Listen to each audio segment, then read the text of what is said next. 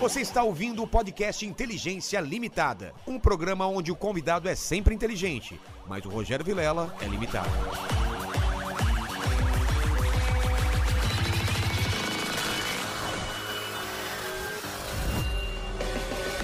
Olá, terráqueos! Como é que você tá? Eu sou o Rogério Vilela está começando mais um Inteligência Limitada, o programa onde a limitação da inteligência acontece somente por parte do apresentador que vos fala, porque sempre trago pessoas mais inteligentes do que eu e mais talentosas também. E hoje, especialmente, é muito mais inteligente, muito mais talentoso. Porque eu- o que eu sei fazer? Eu sei fazer umas graças e falar.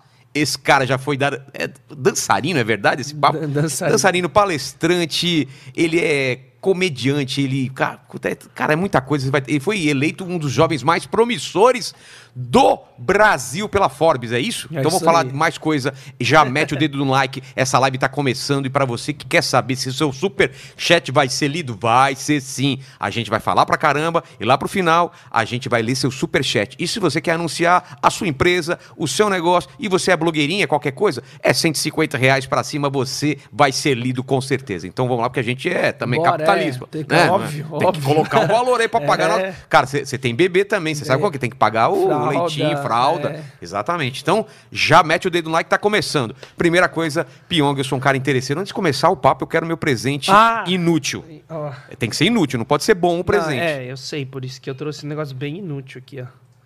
Você tá me zoando Pra que um- é, um, é um cabo de rede, É um cabo de rede. mas é especial. Hum, não, é inútil. Mas ele. Em algum momento, eu lembro, ó, você tava precisando do. Sabe quando você tá precisando de um cabo? Sei. Fala assim, pô, alguém tem alguém É. sobrando. Aí eles me deram. Só que qual que é o lance? Olha o comprimento disso. É. Não Pô, deu. Legal, cara. Eu Pô, não usei. No pô, fim das legal. contas, é um presente inútil que eu não Muito. usei. Porque. É muito Onde que curto. alcança é, isso? não- não- aqui mesmo não dá pra usar o tamanho do cabo que Não, tem aqui. ó. então, aí tá ali. Nossa, ó, tá Ó, passando pelo vai- teto. é, Você vai- já, já mostrou, não, né? Não, não dá pra mostrar, É mas ele vai lá mágica. pra cima. É uns Cabo de rede, aí Pô, chega obrigado, aqui... cara. Meu, que presente bom. Eu vou guardar ele com muito carinho. Não, mas aí vai ser bem útil Não, vou você. guardar. Olha aqui, ó, aqui, ó. Pronto, obrigado. Pronto, faz parte do cenário. Faz parte do cenário. É mesmo, pendurar ele aqui, ó. ó. Pendurar ele aqui. Ah, tem vários cabos É, já. já aí. tem cabo aqui, ó. Ih, errei. Ih, tá Mas e aí, cara? Ó, eu tava lembrando quando você chegou aqui, Ah. que você gravou um vídeo comigo de manual de introdução e introdução em 2000 e... 15. 2015. Você não tinha filho, não tinha ido pro BBB. Não... Você só fazia Cara, mágica. é, mágica e... Você tinha quantos anos naquela Eu época? tava com 22. Cara, moleque, né? Moleque. 22 e eu tinha exatamente um ano de canal. Esse canal atual tinha um ano. E tá, você lembra mais ou menos se ele já tava grande, como que tava? Cara, eu bati... Não, tava minúsculo. Minúsculo. É, quanto? E eu tava mais ou menos com uns 600 mil. Porra, já, já tava em ascensão, já então. tava, em um mas ano. é que eu lembro que eu bati um milhão. Eu lembro da data do um milhão. Só que eu não sei em que momento em maio quanto tava. Porque Sei. eu bati um milhão dia 31 de dezembro de 2015. Ah, no mesmo no ano? último dia do ano eu bati um milhão. Caralho. Mas você sabe o que, que aconteceu nesse meio tempo pra crescer tão rápido? 400 mil em, em poucos meses? Cara, foi uma questão de fazer conteúdo, collabs. É, você tava fazendo eu muito collab na tag, época. é. entretenimento, humor, fazia umas sketches, fazia umas maluquices. Cara, meu canal nunca teve um, Um, um norte, negócio assim. assim. Tinha mágica? Tinha, mas, Mas- era só mágica? Não era. Eu ficava, cara, eu fiquei. Até hoje, até hoje é perdido. Nunca teve, ó, o conteúdo é esse. Teve uma época que todo mundo, aí hipnose, hipnose, hipnose, hipnose, mas não tinha só hipnose. É. E aí ficou meio que largado, porque quando eu queria fazer, fazer um bate-papo, fazia. Quando É. eu queria falar sobre produtividade, eu gravava. Quando eu queria. é, Daily vlog você fazia daily lá também? vlog, soltava Tá. na Coreia. Aí quando é eu queria. mesmo, cara. Você fez uma época... 30 dias, É. 25 dias direto na Coreia. Só que essa bagunça foi negativa de uma forma. Assim, cresceu, né? Tô com 8 milhões e 200 mil hoje. Mas... A gente tá perto, tá com 200 mil. Não, mas tá bem pra caramba. 50 dias só Não, também. 50 É. dias de canal, vocês estão um fenômeno. tá Mas indo 8 muito bem. milhões, cara, é muita coisa, velho. Ah, é, é muita coisa. Depende sempre do referencial, né? É, Que- claro, se comparar com o Whindersson... Não, é. Eu sempre coloco a régua. Sempre fui assim. Eu coloco sempre a régua no topo. No No topo. topo. No topo, no topo, pra se comparar com o maior, pra ser o maior. Claro. Mas, cara, é, foi sempre uma bagunça. Nunca teve dia definido. Aí teve momentos que eu falei, gente, vai ter vídeo todo dia. Aí falei, ah, não, dane-se, não vai ter mais. Aí toda segunda, quarta, sexta. Aí falou, ah, não vai ter mais. Então, assim, Foi uma Mas bagunça que, que eu YouTube- ensino pros outros uma coisa e eu não executava, não conseguia executar por muito tempo. Mas pro YouTube isso não é bom, né? Pro algoritmo. Ele, ele não entender como é seu canal ou tanto faz? Cara, eu acredito que consistência é muito importante para qualquer tipo de empresa, projeto, canal. Ter uma. uma não Cara, parar. tem que ter. Tem que ter, né? E é educar o público. Ah, mas dá audiência em que horário mais? Educa teu público. É. Se ele souber que é. Toda quarta, 8 da noite. Se for um vídeo por semana, se compromete, faz isso e cumpre, nem que você desmaie. É mesmo? Tem que ter consistência. Aí você educa o público. Tipo, por exemplo, eu leio mangá, Tá. One Piece. Eu sei que sexta-feira vai ter lá um mangá. É Sexta-feira? Acho que é sexta-feira vai ter um episódio novo lá de E mangá. E eu- então eu sei o dia que tem. Então quando você educa o público, geralmente eles já sabem. Pô, toda segunda, quarta, sexta, oito da noite, sei que tem vídeo. Tem gente que não assiste, tem gente que assiste no dia- no- no- na manhã seguinte, tem gente que assiste na hora que sai. Mas consistência com, com uma agendinha é legal. Aí o, o- YouTube passou por vários momentos, né? É. É, não podia uma vídeo hora- cu- curto É, antes. vídeo curto não, mas depois virou watch time, aí depois virou quantidade de vídeos. Quem posta mais tem mais visa- é, visibilidade. Aí depois, ah, não, não importa view, agora é quanto tempo fica no vídeo. Cara, foi mudando, muda, muda, muda. O tempo inteiro muda. É um hoje, jogo hoje que... como tá, você sabe? Cara, o que, que importa mais? É, é você, você deixar o, o cara na plataforma, não é? Ele continuar É, assistindo quanto mais tempo na plataforma, melhor. E quanto mais a pessoa assiste. Só que a quantidade eu acho que faz diferença. É. Não, por que você acha que todo mundo começou a postar vídeo todo dia? O Resende posta três, É. quatro vídeos por dia. Cara, isso. Não, isso é insano, virou uma máquina de E pro conteúdo. YouTube isso é bom pra caramba, não é? Pro YouTube é bom. E aí pro algoritmo acredito que seja bom também. Caramba. Então, mas eu que- a gente já tá adiantando. Como eu não, eu não sei muito da sua vida, eu queria saber antes disso. Que a gente, Eu sei da sua vida pós-YouTube, entendeu? E o legal é que você faz tanta coisa que você não virou aquela. Não, não, não teve o carimbo do ex-BBB. Porque, cara, você é tudo menos ex-BBB, Porque não é? antes eu já. eu- Você já antes, tinha uma carreira, Eu já né? tinha uma carreira, tipo, sólida e consistente. É. Apesar de não ter consistência nas postagens. É, e outra coisa, eu não, eu não. Olha que louco, na internet eu já era um pouco visto um pouco diferente porque eu vim da TV. Você veio da TV? Ó, pré-YouTube, então. Ó. Não sabia. YouTube, eu tive um canal chamado Não, Cubo... mas vamos voltar antes. Não, vou voltar. Ah, Só que pra você ah, tá. entender qual foi o início do YouTube, 2013, em Tá. maio. Então, em 2014, em maio, nasceu esse canal que eu tenho hoje. Entendi. Em 2013, em maio, eu tinha um, chama- um canal chamado Cubox, ou Cubo X, como Sei. quiser se chamar Cubox. Aí, em seis meses, a gente chegou a 40 mil inscritos, que na época era um fenômeno. Porra, claro. Na, poxa, mas 2013 que ninguém Nossa. olhava pra internet, praticamente. Aí, e aí a gente teve uns conflitos na equipe e desfez o canal. Então, meu primeiro empreendimento falhou. E eu entrei com cabeça de negócio, viu? 2013 eu falei, pô, esse negócio vai virar É milionário. É. Então, mas eu queria saber antes disso. Aí, É. por quê? Da 2009 foi a primeira vez que eu pisei na televisão e lá, ali surgiu o meu objetivo de vida, toda a minha trajetória e caminho. Quantos anos você tinha em 2009? 17. Fa- Fazendo o que na televisão, cara? Mágica. Ca- Com, caralho, com 17 anos. Por causa da mágica. Então, mas eu queria entender isso. Aí, ó, Sua família, de onde veio a mágica, Voltando. como foi? É. Ah, é que, ah, não sei, quem, é, muita gente acompanha. Deixa eu vou até bloquear porque eu já não tô lendo. muita gente acompanha, ah, já sabe da minha história.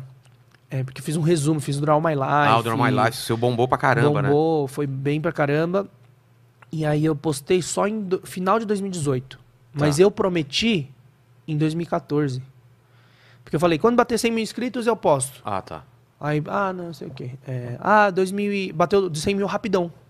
Três meses, quatro, quatro meses bateu 100 mil. Aí eu falei, não, quando bater 200 mil eu posto. Aí bateu 200 mil rapidão, em seis meses. Falei, e fiquei enrolando. Aí quando eu bater 500 mil eu. Não postei. Quando bateu... um Se não me engano, você até me perguntou alguém que desenhava. É, você tinha visto o meu. É verdade. Eu tinha, que memória, eu tinha feito hein, o meu, é. É, eu te perguntei. Você, você gostou do traço e É, tal. é. Mas aí eu, eu enrolei, enrolei, enrolei. Por quê? Porque como te- passei por muita coisa, eu não queria mostrar esse lado meu da história de vida, que eu vou te falar agora um pouco, Tá. pra não terem pena de mim. Tipo, eu não queria... Eu, eu nunca gostei de se- me fazer de vítima. Entendi. Eu não gosto dessa programação. Acho que uma das piores coisas que uma pessoa pode ser é ficar se fazendo de vítima. E aí eu não queria que as pessoas achassem que eu tava fazendo, contando minha história por, pra sentirem dó ou alguma coisa assim. Entendi. Falei, quero crescer por mérito, e aí no momento certo eu posto. Então eu enrolei a galera até, até dezembro de 2018, lá com 4, 5 milhões de inscritos, aí eu postei minha história de vida. Aí voltando, Tá. da onde que veio a mágica? A mágica surgiu no ensino médio com 16 anos. Então com um ano treinando mágica eu fui pra televisão.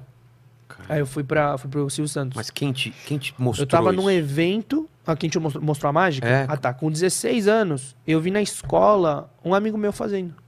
O que que era? Você lembra o que que era a mágica que Cara, não lembro. Cartas, Era carta, moeda? provavelmente. É? Mas aí ele fez uma mágica e aí só me despertou e girou uma chave, porque eu já tinha um modus operandi, já tinha uma programação antes, que eu queria ser único e queria chamar atenção.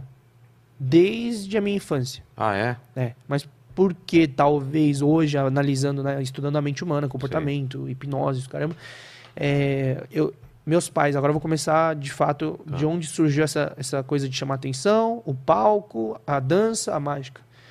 É, meus pais, eles é, casaram muito cedo, foram forçados a casar por causa de uma gravidez. Então não deu muito certo, eles divorciaram rápido. E aí ficava uma semana na casa de um, depois um mês na casa do outro, uma semana. Só que ambos trabalhavam e ralavam para pagar as contas. Entendi. Então mal via eles. Então foi meio que ausente. Tanto de um lado quanto de outro, ainda ficava nesse negócio de vai e vem. Tô ligado. Aí teve eu e mais dois irmãos. Então. Eu sou mais velho. É, eu sou mais velho. E aí, em alguns momentos, o, o meu. Em algum momento da vida, quando eu tinha oito anos, eles juntaram pra dar mais uma chance Entendi. pra vida, assim, sabe? Pra vamos ver se dá pra, dá pra certo. E aí, nesse momento, a gente viveu uns meses junto, só que continuou os conflitos. Aí, meu pai e minha mãe discutiram, gritaram uma noite, e no dia seguinte, minha mãe tinha ido embora. Então, eu tava com nove anos de idade, minha mãe sumiu, foi embora, pra sempre. Pra sempre? É. Até hoje? Ah. Nunca mais tivemos notícia, nunca Ah. mais tivemos nada. Ela sumiu quando eu tinha nove. E a, sua- e a família por parte dela, você tem contato? Não, sumiu também tudo. Tipo, É mesmo? foi, foi todo. Como se tivesse apagado. Irmão- é, como se tivesse apagado do, do Brasil. Caramba. A, a mãe dela, minha avó materna, que eu já não tinha muita intimidade. Eu sempre fui muito da família paterna. Do seu pai. Meus avós, meu pai. E aí a minha mãe, e tinha o irmão dela e tal. Todo mundo sumiu da nossa vida. E aí, na mesma época, eu, eu- isso eu ouvi depois, né, da minha família. Na mesma época, um sócio, um parceiro, um sócio que meu pai tinha, traiu lá e, e roubou ele nos negócios. Ao mesmo tempo que minha mãe foi embora e tal, ele afundou numa depressão. Então, Que, que negócio que seu pai tinha? Era. era de. Cara, se eu não me engano, era confecção de roupa. Tá. Aí ele entrou em depressão. Só que foi bem profundo. Foi um baque muito grande. Mas não sei se outras coisas estavam acontecendo, se foi um acúmulo. Hoje eu sei que depressão é causada por um acúmulo de É. acontecimentos. Que a gente trata É um isso, copo né? A gente vai pingando. vai, vai enchendo, enchendo, enchendo. Quando transborda, pum, explode. Aí dá a impressão que é por causa de É, um ai, pé na ah, bunda. é, é. ai, puta, terminou o relacionamento, entrou em depressão profunda ali. não, Não, é, é. né? Ali pode, ah, mas tá muito triste. Beleza, é um, é um momento de tristeza profunda. Depressão, não.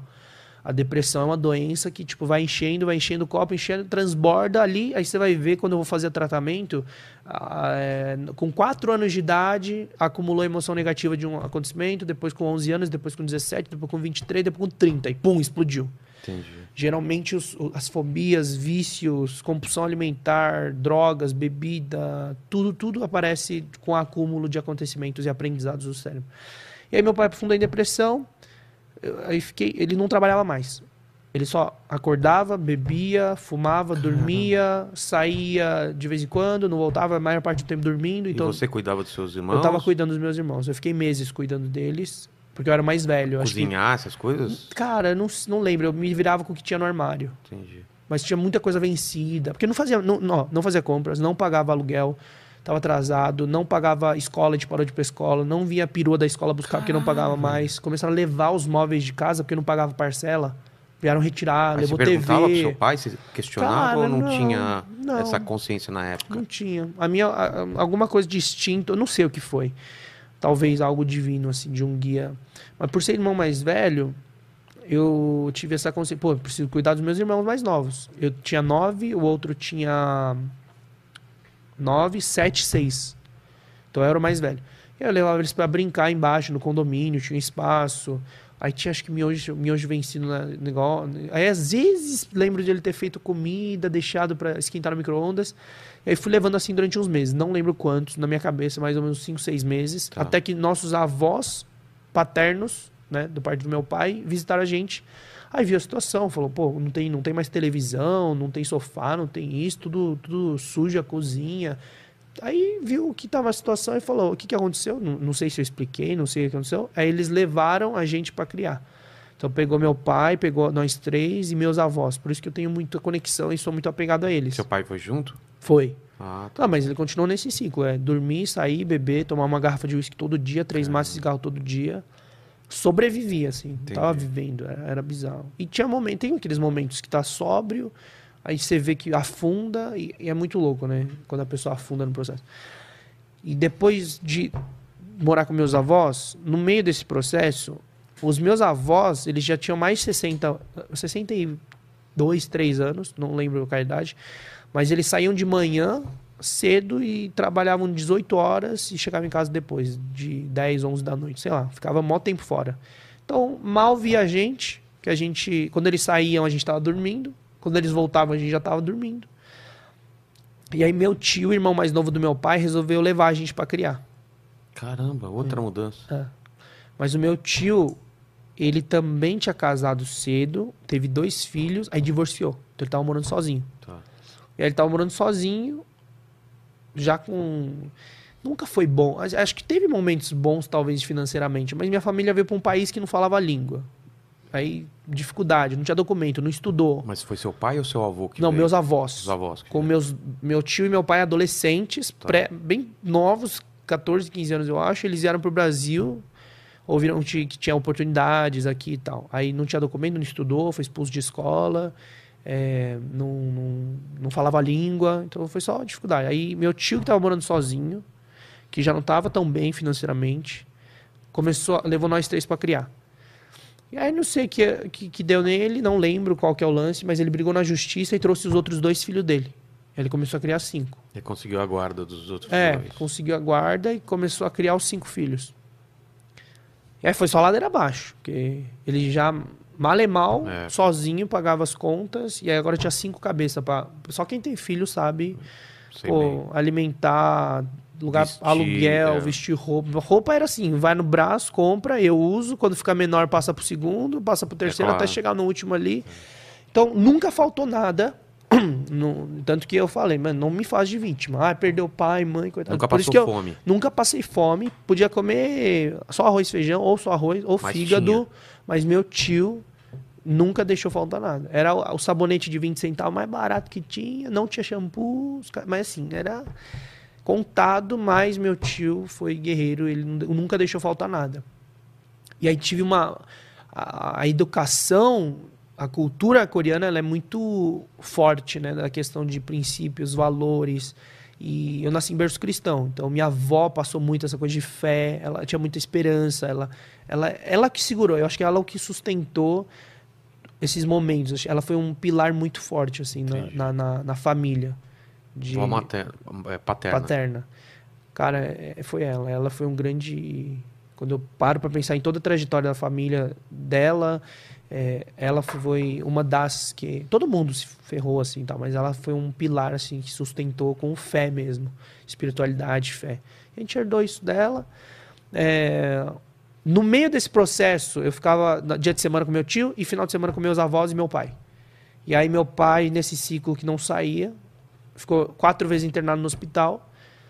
E aí na quarta internação, não, cara, não, não lembro por que eu falo quatro, mas ele ficou internado no hospital das clínicas e aí ele faleceu na fila do, de doação de órgão. Então, Você tinha quantos anos? tinha 12. 12? Então, três anos depois da minha mãe ir embora, ele faleceu.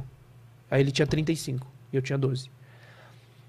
Então aí passou por isso. 35 anos, novo pra caramba, cara. É, novo. Porra. Novo, bizarro. E ele tinha muito potencial, tinha carisma, era professor de natação, mestre de artes marciais, jogava semi-profissional de golfe. Ele foi um cara multitalento também. Então, eu não sei, é um desperdício. É foda, não sei, eu não olho Não muito tem- pro não tem- passado. é, Meio tem. desperdício, assim, mas não olho muito pro passado, não.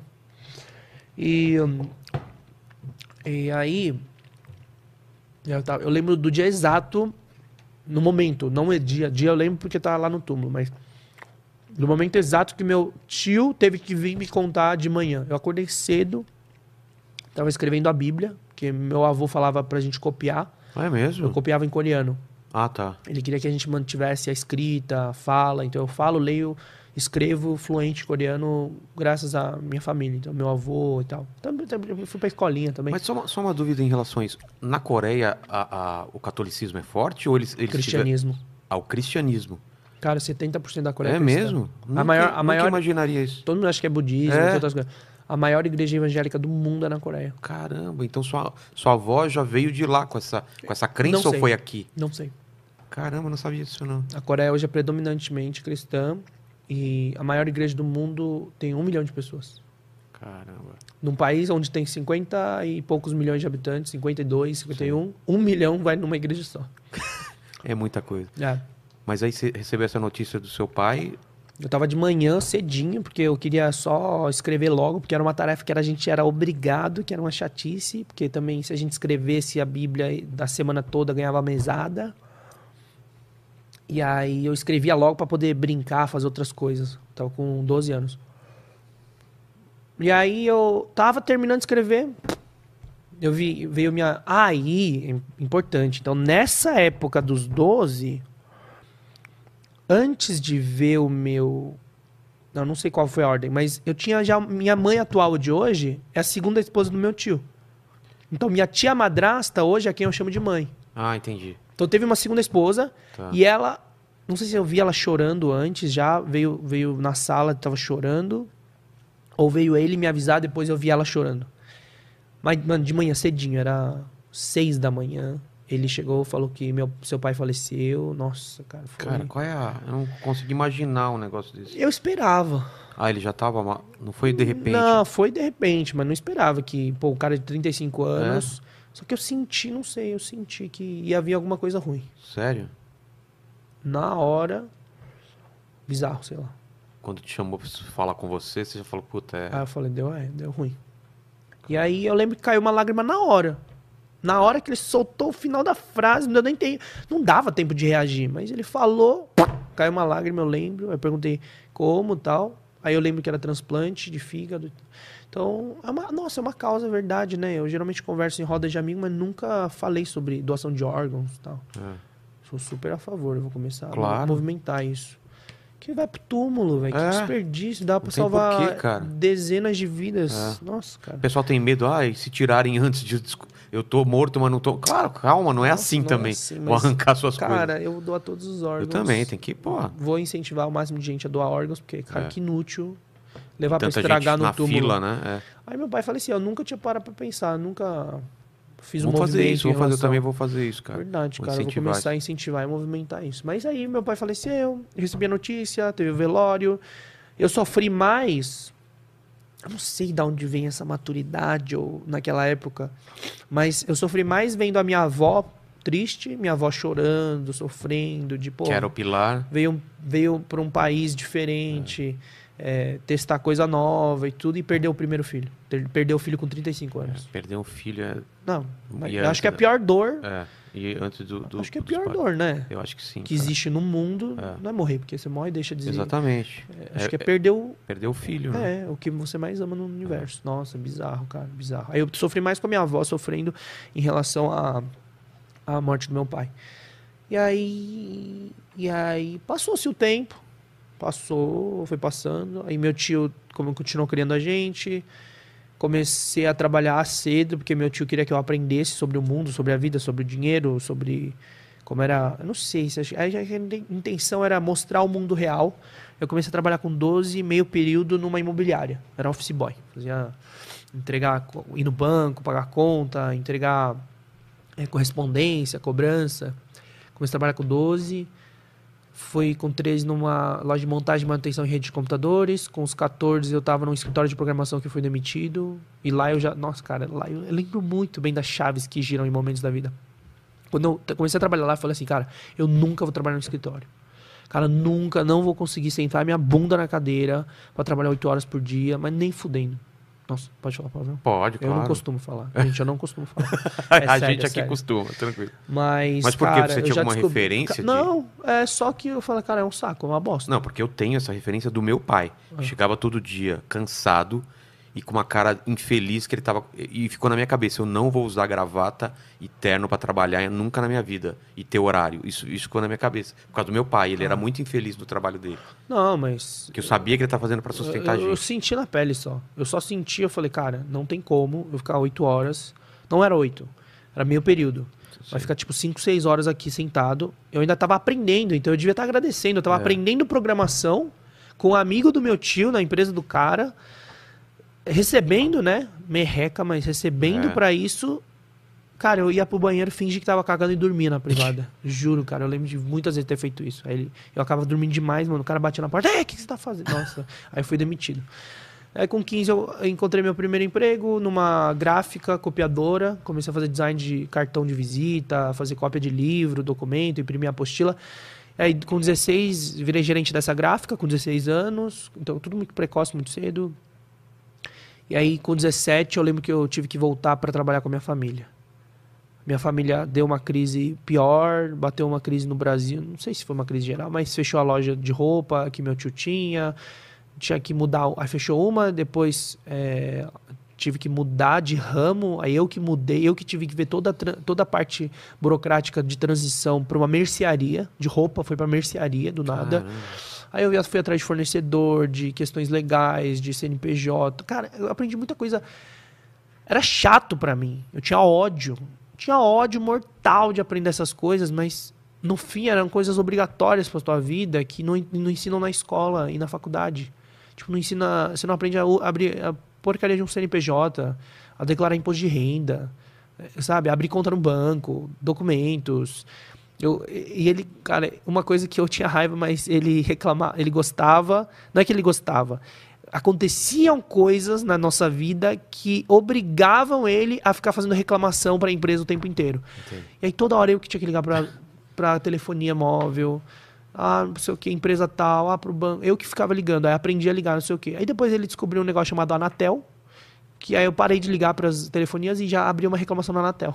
Eu só ligava, ele me dava o protocolo, eu desligava e falava assim, ó, conversei, ninguém me atende, não sei o que. Aí os caras me ligavam de volta em cinco dias para É, resolver. depois que eu Aí eu aprendi vários também, é. truques da vida. Banco Central, comecei a fazer reclamação, carta, como é que digita modelo de carta, defesa de multa, porque multou indevidamente, Ana. Cara, aprendi muita coisa que eu tinha ódio. Cara, criança para adolescente não quer saber dessas Claro. coisas. Então, é, contador, CNPJ, é, transição, fornecedor, é, tudo. Eu que fiz, dos 17 anos. E aí comecei a trabalhar na mercearia. Porque minha família estava precisando, não queria contratar gente, não podia pagar salário. Comecei a trabalhar. Eu abria às 5 da manhã para receber fornecedor. Porque é, lá- tinha que receber produto fresco todo dia, senão o coreano não compra. O coreano tem essa cultura. Se não for do dia, não compra alguns produtos. É, tipo, Tipo, peixe. É, peixe, Fruta. tofu, tofu, peixe, é, os produtos de bandeja que Sei, sei. costumam comprar. E aí eu recebia às 5 da manhã, eu tinha que abrir e eu saía às 6 da tarde. Então eu ficava 13 horas lá. E aí depois eu ia pra onde? Eu ia pra uma faculdade. Eu ia pra faculdade é, estudar, que eu consegui bolsa lá. Eu consegui bolsa de 100%, só que só, só falando. Do- faculdade do quê? Direito. Caralho, velho. Eu fazia à noite uma faculdade. Porque, cara, em algum momento na adolescência, com 14 anos, eu ouvi que, nossa, médico advogado ganha dinheiro pra cacete. Aí eu ficava calculando, nossa, quanto que eu vou ganhar como advogado? Eu lembro que eu fazia na calculadora, ó, vou gastar isso, isso.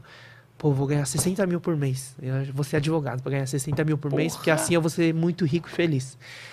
E era miserável, tipo, cara, era foda. Você não, Não ganhou- não chegou a ganhar 60 pau como advogado. Não, jamais, porque eu não- nem atuei como advogado. Eu. Aí, aí eu tava fazendo faculdade à noite, aí fazia faculdade, voltava, tinha que comer alguma coisa, dormir, mano, dormia 3, 4 horas, acordava de novo pra abrir a. Mano, fiquei nesse ciclo durante anos. Aí eu, até momento, até vi, é, uns anos atrás, falava, nossa, o pior momento da minha vida foi esse. Acordava com ódio, com raiva de sair de casa. trabalhava com raiva.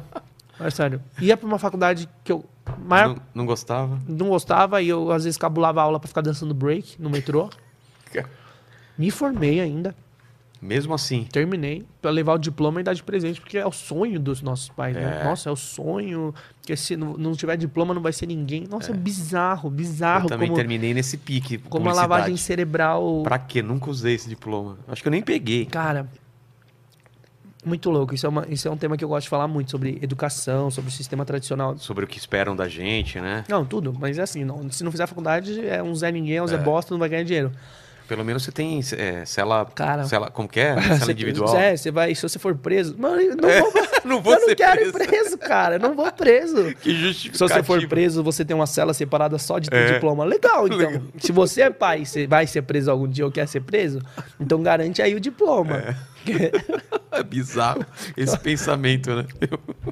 E aí eu fiz, em algum momento com 14 anos, eu falei, ah, eu- nossa, você é advogado, porque ganha muito dinheiro. Não, que ilusão, né? Coitado, né? Coitado. Tem advogado que ganha dinheiro? Tem. Assim como tem pintor que ganha muito dinheiro e ganha pouco dinheiro, tem artista que ganha muito dinheiro, tem É. pouco dinheiro. Todos os lugares, em todas as profissões, tem gente que ganha muito, tem gente que ganha pouco. É. E aí, desde presente lá, fiquei nesse ciclo anos e anos. E eu lembro que ele falou assim pra mim: é, Eu só vou reconhecer sua maioridade quando você fizer 21, Quem falou isso? meu tio. É? É. Porque é, aí, óbvio que todo mundo, na cabeça de todo mundo é, pô, quando você fizer 18, É. já é maior de idade. Ele falou: Eu que te criei minhas regras. é básico Minha assim. casa, minhas regras. É, minha casa, minhas regras, eu te criei minhas regras. E eu respeitava muito. Nessa, na cultura coreana tem muito essa questão de respeito, hierarquia, mais velhos, respeito aos mais velhos. Lá é um absurdo. É, é que nem o Japão também, acho do caralho isso. No Japão, não, isso é um básico. É, é, deveria, ser o ser, básico.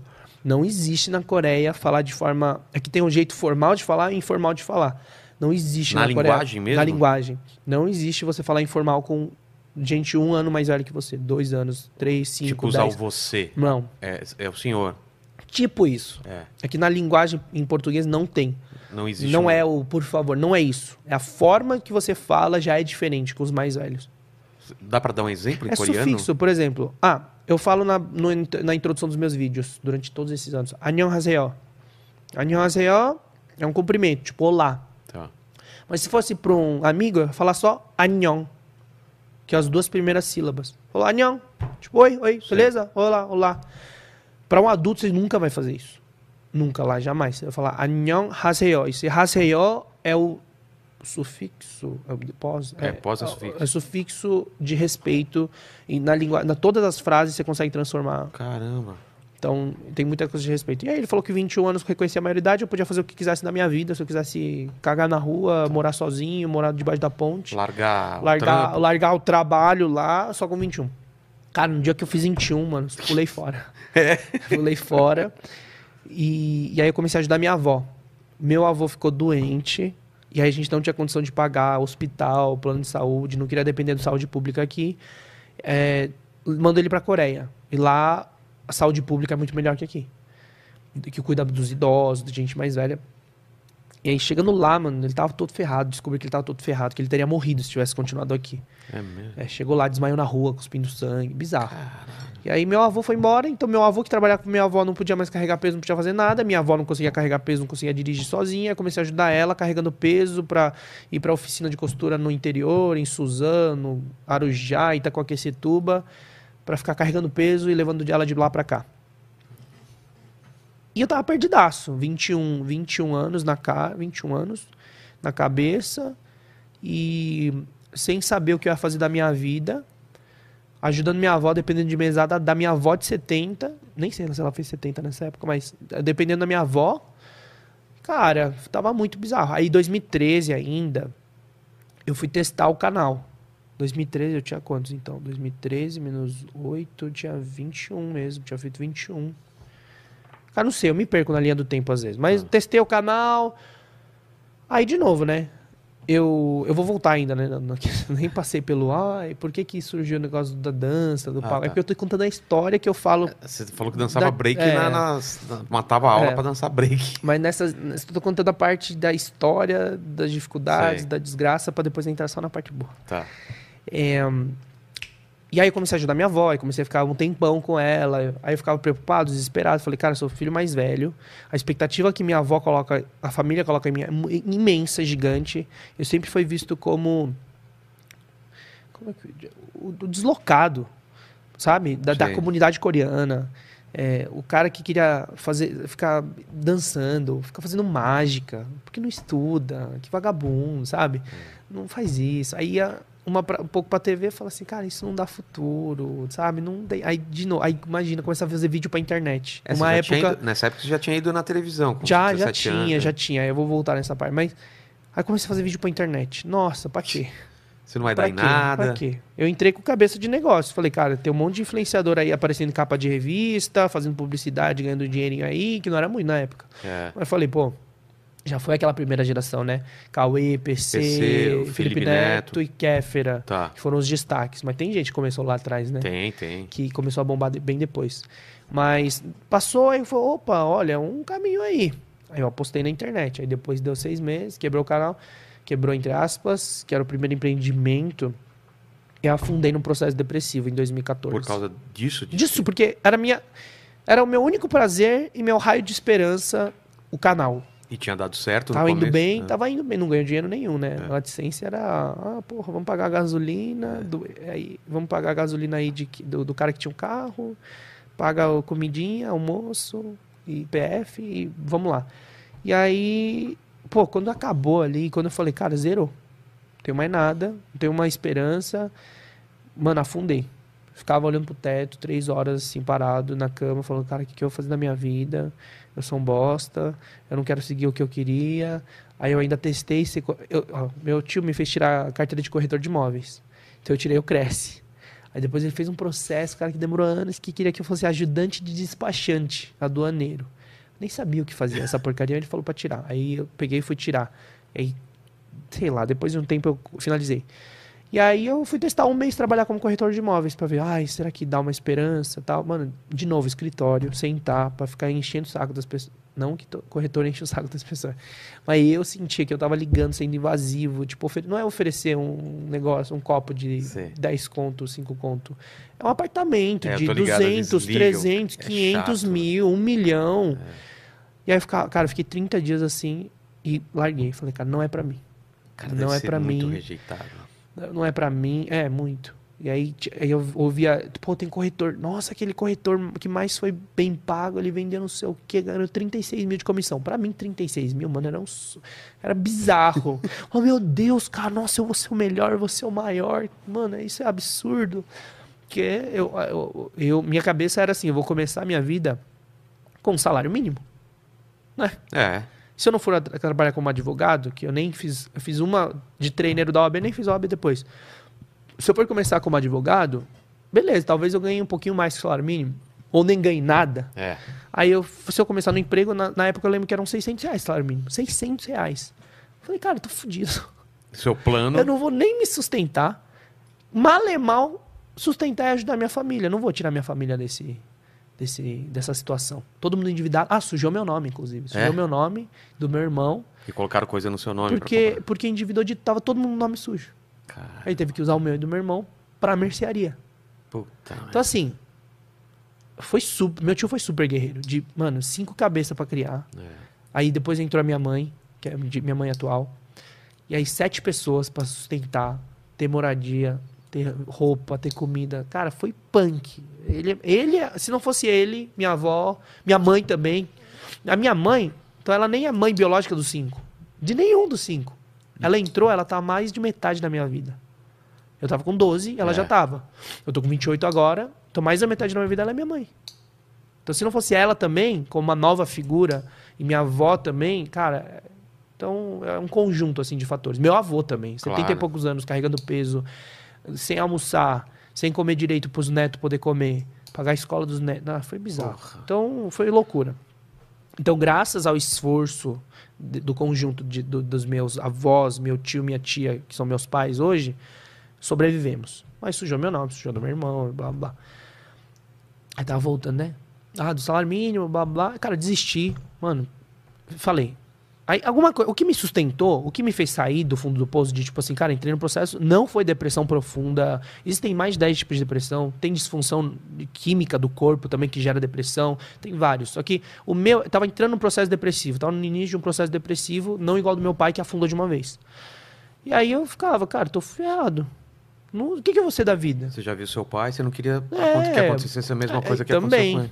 Então, pra mim era bizarro. Falei, nossa, não é possível a vida ser uma bosta assim. Então, meu pensamento constante durante a mercearia, falava, cara, eu tenho tanto, ódio de acordar que um dia, um dia eu vou trabalhar com algo que eu amo. Pra acordar todo dia feliz, com tesão de fazer as coisas. Eu pensava, cara, isso- esse pensamento vinha direto. Cara, não é possível que a vida seja uma merda assim. Isso porque tinha gente pior que eu, né? Claro. Sempre tem gente Sempre tem, mais fodida, ferrada. E, e não que isso me aliviasse, mas fazia com que eu não fosse um reclamão. Falar, ah, minha vida é uma merda, pô, eu sou vítima. Não, não ficava assim. Mas falava, cara, não tem como a vida ser só isso. Eu sei que tem gente que é bem sucedida, tem gente que ganha dinheiro pra caramba, tem gente que saiu das dívidas, saiu do Tem zero. gente que trabalha com o que É, gosta. com o que gosta. Um dia eu vou trabalhar com o que eu gosto. Vou, vou acordar segunda-feira com tesão, terça-feira também, quarta, sexta vou- também vou vibrar, sábado também, domingo. Então esse era um objetivo. Viver de algo que eu amo. Viver de algo que eu E amo. nessa época você amava o quê? Era a dança? Cara, era. Não era, na época já era, já tinha passado pela. Eu vou voltar na linha do Tá. tempo ainda. Nossa, é meio confuso. Toda vez que eu conto a palestra, eu falo disso, eu tenho que contar toda essa parte Tá, pra depois depois voltar pra voltar. entrar em, em- em- é, no que eu me apeguei Entendi. e, e como eu construí a carreira para chegar onde eu cheguei. Então, depois de todo esse. O que eu tava falando? Depois de todo esse lance, o quê? É que você, não, falou, eu quero trabalhar com alguma coisa É, que eu que eu, gosto. que eu né? goste. Então isso ficava fixo na minha cabeça. E aí tinha em paralelo esse negócio do, do YouTube, que morreu, só que eu re- reergui de alguma forma com o suporte emocional e espiritual da minha avó, de, de começar a agradecer. Falei, cara, eu tô vivo, eu tô vivo. Eu vou, vou fazer de novo. Se eu fiz uma vez, eu posso fazer de novo. Vou criar um canal do zero. Eu vou aprender com os erros anteriores. Aí peguei o cara que mais trabalhava no, no anterior, que nem todos trabalhavam, nem todos confiavam no projeto. Aí peguei o cara que confiava no projeto, falei, vamos fazer do zero. Em maio de 2014, comecei do zero um canal. E aí a gente chegou a 30 mil inscritos em dois meses. Então começou a crescer mais rápido. E, e aí, nesse processo, fiquei quatro, cinco meses nesse processo de, de afundar, afundar, família já ferrada, sem mãe e pai, família endividada, meu nome sujo, cacete, fazendo que eu, coisa que eu odeio.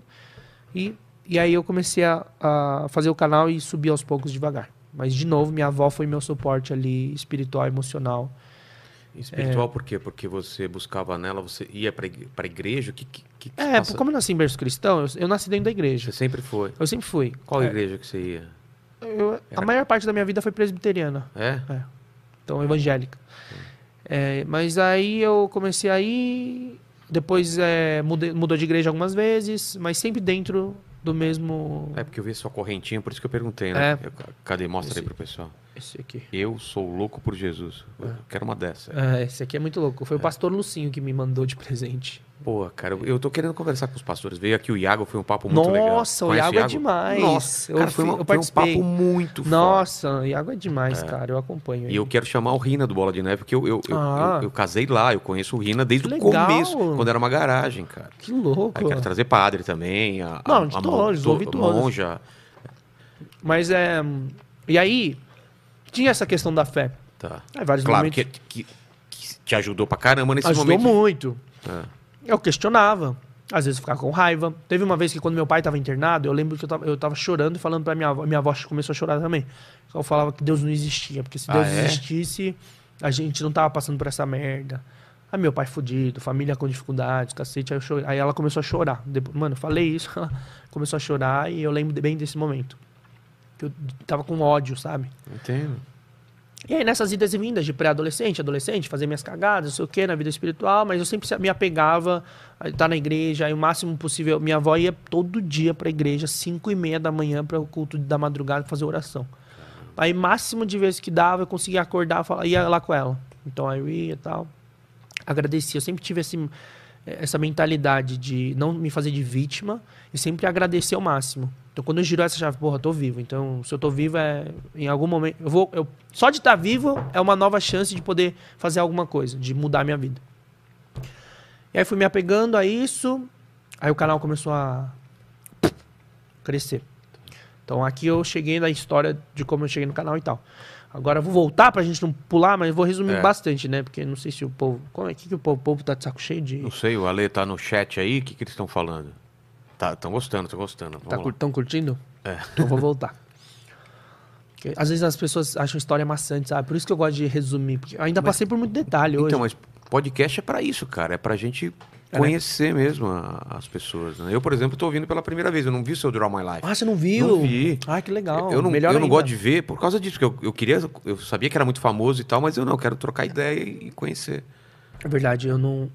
Eu assisti alguns poucos no My Life. Poucos, poucos, poucos. Aí voltando agora na linha do tempo, né? Se desenhar aqui, ó, daqui de onde eu nasci, aqui onde eu tô hoje. Tá, Aí eu cheguei aqui, né? Nos 14, 2014. isso. Ah, eu vou voltar. Da onde que nasceu essa vontade, essa coisa de chamar atenção, dançar? Falei, né? Aí co- comecei a história. Meus pais divorciados. Aí não tinha... Eu era carente. Era carência. Eu queria chamar atenção de qualquer jeito. Eu queria chamar atenção de qualquer jeito. Mas não era o cara que, tipo, eu pegava e quebrava as coisas pra chamar atenção. Eu queria ser único. E reconhecido. Eu queria ter, ter a atenção e, e olhar das pessoas. Comecei a dançar break. Por quê?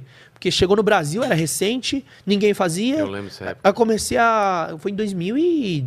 2000, 2001, 2, tipo. Quando eu, tinha, quando eu tinha 9 anos, 10 anos, já tava treinando. Quando eu tinha 10 anos, 18 anos atrás. 2002, 2003, eu já tava treinando. Comecei a fazer umas coisas na escola tal. Comecei a treinar na igreja. Com os caras que treinavam lá na igreja, lá no Bom Retiro, onde eu morava. Comecei a ir no metrô, metrô Conceição, São Bento, eles treinavam ali. de colocar Botar caixinha de pape- som. papelão no chão e. Ah, às vezes eles colocavam, mas era no metrô, no chão metrô. mesmo. Cara, Começou na São Bento o movimento, depois foi pra Conceição. E aí, cara, minha vida era isso. No- durante o colégio também, eu, eu ficava indo. Depois do colégio, eu pulava direto no metrô, falava, vou treinar, treinar. Era louco, pra mim, dança era o que tinha na minha vida.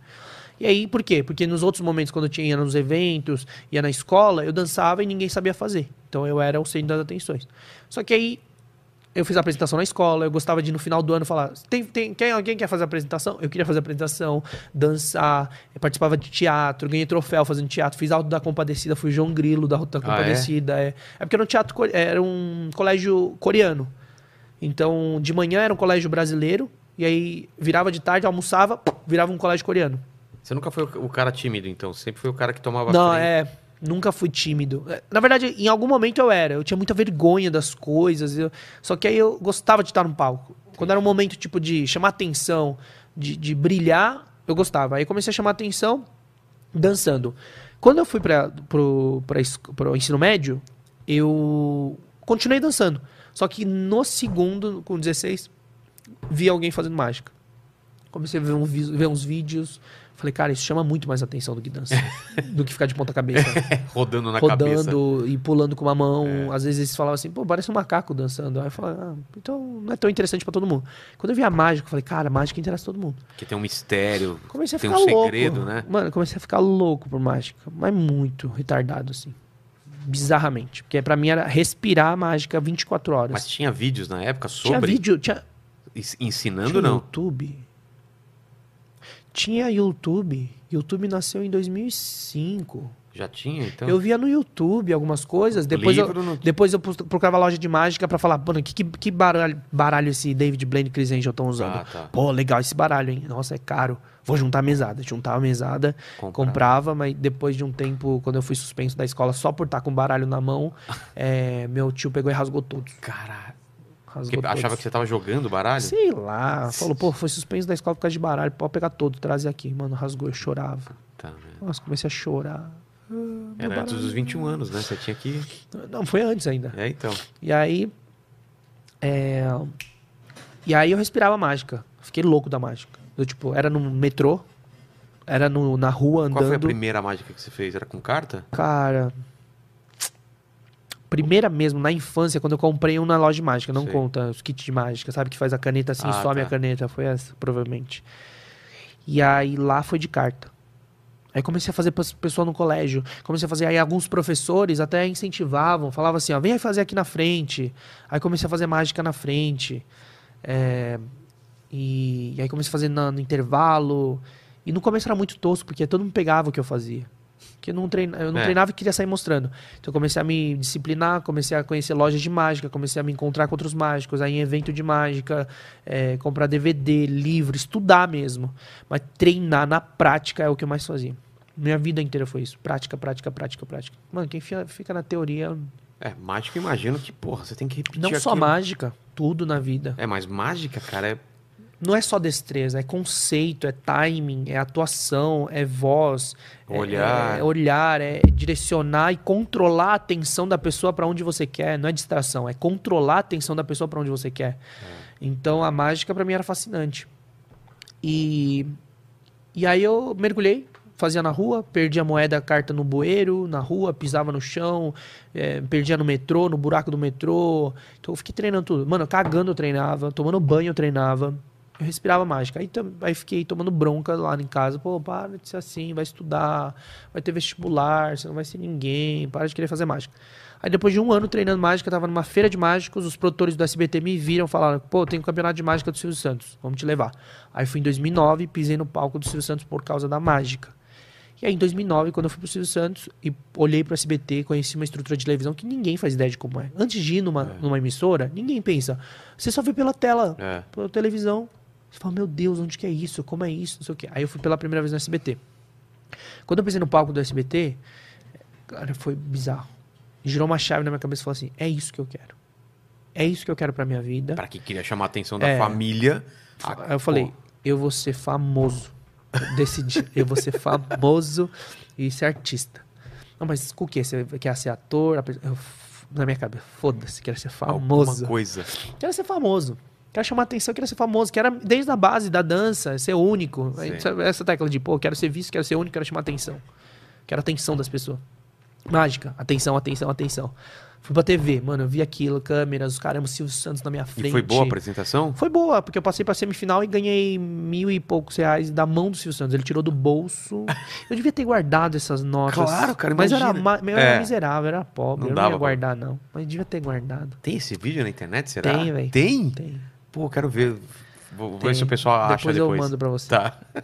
Mas, Você tá vendo por aqui, eu tenho, vai lá ver- eu tenho- comentar. Eu tenho, eu tenho- mas eu tenho vergonha. Eu tenho vergonha das, das fases, assim. que eu é, passei. mas era outra época. É, hoje dá orgulho, mas é, tem vergonha alheia, porque eu, eu arriscava muito, não treinava tanto. Não treinei muito, porque o Silvio Santos foi tão de repente que eu tive que treinar um mês. ah, E já vai. E, e fui corajoso. Pra levar a manipulação, coisas de habilidade lá, e o que eu arrisquei lá, absurdo. Ninguém tinha arriscado O na que, que TV. você fez lá? Manipulação de CD, cartas.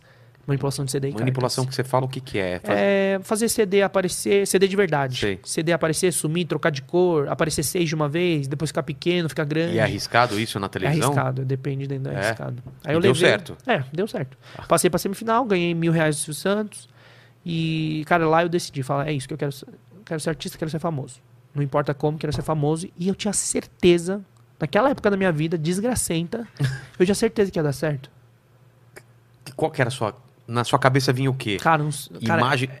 É uma certeza só. É uma certeza que ah, eu acredito que dá pra traduzir como fé. Mas é muito louco, né? Porque eu tinha certeza que ia dar. É muito louco, imagina que idiota. Moleque é, perdeu os pais, É. pobre, endividado, A- não a- aprendeu nada. Começou a fazer mágica faz pouco tempo. Aí, é, faz mais de pouco tempo, a escola só, alie- ah, só aliena os alunos. Eu falei, caraca, minha mãe tinha certeza que ia dar certo. Aí tive, passei por altos e baixos, que eu achava que tinha dado certo, aí meu irmão falava assim, é, para de fazer essas coisas, que você só decepciona a família. Aí, ele, ele chorava, porque discutia comigo, porque eu queria fazer isso. Eu falei, já dei certo, porque, só porque eu tinha ido no SBT duas vezes. E aí fui. Aí o que, que aconteceu? Do Silvio Santos fui pro Qual é Talento. Do Qual é Talento passei pra semifinal e não passei pra final. Mas eles falaram. A gente quer conversar com você, que você tem muito carisma, não sei o quê. Aí eles me contrataram pro programa na temporada seguinte para ser assistente palco e mágico do André Vasco. Só que eu era mudo, eu não falava, eu só fazia mágica nas transições, interagia às vezes, fazia umas piadas comigo. E ali eu falei, nossa, meu Deus, imagina, ser contratado para um programa fixo Cara, é muito. que tava em alta e pra mim ali já, ah, nossa, deu Consegui. certo, era isso. Mas não era, era a primeira experiência. E, e aí eu falava pro meu irmão, não, já deu certo, não sei o que. Ele ba- discutia, eu lembro de um dia ele chorando, falando, falando pra mim que acorda pra vida. Seu irmão tava seguindo pra que caminho enquanto você tava Meu irmão? nessa. É. Ah, meu irmão tava estudando ainda ensino médio. Ah, era mais novo, né? É, hoje faz medicina. Médico. Emprego sério. É. Top, top. É o chamado dele. Ele largou USP, largou AD, administração na USP, porque ele, ele sabia que não era pra fazer, aí optou por administração, sabendo que era pra ser medicina. Aí quando ele recebeu o chamado mais forte, assim, de Deus, ele falou, cara, eu vou largar a USP e vou estudar de novo, porque eu- é medicina. Mas o seu, você acha que foi chamado ou foi uma insistência sua? Cara, Em algum momento você sentiu que era um chamado? cara, eu não. Eu sempre. Eu sempre senti. Eu não sei de onde vem, isso é muito louco, né? Eu sempre senti que eu faria algo único e diferente. Tipo, que eu seria único, que eu ia estar em destaque, que eu ia ser o melhor no que eu fizesse. Então, na mágica foi assim, no YouTube eu me destaquei, na hipnose eu coloquei o Brasil no topo do mundo em relação ao tema hipnose, maior canal de hipnose do mundo, hipnotista mais Ah, é? seguido do mundo, sou o mágico mais seguido do mundo. Cara, é, eu tinha, não sei se é uma programação, é, eu tinha eu tinha esse feeling de tipo, cara, eu não sei se é, não é uma questão egocêntrica, mas eu sentia toda vez que eu tava com minha família, quando eu tava na igreja orando, quando eu via as coisas, quando eu me dedicava às coisas, eu falava, cara, eu, sou- eu sou único, eu nasci pra ser diferente. E aí eu gostava de ser único, único, único, e eu destacava isso. Eu sempre queria ser único, diferente ou o maior de todos. Aí minha régua subiu, né? Entendi. Mas, mas não sei, acho que foi no decorrer da vida. Mas naquele momento, é, aí eu discutia com meu, voltando, né? Eu discutia com minha irmã. Minha irmã falava: para de fazer isso, decepciona a família, isso é uma vergonha. É, como se fosse a ovelha perdida. Porque o termo né, pejorativo não se usa mais. Mas a ovelha perdida lá. E aí eu decidi no SBT. Depois fui contratado pelo Costa Talento. Depois dali eu fui no programa da Eliana. Fui na, E- eu fui na Hebe antes dela falecer. Fui no Ratinho, ganhei uma moto. Fui em algumas participações. E aí em 2011 eu fui no Faustão, se vira nos 30, ganhei. Ganhou? Ganhei. Foi, minha, foi meu cachê mais caro de todos. Porque se você pensar em qui- é 15 mil reais em 30 segundos. É. Bizarro. bizarro. Em uma né? hora dá 1 milhão e 800 reais. Caralho. É bizarro. É bizarro. Fui no Faustão, ganhei e tal. Mas depois do Faustão, depois de um tempo, começou a cair as participações na TV. Porque eu era um mágico. É. E eu comecei a sentir, Não falei, dá pra cara. você rodar sempre com as eu mesmas falei, cara, coisas. não é isso que eu quero. Também não ia sustentar. Falei, cara, não é isso que eu quero. Mas você se vendia como mágico nessa É, época? me vendia como mágico, e era a mágica que eu amava, que eu me apaixonava, que eu gostava de ver a reação das pessoas. Aí comecei a fazer umas palestras, não uma palestra, mas showzinho aqui, show ali. É, fui contratado para fazer mais cerimônia com mágica. Aí eu falei, putz, tá rodando, tá rodando, já dei certo, não sei o que, cara. Só decepção, porque não mudava a minha vida, não mudava a minha vida da minha família. Ia na TV, mas não mudava porcaria nenhuma. Diferente de todo mundo acha, né? Me viu na TV e fala assim: É, Meu Deus, o cara tá estourando, rico. o cara tá Tem rico porque apareceu. Nossa, coitado, porque não pagam nada, né? Eu lembro que no SBT eu participei do Costa Talento só por contrato, assim, tipo, eles me deram uma moeda de um real. É um real, é um real atual, direito de imagem, não sei o quê. Tá um real pra você participar. A galera, nossa, você foi na TV, não sei o quê. É muito- Era muita ilusão na época. Que é é a falta de conhecimento, né? Experiência. E aí é, começou a cair as participações na TV. E você não consegue cavar. Porque apesar de você conhecer produtores, diretores, não sei o quê, se você é só o mágico. Ele quer variedade. Na né? Hebe, eu fui no Dia Internacional do Mágico. E aí, na Eliana, eu fui fazer mágica no quadro. No quadro. Castelo da Cinderela, e que era de talentos, e. e- e- não sei, não lembro. e aí comecei a olhar pra internet. Aí comecei a olhar pra internet, eu falei, cara, na televisão eu não tenho contatos, não tenho relevância, eu não quero. Não é como mágico, eu não quero que fique chamando, ah, tem um mágico aí no programa, entra aí. Eu quero ser conhecido por mim, eu quero ser conhecido como Pyong, eu quero ser conhecido como artista, como celebridade, e como eu. E aí eu. Eu vou me perdendo aqui porque eu vou lembrando das coisas. Então, desculpa aí, tá? Se É meio arrastado a. Não, pra mim tá conversa. totalmente boa. A linha do tempo aí tá perfeito, cara. E aí, meu. Tô falando muito e aí, né, pra pensar. Aí comecei a olhar pra internet, comecei a estudar, comecei a ver as tendências. Aí. Pro, pro segundo canal, você tá falando? pro- Não, pro primeiro. Pro primeiro. Antes, porque é 2013, né? 2011, 12, comecei a olhar. Aí teve um amigo meu que falou: pô, você tem potencial pra criar canal no YouTube. É o canal no YouTube. YouTube, vídeo pra internet. Eu menosprezava, eu desprezava. É, falava, eu também, cara. "Imagina Mundo você- Canibal a gente demorou pra caramba pra entrar no YouTube. então, imagina eu, não sei o quê. E, e esse cara, é, ele foi muito importante. Ele foi muito importante. Acho que eu nunca citei isso. Mas ele deu o pontapé inicial de tipo, você tem carisma, você tem muito talento, você tem tudo pra dar certo. Então, além disso, também teve uma, uma professora na minha escola que tinha falado assim: Jaime, se você me disser que vai pra lua, você é a única pessoa do mundo que eu tenho certeza que vai chegar na lua. Nossa, De tanto que confiava no só que... que aí parece besteira, só que essa frase, agora estudando hipnose, as crenças limitantes das pessoas, essa frase entrou tão profundo, porque eu tinha. Quando eu ouvi essa frase, eu tinha 10. Não, tinha 11 anos, mais ou menos.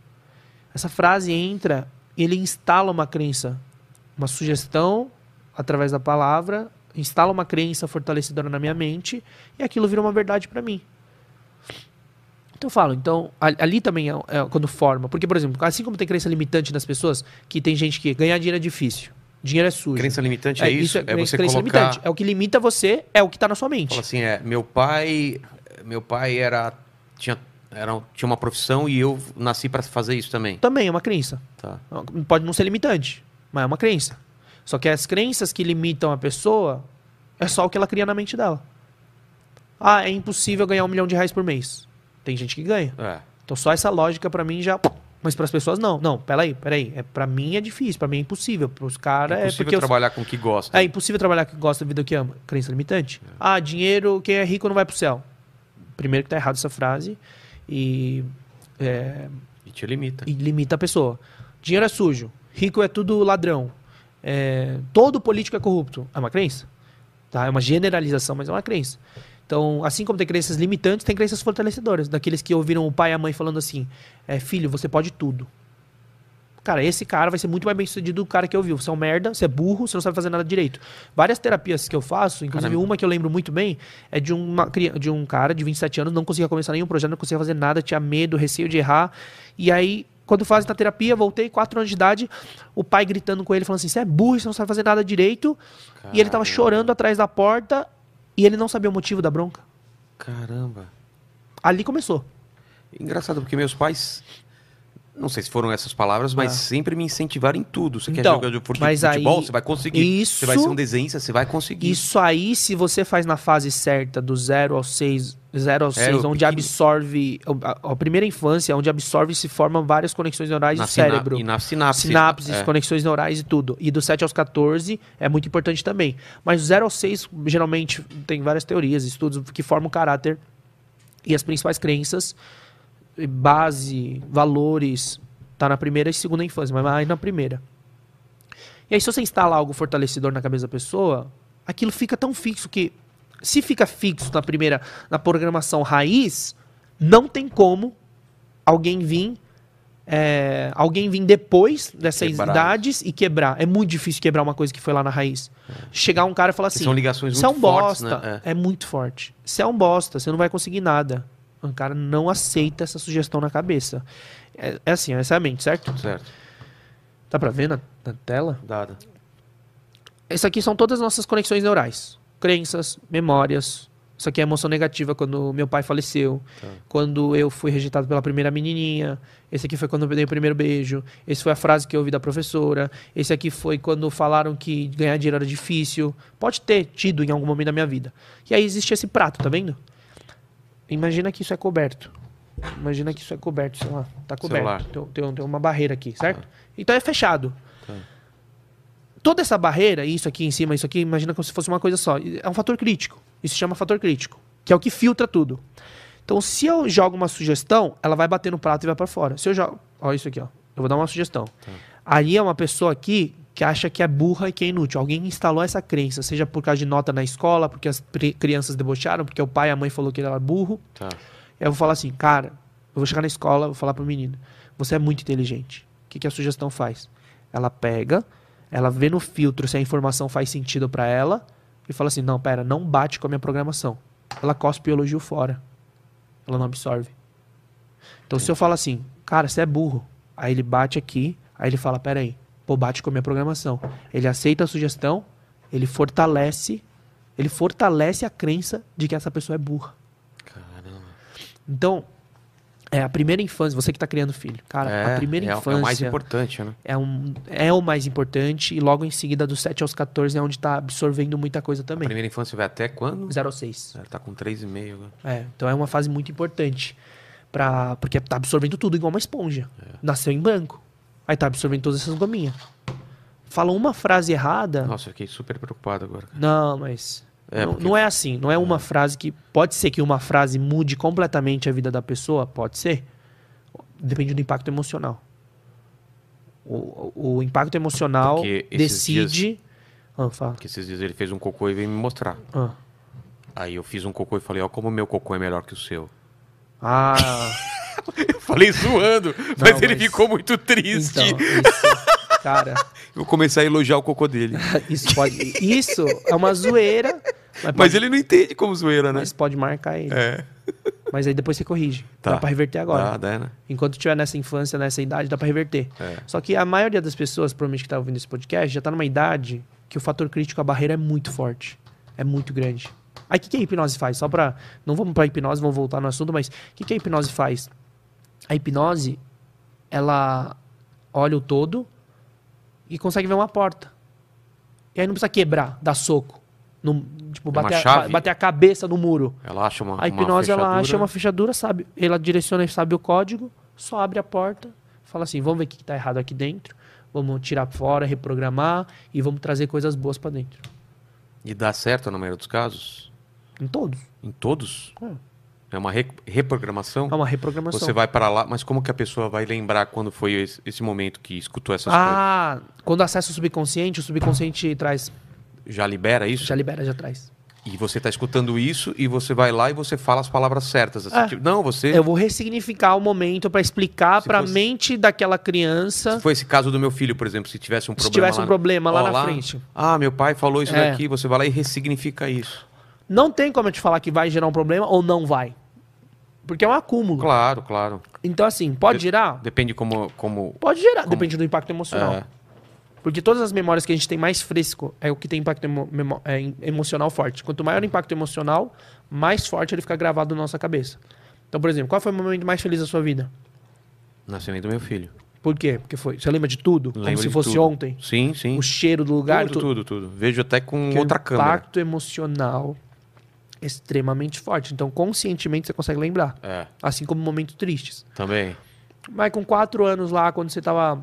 Você sofreu. Sabe qual é o momento mais antigo que eu consigo lembrar? Com seis meses de idade. Ah, Falei pra minha mãe, porque eu operei muito cedo. Com Hum. seis meses eu tava operando meu pé, que nasceu torto. Hum. E eu descrevo a cena do, do teto do- da sala de cirurgia e ela me fala. que aquilo impactou você É. e aquilo gravou forte por causa do impacto emocional.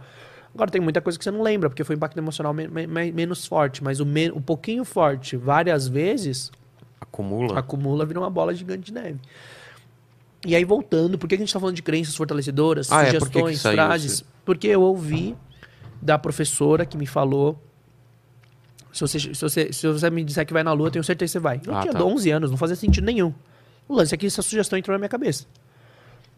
Então, apesar da minha família ser contra tudo que eu fazia, e o que, o que vinha instalando na minha cabeça, cara, não sei, eu era um inconformado com o mundo. Em que sentido? De, Tipo, questionando tudo. Mas por que, que eu tenho que ser advogado? Por que, que, eu, tenho, Ah, por que, tá. que eu tenho que seguir faculdade? Por Porque eu tenho que fazer um seguir hora- Por que um que que cumprir horário? Por que que tem que...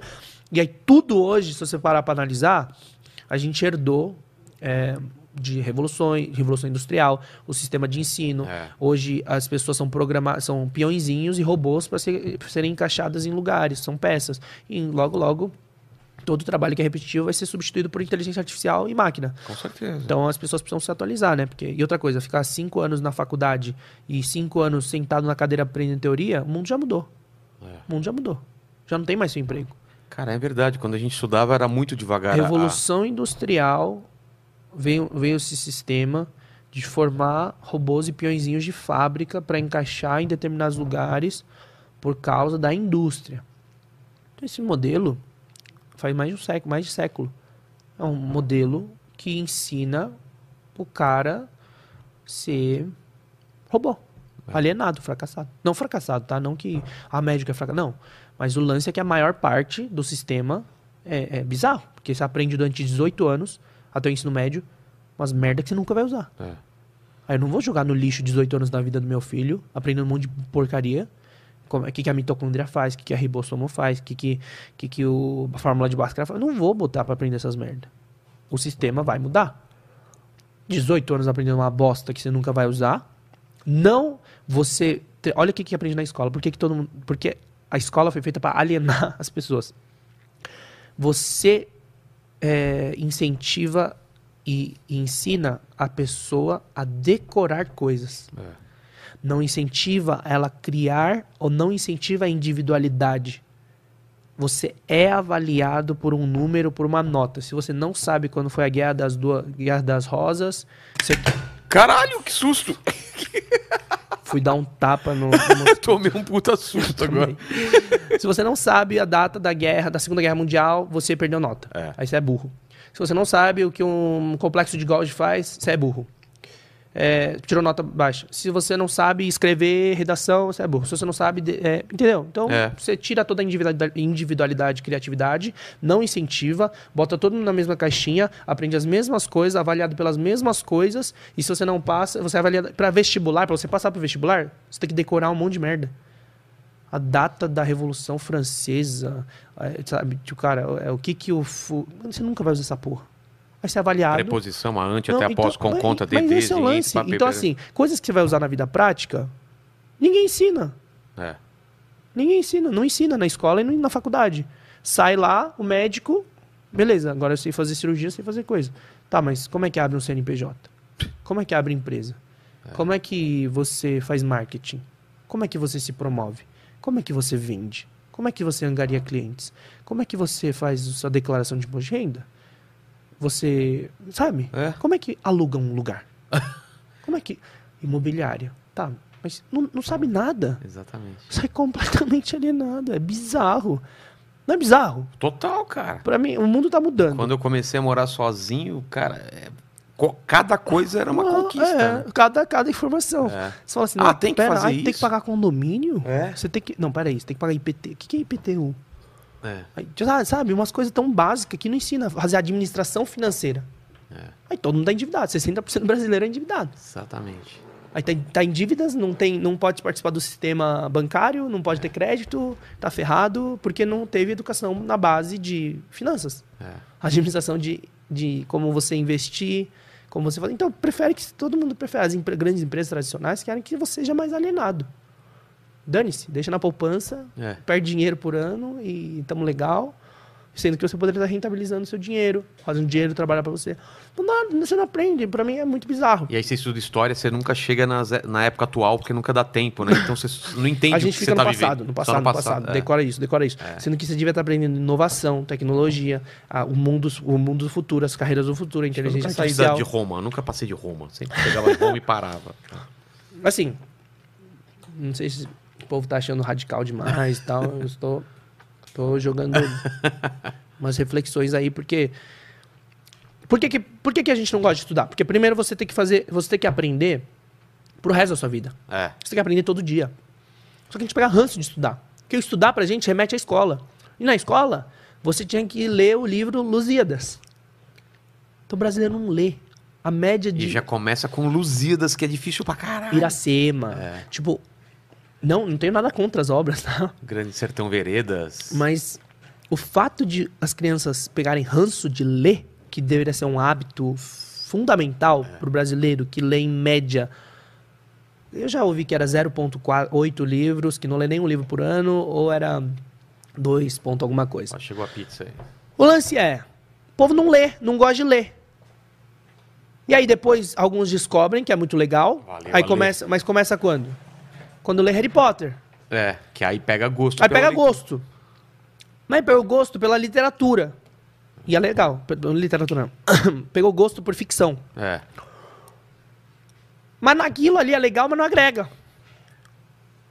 Todo mundo devia estar lendo, aprendendo, estudando, evoluindo todos os dias, coisas que agregam pro dia a dia, para você poder produzir, para você poder é, gerar valor para a sociedade, para você poder enriquecer, para você poder empreender, para você aproveitar sua individualidade, fazer algo que gosta, que ama, ou pelo menos parte da vida É.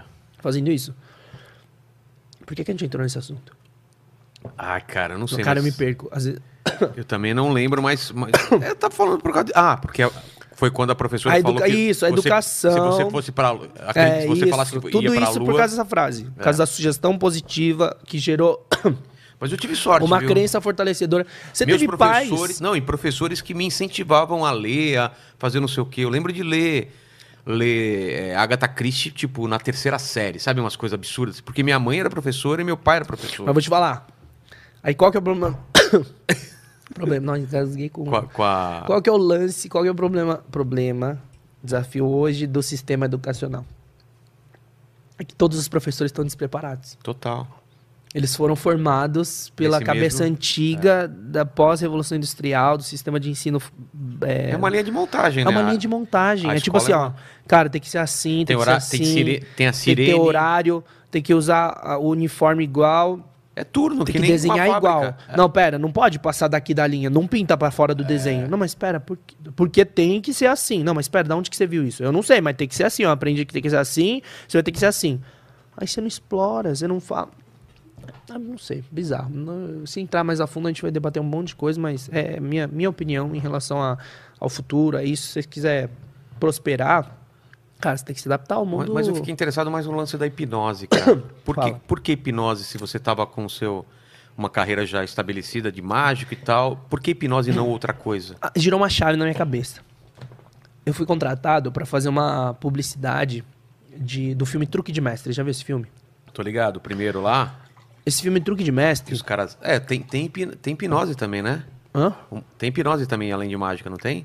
Tem hipnose. Tem, né? Tem hipnose. Não, mas. Não, os mas caras assaltam um, um banco. sem- isso, é, tô tem hipnose por causa disso. Deixa eu só ver alguns dos comentários. Ahn, O Ale tá lá também. Tem algum que você separou aí, Ale? nossa, velho. Bebe água, bebe água. Gente. Covid. Covid. Então, Não é. É que a galera tá concordando com, com a avaliação dele com relação à escola mesmo. Mas o lance. Agora até mudou o de voz. É. Tô falando que que, é eu- Covid aqui, tá? No chat. Eu fiz teste pro programa do Ratinho. Ah, que bom. Eu não tive Covid, mas O engasguei. Vila- com- Vilela é idoso aqui. É, Sobrou. Eu sou, eu sou. Como chama? No de risco lá? Eu sou. Cara, sobrou É. um pedacinho. Entalou ali no buraco. E aí? Ahn, Ale, tem alguma coisa deixa eu ver, deixa eu ver. Não, peraí. Ahn, Tem, tem, tem, aqui sim. Tem, tem uma galera que perguntou a diferença entre hipnose e fé. ah, Ah, tá. isso é legal. Tá, tá, tá, Tem a Sahara Melo também. Ela, ela tá sempre aqui, a Sahara. Ah, pá, pá, pá, É o lance de pá, hipnose e fé, eu entendo, entendo a pergunta dos caras porque a fé, ela, ela também ressignifica muita coisa dentro de você, né? Pega alguma coisa ruim e, e transforma aquilo numa coisa boa. Não é? É. O que, onde elas se encontram, a fé e a hipnose? Cara, é, são coisas distintas, acredito eu. É, a fé é você acreditar e você crer e ter certeza absoluta de algo que você não vê, não enxerga. Não... Minha mulher, ela repete direto. Fé é acreditar sem ver. Até o dia que ela pediu pra ver meu WhatsApp, eu falei, tenha fé. Ué, ué, você não tem fé? Basicamente isso. Basicamente é isso. E qual que é o lance da fé dentro do. A fé é questão de você acreditar em algo. Mas acredito que tem, um- tem uma linha tênue entre a fé, quando a gente fala de fé espiritual, e fé, convicção de coisas que a gente não conhece, talvez não enxerga, não vê. E, e é muito importante porque o efeito placebo ele acontece só porque a pessoa acredita. É. Mas não explicam por que, que o efeito placebo acontece, ou, é, funciona. Funciona. É assim. Tá o. Tá o. Aqui, o- a mente, né? Finge que tá aqui. Essa é a nossa mente, já Essa é a tá, nossa já, mente, tá, já tá- já tá pré-estabelecido. Isso aqui é a sugestão, é a frase que o médico vai falar. Se você tomar esse remédio, você vai ficar bom, é isso? É. Fala assim: se você chupar seu dedo três vezes. É sério. O médico, É? o médico que tem autoridade, ele pode falar, e essa sugestão atravessa o fator crítico, ó. Então finge que isso aqui é duro, tá? Tá. Mas o que acontece? Quando a gente. Tem formas de você abrir o fator crítico. Tem formas. Não é só a hipnose em si, mas acontece hipnose de forma natural todos os dias. Quando a gente vê uma autoridade que sabe. que a gente acredita muito no médico. Mas claro. Se o médico falar assim, ó, você tá ferrado, você tá com câncer, beleza, aceita a sugestão. Mas se, você- se o médico vem com autoridade e ele fala de um assunto que você não faz ideia, o que, que você faz?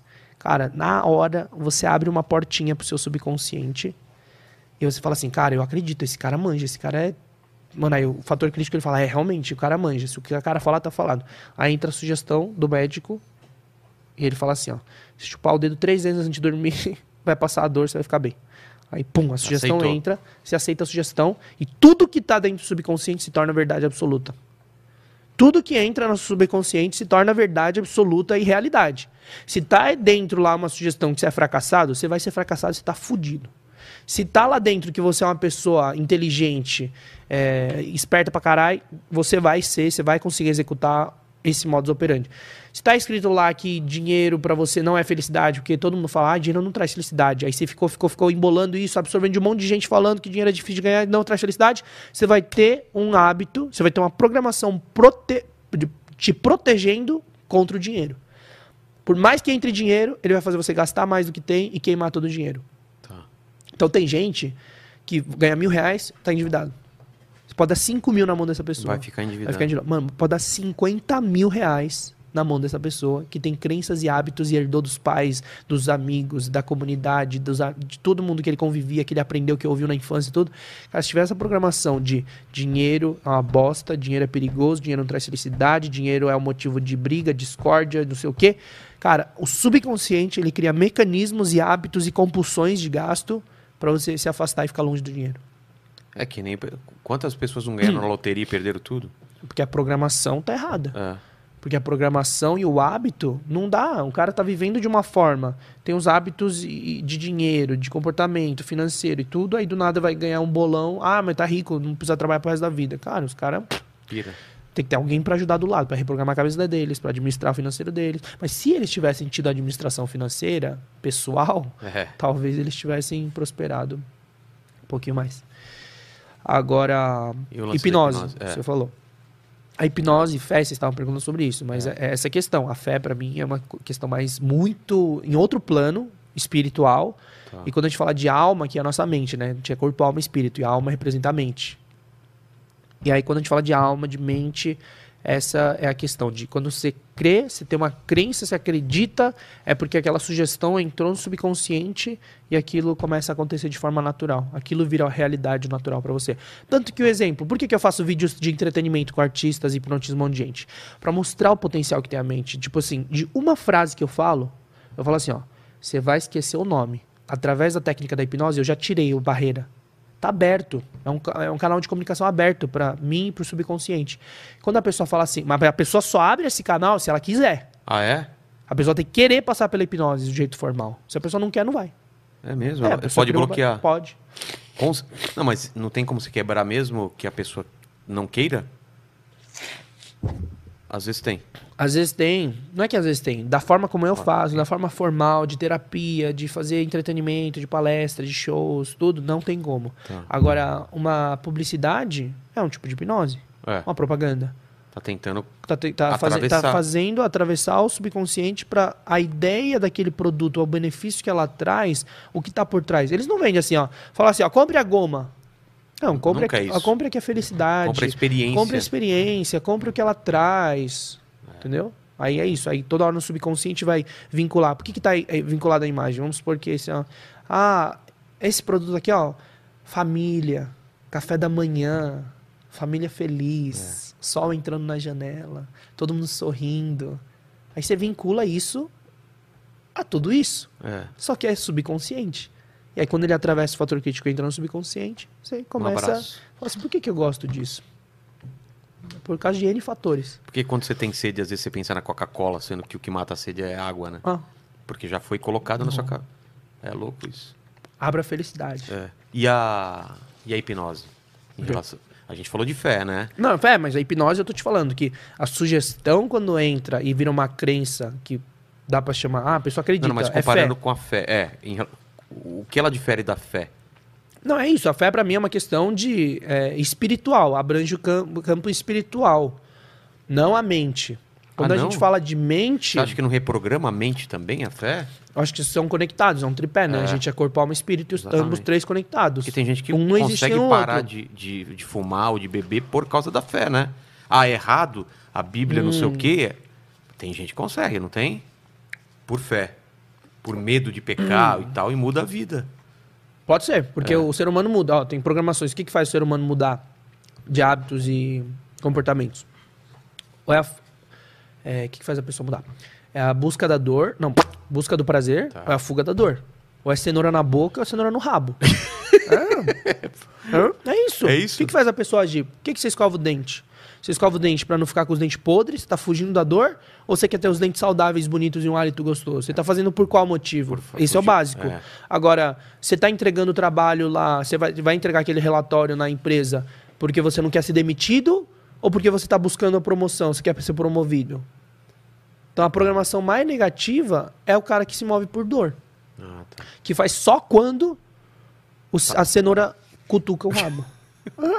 Por que, que não para de fumar? A maioria. Ninguém, não. Você pode falar, ah, cara, fiquei três anos sem fumar, voltei. Cara, tava 10 anos sem fumar, voltei.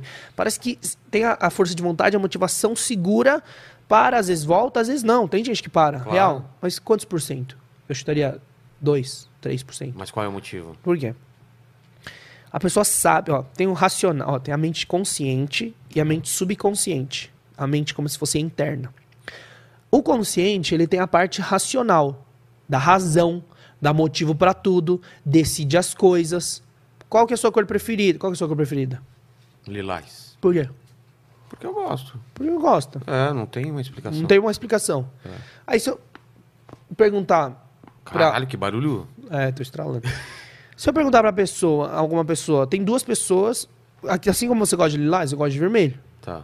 E tem gente que gosta de amarelo. E por que você gosta de vermelho? Eu gosto de vermelho porque pra mim é uma cor que representa amor, paixão, protagonismo, que é a cor mais forte, entendeu? Entendi. Mas tem gente que vai olhar e fala assim, eu odeio vermelho. Por quê? Que é a cor do sangue, violência, alerta, perigo, É, né? Depende de como a pessoa foi criada. claro. Então, são duas opiniões diferentes. Só que o que, que dá esses motivos? É o racional. Porque tudo pro ser humano precisa ter uma razão. É a bagagem dela. Precisa ter uma razão. Mas é uma razão aleatória. É. Da sua cabeça, da sua vivência. Precisa ter uma razão. O ser humano pira e surta se não tem um motivo. Por isso que a gente busca toda hora pergunta, por quê? É. Ah, mas por quê? Meu filho é muito isso. Por? Mas as, as crianças têm essa pureza de querer saber e estar E curiosa perguntar, é. e perguntar. Então, é, o racional. que eu tô falando isso? Por causa da, é, da- Onde a fé encontra com a, com a hipnose. E eu tava falando que uma, uma pessoa com fé consegue parar de beber. Ah! Boa. Nossa, cara. eu tô- Caramba, você tá- é maconha não? Não, não é. Eu acho que é dislexia. Não É mesmo? É, é o- é o nosso terceiro convidado que tá sofrendo apagão. É, cara. Eu- eu Cara, tô- não é eu tô- apagão. É- Por quê, eu- quando eu fico será? muito tempo falando, conversando e tal, aí eu fujo um pouco demais. Aí eu falo, cara, por que eu tava falando disso? Aqui, Não, mas comum, você- É comum aqui. Você não. não, não- não- Não, Eu perguntei isso, ele É, não. zero, Você não é do. do, do- Zero, zero. É, cara, não, mas de verdade, cigarro é uma coisa que. Maconha, drogas, é uma coisa que. Assim, eu sou caretão. Eu Tenho- não tenho furo, não tenho tatuagem. Não tenho A nenhuma. tatuagem eu comecei a fazer É? agora de velho. Eu não tenho. Nem, mano, não fez piercing, brinco, nada. Eu, do jeito que eu pari, fui parido, estou. Tá aí. É. Essa tatuagem aqui. Ah, isso aí nasceu comigo. É, hum, tá, cigarro. Então a gente tá falando da busca do prazer É. ou a fuga da dor. Que É, isso faz com que as pessoas tomem uma Tomem uma atitude, uma atitude. ação. Só que quando a gente fala do cigarro, por exemplo, que é mais- um dos mais comuns, você falou que tem Por que gente que a que para pessoa 10 anos e depois e volta. ou para três, volta para É, um mês, é. treme, treme e volta. Não, aí fala assim, a dependência é química. É. Eu, de acordo com a minha experiência e estudos e resultados em terapia, não é químico É psicológico? psicológico por causa de programações que, por exemplo, olha como o cérebro vincula, olha isso, olha que louco. Eu sou uma, eu sou uma página em branco. Tá. E aí, teve experiências, eu era, eu era isolado. Ninguém falava comigo, eu era quietinho, introvertido, sofria bullying. Aí, de repente, ele começou a se enturmar com a galera do cigarro. Só que aí, quando ele começou a fumar, para provar, ele foi aceito no grupo. É. Aí ele sentiu aceito, que é uma necessidade básica do homem. O cérebro já fez essa Caraca. ligação. Aí ele fala, nossa, legal. Mas não é por causa disso que viciou. Só que aí vai na balada, vai no fumódromo, e aí de repente alguém pede um isqueiro pra ele e começa a trocar um bate-papo. Aí nunca teve é, contato com o sexo oposto. E aí de repente alguém interessante começa a trocar ideia. E aí, pera, opa, o que o cigarro traz? E aí tá lá no trabalho, estressado, e vê que todo mundo pode descer um momentinho lá pra fumar um cigarro, quer fugir da dor, fugir do estresse ali. Opa, olha que cigarro. Cigarro, cigarro. Aí várias experiências. Cigarro, cigarro, cigarro. Cigarro é bom. Cara, cigarro traz isso. Cigarro traz segurança, aceitação. Eu me sinto bem, minha autoestima cresce. E aí vai acumulando. E aí pega, começa a fumar e fica dependente do cigarro. Que o subconsciente fala, cara, o cigarro é necessário. A bebida alcoólica é Aí necessária. ele tenta parar. É, aí fala, vou parar. Aí o subconsciente fala assim, não, Aí dá alguma coisa errada na vida. não, não vai parar não. Você tá cinco anos fumando. Toda essa programação tá aqui falando que o cigarro é bom e é necessário. E o que o subconsciente fala é a verdade. Numa briga com o subconsciente, você vai perder 90%, 99% das vezes. Porque a programação durante anos foi do cigarro, que ele é bom, que ele é necessário. O consciente versus subconsciente, o consciente O- perde. Nossa, claro que perde. É? Ah, mas é só falar, é só dar um exemplo. Você, você já você faz academia todo Fa- dia? Não. Você já quis fazer academia Já todo fiz dia? durante você muito fez, tempo. Você já parou um momento pra fazer dieta? Quis fazer Já, dieta? já. Conseguiu seguir constante? só- não, por um só por um tempo, tempo. Porque força de vontade é uma barra de energia. É. Esgota, esgota, esgota, foda-se o mundo, volta à programação original. Entendeu? Tipo assim, então cigarro é assim, ó. Pô, beleza, então. Vou parar. É, aí olha, olha que louco. O cara fuma. Aí, conscientemente, ele sabe de tudo. Cigarro Tipo, faz bem? Não, Faz mal. Dá câncer. dá. Você pode. Você, é, seu- Amarela os dentes? Amarela os dentes? Sim. Sua, você perde, fica, pode ficar em impotência sexual? Perde Fica performance no esporte? Você vai ficar fedendo? É, fedendo. Você, sua esposa odeia? Odeia. Seus filhos odeiam? Odeiam. Seus filhos podem pegar exemplo e fumar igual você e você não quer que eles fumem? Podem. E aí você pega todos esses motivos assim, câncer, posso morrer mais cedo, não sei o quê. É uma dor?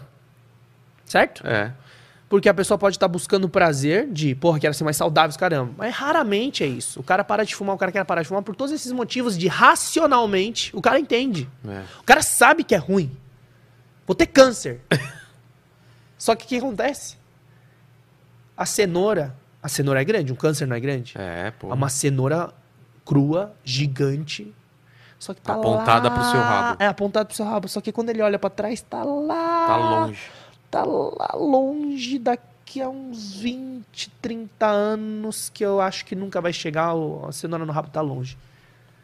E muita gente só age quando cutuca. É. Mas lá o câncer tá longe. Dá pra... ah.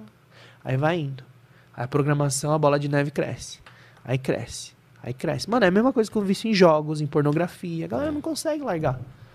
Dieta, básico. Vamos um exemplo. Ah, mas pô, você tá falando de gente que tem vício, eu não tenho vícios. Beleza. Todo mundo quer emagrecer. Eu tenho vício em chocolate. Então, chocolate. Eu você consegue tirar meu vício em chocolate? É vício. É, é, é, vício- algo que você não consegue controlar? É. A gente consegue.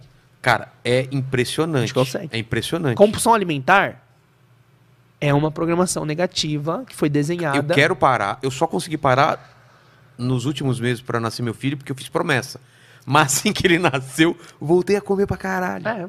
Então, esse é o lance. do Esse tipo, é uma coisa. Você fala assim, A segunda coisa eu não sei se eu quero reprogramar, tá, então. que é a punheta. que isso, é o vício em chocolate, em, punheta e chocolate. Mas é, é um vício real, sabia? É, a, mas galera, é- a galera não consegue parar. É verdade. E aí, dieta e academia, que é coisa que a maioria todo mundo. É. Você quer comer melhor? Quero. Quer ficar magro? Quero. Quer Todo ficar corpo bonito? Quero. é. Quer ficar saudável? Quero. Sabe dos benefícios? Quero. Vai ser bom, pra- vai ser bom. Aí paga academia um ano e não vai. É. Aí vai É lá, prazer. começa a dieta lá, é, segunda-feira, aí Terça. terça-feira, aí quarta-feira, pum, dia de feijoada, mas tudo bem, segura um pouco. Aí quinta-feira já, hum, amanhã é sexta, happy hour. Ah, sexta eu vou no happy hour, eu mereço. É, Eu mereço. sábado. Aí sábado, ih, pizza com família, amigos, ih, baladinha, ih, meu Deus. Ah, não, mas, mas segunda-feira eu faço de novo, É. aí segunda aí começa ciclo, aí tem gente que consegue manter um mês, nossa, tô fazendo um mês certinho, cara, que foda, não sei o que, meu Deus do céu. No segundo mês tá tipo, ah, Tava meu, no ah, jejum Ah, eu intermitente. já, já emagreci uns dois quilos, tá bom? Aí começa a criar desculpas racionais, da mente É. racional, pra dar razão, pra justificar a sua fugida, pra justificar e falar assim: não, eu fui bem um mês, cara, eu, eu perdi 3 quilos, acho que eu posso, ô, é melhor, né? Eu mereço, cara, eu trabalhei duro hoje. É, pô, eu, eu emagreci 3 quilos, então hoje eu mereço. Aí vai É. indo, aí entra no ciclo vicioso que, Eu tipo, sei bem. Sabe quando tchau você é criança? academia, tchau dieta, dane-se. Aí fala assim, não, não dá mais porque minha vida tá estressante. Que, ai, meu trabalho tá estressante. Ai, é culpa do meu, da minha esposa. Ai, é culpa, culpa dos meus pais. Ai, meu trabalho, ai, meu chefe. É. Entendeu? Aí começa a desculpa, fala assim, eu vou fumar mesmo. Ai, pelo menos isso eu mereço. É. Ai, eu vou comer. Vou pegar um comer, chocolatinho. Comer é um dos maiores prazeres da minha vida. Nossa, não vou deixar de comer. Aí, come- aí começa desculpas, desculpas, não sei o que, não sei o que. Sabe É. Isso que é vai fazer mal. subconsciente ou é consciente isso? Não, esse, esse, É peraí. o consciente. É o consciente dando desculpas pra justificar suas fugidas, seus atos. Aí fala, vou parar de fumar. Tá câncer, tá, não sei o que, faz mal. Pô, vou parar de fumar. Aí o subconsciente tá lá dentro assim, ó. Ô, amigo, Lembra lá? olha aqui, ó, essa programação. Cigarro é sinônimo de segurança, aceitação, você precisa, você pode dar uma fugida, ele desestressa. Aí quando você pergunta pra alguém, vai falar assim: não, é porque o cigarro me desestressa. O cigarro, ele reduz minha ansiedade. Porque. Meu amigo, quando você vem fazer terapia, você descobre que não tem nada a ver Não? Nada É lá a ver atrás essas problema. porcaria aí que fala. É, lá atrás, problema. Lá atrás, vários momentos. Às, Qual vezes, às vezes pode ser um, dois Qual foi a momentos. coisa mais difícil que você já conseguiu reprogramar numa pessoa? Cara, Cigarro, medo. Não, eu tenho, eu tenho medo... medo- absurdo de cobra, por exemplo. não, medo, fo- fobia ou medo? É, é diferente? É diferente. Medo, Medo de. é- cobra é medo ou é fobia? não. Depende do nível. É não conseguir nem encostar. Não, nem encostar ninguém consegue. ver. É, mas. Você vê. Como que eu sei? Você vê e surta? Surtar o quê? É ter medo. É fugir. Não. não, sur- vo- Você não, consegue surto. nem olhar pra uma foto. Não, não, não, não é Então, nesse nível. Não. Fobia tem vários Fobia níveis, é- mas assim, ó, a fobia é o medo irracional, não existe motivo. Você tem medo, você surta, você grita, você chora, vem de uma imagem. Tá. Esse é o nível máximo, assim, acho que de fobia, de tipo, imaginou uma cobra, já começa. Ah, não, não, não. Não é isso, não. Não. Então você tem medo. É medo. Mas medo é saudável, É mais medo fácil. é bom. Medo é mais fácil e medo é uma coisa que você tem que ter. Então, Porque é, cobra isso é que eu perigoso. penso, exatamente. Bem, Meu filho tem medo de barata sem nunca a gente ter falado que barata era um. pra ter medo ou não. Sabe por quê? Por causa da minha mulher? Ela tem reações Tem, loucas, histéricas. histéricas. É, e aí ele repete. Ele olha, olha que louco. É. Ele olha, ele olha a barata, que é um bichinho inofensivo, É. pequeno, que racionalmente, quando a gente pensa, pô, é uma barata, ela, ela tá mais com medo da gente do que a gente com medo dela. E aí quando vê a reação exagerada da mãe, fala, meu Deus, aquela barata é perigosa. eu vou reagir da mesma forma. Olhei uma barata, eu vou gritar e vou chorar. Não sei porquê, mas se a minha mãe faz, eu também vou fazer. Ela cuida de mim. Ela cuida de mim, eu confio nos meus pais. Se meu pai e a minha mãe têm medo de barata, eu vou ter medo de barata. Que doido, cara. Tomar cuidado com até as atitudes. As crianças aprendem mais olhando as atitudes do que você falando alguma coisa. A palavra convence, o exemplo arrasta. O exemplo arrasta? Arrasta as pessoas. Pra baixo, tipo, pra- não, pra cima. Eu tô falando assim, a palavra, você falar é uma coisa. Ah, e a ação Só é, que a ação e exemplo é muito mais forte. É né? muito mais forte para a pessoa ver de fato. Pra você liderar alguém, para você ensinar, você tem que arrastar pelo exemplo. Mas o que Não acontece, só falando. Ah, Mas o que acontece hoje em dia é o contrário. Ah, Por isso hoje, que tem os na canceladores. Internet, É. Na internet, o que mais Todo tem mundo- é... fala. Nossa. Não, Ah. devemos, não devemos ser racistas, não devemos ser não sei o quê. Todo mundo da boca pra fora. E aí? E a ação? Quando você vai ver, Lembra da Amazônia esse lá? povo, esse povo que. Esse povo militante. Que, quer dizer, foi bom que aconteceu no BB21 agora. Total, cara. Porque para enxergar o que, que eles estão fazendo na internet, entendeu? É. Essa militância lacrosfera. É, que se você caçar a vida pessoal, WhatsApp, os memes, a compartilha, conversa entre os duas as co- é, você vai ver que essas pessoas são as piores. Claro que é. Não ficou provado o lance Um da, da de- pandemia? Não, ah, eu não saio daqui, não sei o quê, daqui a pouco tá jogando futebol, né? E depois de meses posta um tweet falando assim: o bom de só falar a verdade. Não, peraí. pera o bom aí. de só falar a verdade é que depois não podem me cobrar ou falar alguma coisa contrária de mim, não sei o quê. Aí foi um cara que respondeu lá embaixo. É muito verdade, né? Fala pra todo mundo ficar em casa e vai lá jogar futebol. Então, Então- mas isso daí o que que é? Por que a gente está vivendo esse tipo de... Você já, já parou para pensar? Por que a gente está vivendo esse tempo onde... Tudo bem que não é atual esse lance daí, da- do que você aparenta ser é muito mais importante do que você é. Isso vem da publicidade, vem da... da- de uma- de um- mas atualmente é muito isso. É muitas pessoas querendo falar é, é, as virtudes e não viver as virtudes. Por que, que é tão importante? Faça o que eu falo, mas É. não faça o que eu faço. É. Ah, hipocrisia. Mas por que, que ela é recompensada? E agora tá em xeque. Agora só tá em xeque. Mas sempre foi recompensado. E quando é pego, falando, desculpa, eu mudei. Eu era assim ah, no passado. Fala, mas foi ontem que você fez. Ah, mas de ontem pra hoje eu mudei. Mudei. Não é? Por que, cara? Cara, eu acho que é mais uma questão de formação, educação e formação de caráter. É isso. Porque eu acharia. Eu. Eu já tenho. Tem gente que tem o exagero pro outro lado, né? Tem gente que é. Tem gente que é foda pra caralho, mas te- tem, tem a síndrome do impostor. Ah, tô ligado. que ele se sente. é, Não é, merecedor. Não merecedor, que ele não é tudo aquilo. Aí beleza, aí o outro extremo. Aí o outro extremo é o cara que não é porcaria nenhuma, nunca fez porcaria nenhuma, nunca teve resultado de nada. E o cara fala pra todo mundo, cara, faturei sete dígitos, É. eu, tra- eu tratei 10 mil pessoas, eu tô com a carreira há três anos. Eu falei, 10 mil pessoas em três anos, você vai fazer o Não cálculo? fecha a conta. Falei assim, parece que teria que ter atendido X pessoas por dia, mas 24 horas não dá pra fazer isso e tal. Aí você começa a ver as falcatruas do mercado. Tem que tomar muito cuidado com esses gurus, mestres, Coaches. coaches. Tem coaches bons. O coaching é muito bom. A metodologia do coaching, cara, é muito foda. Dá muito resultado. O Bill Gates falou num vídeo uma O que, que ele vez. falou? ele tem uma coach. E ele É? falou, todos deveriam ter um coach. Todos.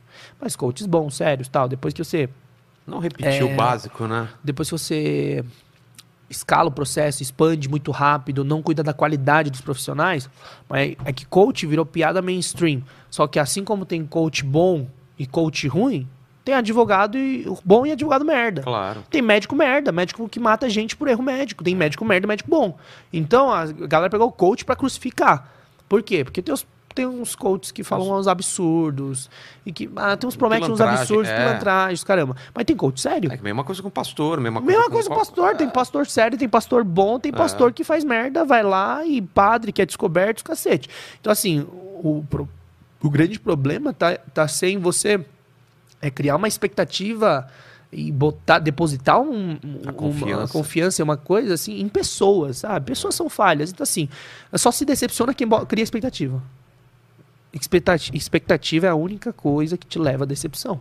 É. Assim, tem que o ser humano cria, é normal criar expectativa. Só que aí o tombo é maior quando você cria uma puta expectativa nas coisas, nas situações do trabalho. Expectativa e desejo, né? São duas coisas que, que é, geram, ah, vai- geram dor. Você promovido, nossa, tenho certeza, tá rolando boatos, aí não é promovido. Aí o cara fica frustrado e tal. Você que criou a expectativa, ninguém. Você confiou em boatos e você se frustrou. Mas é, é perigoso. Mas, Mas sempre volta- teve isso, sempre teve isso. Vamos falar de BBB, porque a gente acabou de ter a, a, a saída da, da, da Conká com recorde de rejeição, né? 99,17. Cara, isso aqui é um problema. É, Quando é fica aí. É nossa, viciante, cara, isso daí. Nossa, oxi.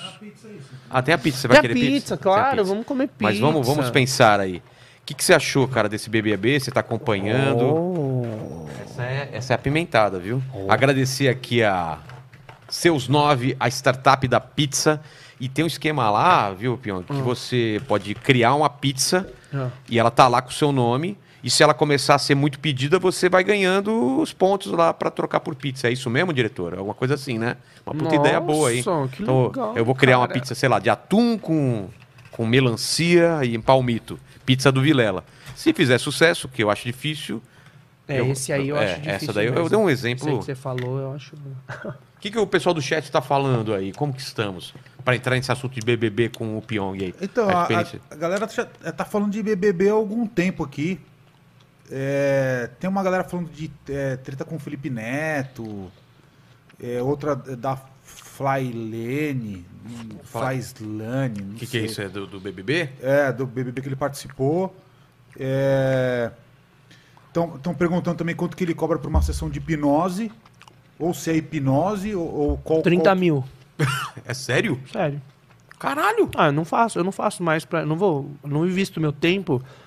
Não que eu não queira tratar as pessoas, mas eu tava com. Eu, eu formo outros terapeutas para poder escalar o processo. E Ah, meu tá. tempo fica mais valioso. Então eu, eu, eu cobro caro para atender pouco. E eu deixo as pessoas que foram formadas por mim atender o Brasil todo. Atender as outras. Então, essa era a minha missão, o propósito que nasceu, para combater mal do século, depressão, ansiedade. Então, assim, no meu caso, não estou te obrigando a me contratar, a fazer. Mas o mínimo é esse valor. Mas eu não paro muito para fazer. Ou Mas é por tem indicação. pessoas que. Tem. Mas assim, é, é justamente para valer a pena eu parar, separar metade de um dia para fazer esse processo, beleza. Agora, agora o restante eu indico os outros terapeutas. Tem terapeutas até melhores do que eu, com mais experiência. Mas é justamente por isso, porque meu tempo hoje é muito valioso. Porque aí eu falo, pô, não vou. Ah, mas pô, você não é do bem, você não quer. Eu já tô fazendo meu processo. Parei minha vida de artista, celebridade, para criar uma empresa, para criar um instituto, para criar uma metodologia, para formar pessoas para espalhar pelo Brasil, para atender a demanda que eu recebia no e-mail. 30 mil e-mails pedindo ajuda. Desde é? fobia, vícios, depressão, Caramba. pensamento suicídio. Aí surge esse propósito, a missão, porque meu pai faleceu por causa de depressão. Tenho muita empatia por essa situação, pelos maus do século, transtorno do... Por isso que eu mergulhei na mente Mas humana. quantas pessoas você treinou ou, ou- ou criou através desse. Dessa metodologia, um- É. é. umas 300. Caramba. Agora, formado com... Mas como o pessoal acha esse pessoal? Tem um site que eu deixo, Ah, é? institutoquasar.com. Depois a gente coloca aqui. BR. né? Como, é que é? institutoquasar.com.br. Eu deixei o site pra galera achar. Tá, Mas será que é Quasar. isso? Q-U-A-S-A-R. Não, mas Instituto você pode passar depois a gente deixa no- na descrição aqui do, do vídeo que vai ficar pra sempre. Dá pra juntar algumas perguntas do BBB pra gente entrar nesse assunto aí? Não, tem uma, tem uma pergunta aqui de, de terapia, aproveitar Ah, que tá. ele comentou sobre isso. Eu não sei se tem a ver ou não, mas ele perguntou Só, sobre. só dá um toque pra ele aqui. Tem pessoal que tem misofonia, só não come muito perto aqui, senão Hum. o pessoal fica enchendo o saco da gente. Pô, os Tem que convidados. tratar come- a misofonia, hein? É, né? É, mas ele tá, ele tá Você sabe o que é misofonia, né? Eu descobri por causa daqui que o pessoal falou. Tenho misofonia. Fale. Então, ele perguntou o seguinte: o que, que você acha sobre a terapia usando os sons binaurais? Ah, a gente usa pra fazer auto-hipnose às vezes. É, É? muito legal. O que, que é assim, som bi, bineu... É a forma como a gente grava, meio que em, como se fosse 3D. Ah, tá. Tô ligado, tô ligado. Qual que, qual que é? que mais? É, aí eu- porque eu posso ler uns super chats aqui rapidinho. Vamos lá. Aproveita. Aproveitar Aproveita que ele tá comendo. é. Por exemplo, o Robson Bezerra, ele mandou um super chat aqui, é o seguinte, que ele falou que os meninos do grupo Victoria prometem fazer mágicas com as suas cabeças e hipnotizá-los com o som original. E diferente de tudo, de tudo que vocês já ouviram, ele pede para ajudar, que ajuda esses três meninos sonhadores assistindo e deixando seus likes no novo clipe que chama Incendeia, no canal Victoria Oficial. Então diz ele aqui que é uma música que tem proposta de, de mágica e hipnose. Deve ser interessante aqui, então a galera Boa, boa. Vamos, Boa. Lá, vamos lá conferir. Que é, mais? acessem aí, Victoria Música Incendeia. É, tem um outro aqui também, um superchat, que é o Sapiens Chat. Tá pedindo aqui, agradeço muito a todos os podcasts que, adi- que abriram essa frente de diálogo, mostrando o quão complexo é o mundo e que temos que aprender. E graças a vocês, né, que, que- fazem, super- que fazem podcasts, aí eu criei o Sapiens Cast, que virou minha, tera- minha terapia. E ele diz que diálogo é tudo, incentivo a todos a criarem os seus. Então, diálogo e educação. Aqui a gente tem um outro que aparece bastante aqui, que é o canal do Berge. Lembra ah, dele? ele sempre, não? é, sempre tá aqui. Quem é esse cara? Vamos ver se você lembra. Ah, mano, putz, grilos. Aí é você o me cara coloca que faz o cubo mágico. Ah, com os pés! Ele tá de Exatamente. novo aqui, eu tô ligado é. Exatamente. Ele tá falando aqui, fala Pyong, sou faixa preta em karatê e bicampeão brasileiro de cubo mágico com os pés. Já ouviu falar da hipnose que ajuda na arte marcial ou esporte? Queria saber mais sobre isso, por favor, comente. É, na concentração? O que que- Mas ele tá comendo ainda. Vamos lendo mais coisas aí. Aproveita que ele tá. Tem outro aqui, ó, o Touro. Touro, não sei se é aluno do Pyong. Ele fala o seguinte: eu te ajudo a tratar ansiedade e pânico. Sou psicólogo e hipnólogo. A hipnose é uma ferramenta com resultados positivos e vejo quase todo dia na minha clínica e no atendimento online também. E ele falou que eu posso te ajudar se você tiver esses problemas aí. Então procurem aí o Touro. Touro. Me encontre nas redes sociais como um Touro. Tá? Então, esse é o cara, ele é hipnólogo e psicólogo. Tá, mas não necessariamente é, foi aluno do, do, do Pyong, não. Senão É. ele lembraria, né? Sim, pois é, pois é. é... tem- estão comentando aqui que nesse caso do esporte que teve um lutador de MMA que fez hipnose para ajudar o cara a, a prever os movimentos e tal. Não sei se. Focar, é. Já temos duas perguntas sobre isso. Ele fala. Tem mais outro superchat aqui grande, né? Que a galera mandou, que Então é o vamos. Dance Tudo, com o Rodrigo Schirer. Aproveitando a presença do Pyong para divulgar meu curso de dança para quem não dança e tem dificuldade em aprender. O curso Dance Toda Festa, que foi criado especialmente para você que não dança, para poder aprender em casa, pela internet, sem ninguém ver. Pesquise Dance Toda Festa e saiba mais. Tá certo. É isso aí. Vamos lá. Aí, é, putz, essa pergunta eu também queria fazer. É, Ó, Jô. se a hipnose pode ser usada para tratar zumbido no ouvido. Não sei se você já viu. Ah, muita gente me pergunta sobre isso, cara. Que Isso... o zumbido é um problema. Meu pai tem, inclusive, ele já, cara, ele já fez. Tentou fazer tratamento até em Massachusetts. Cara, deve ser um negócio Ele insuportável. não para nunca. É, você pode re- remover o ouvido de dentro da cabeça que, ele, que o zumbido não para. Então, é, Caramba. Cara, isso é uma coisa que a gente quer testar, na real, porque tem muita gente que fala que procura. Procura. Ai, procura terapia, procura médicos para fazer é, exames, caramba, não acha nada, nada, nada de errado. Aí é onde a gente realmente pode provavelmente ajudar com a, com a hipnose. Às vezes não é uma coisa física, é, é psicológica ou não necessariamente? Pode ser. Pode ser. Porque se não acha nada nos exames, aí é a fase de ajudar na mente, é psicológico. Ai. Em relação ao, ao lance do, do MMA, das artes marciais, o que, que, que, que a hipnose pode ajudar? Cara, para esportista tem muita gente focada só em esporte e performance, sabia? Ah, é? De quebrar as barreiras de crenças, hábitos ruins, costumes ruins no esporte e tal. E maximizar os treinos, performance, atenção. Mas eu não sou especializado em esporte. Eu formei alguns que estão trabalhando só com isso agora.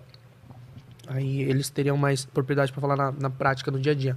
Mas com Mas é certeza possível aumentar resultado, performance, concentração, tirar aquele, é, aquela pressão, a pessoa ficar pressionada e, errar porque tá pressionada, o grito do público e tal, tudo dá pra programar certinho pra potencializar ao máximo o resultado de esportista, de lutador.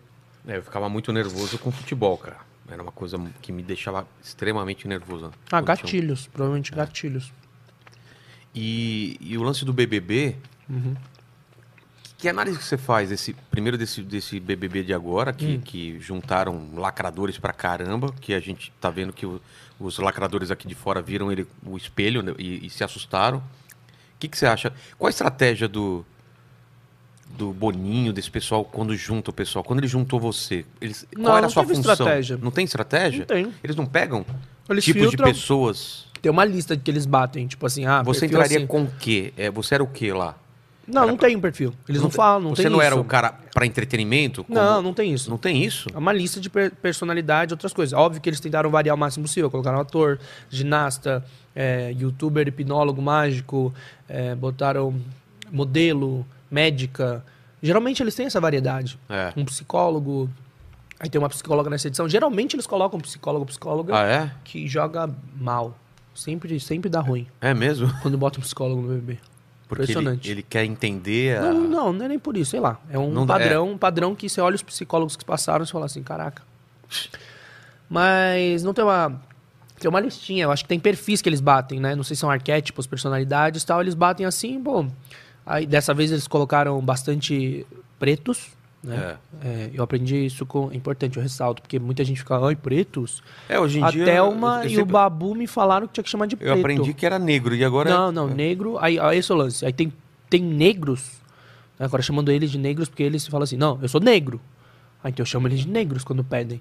Tá. Mas de acordo com Thelma, Babu e algumas pessoas ao redor que eu ouvi e aprendi, é preta.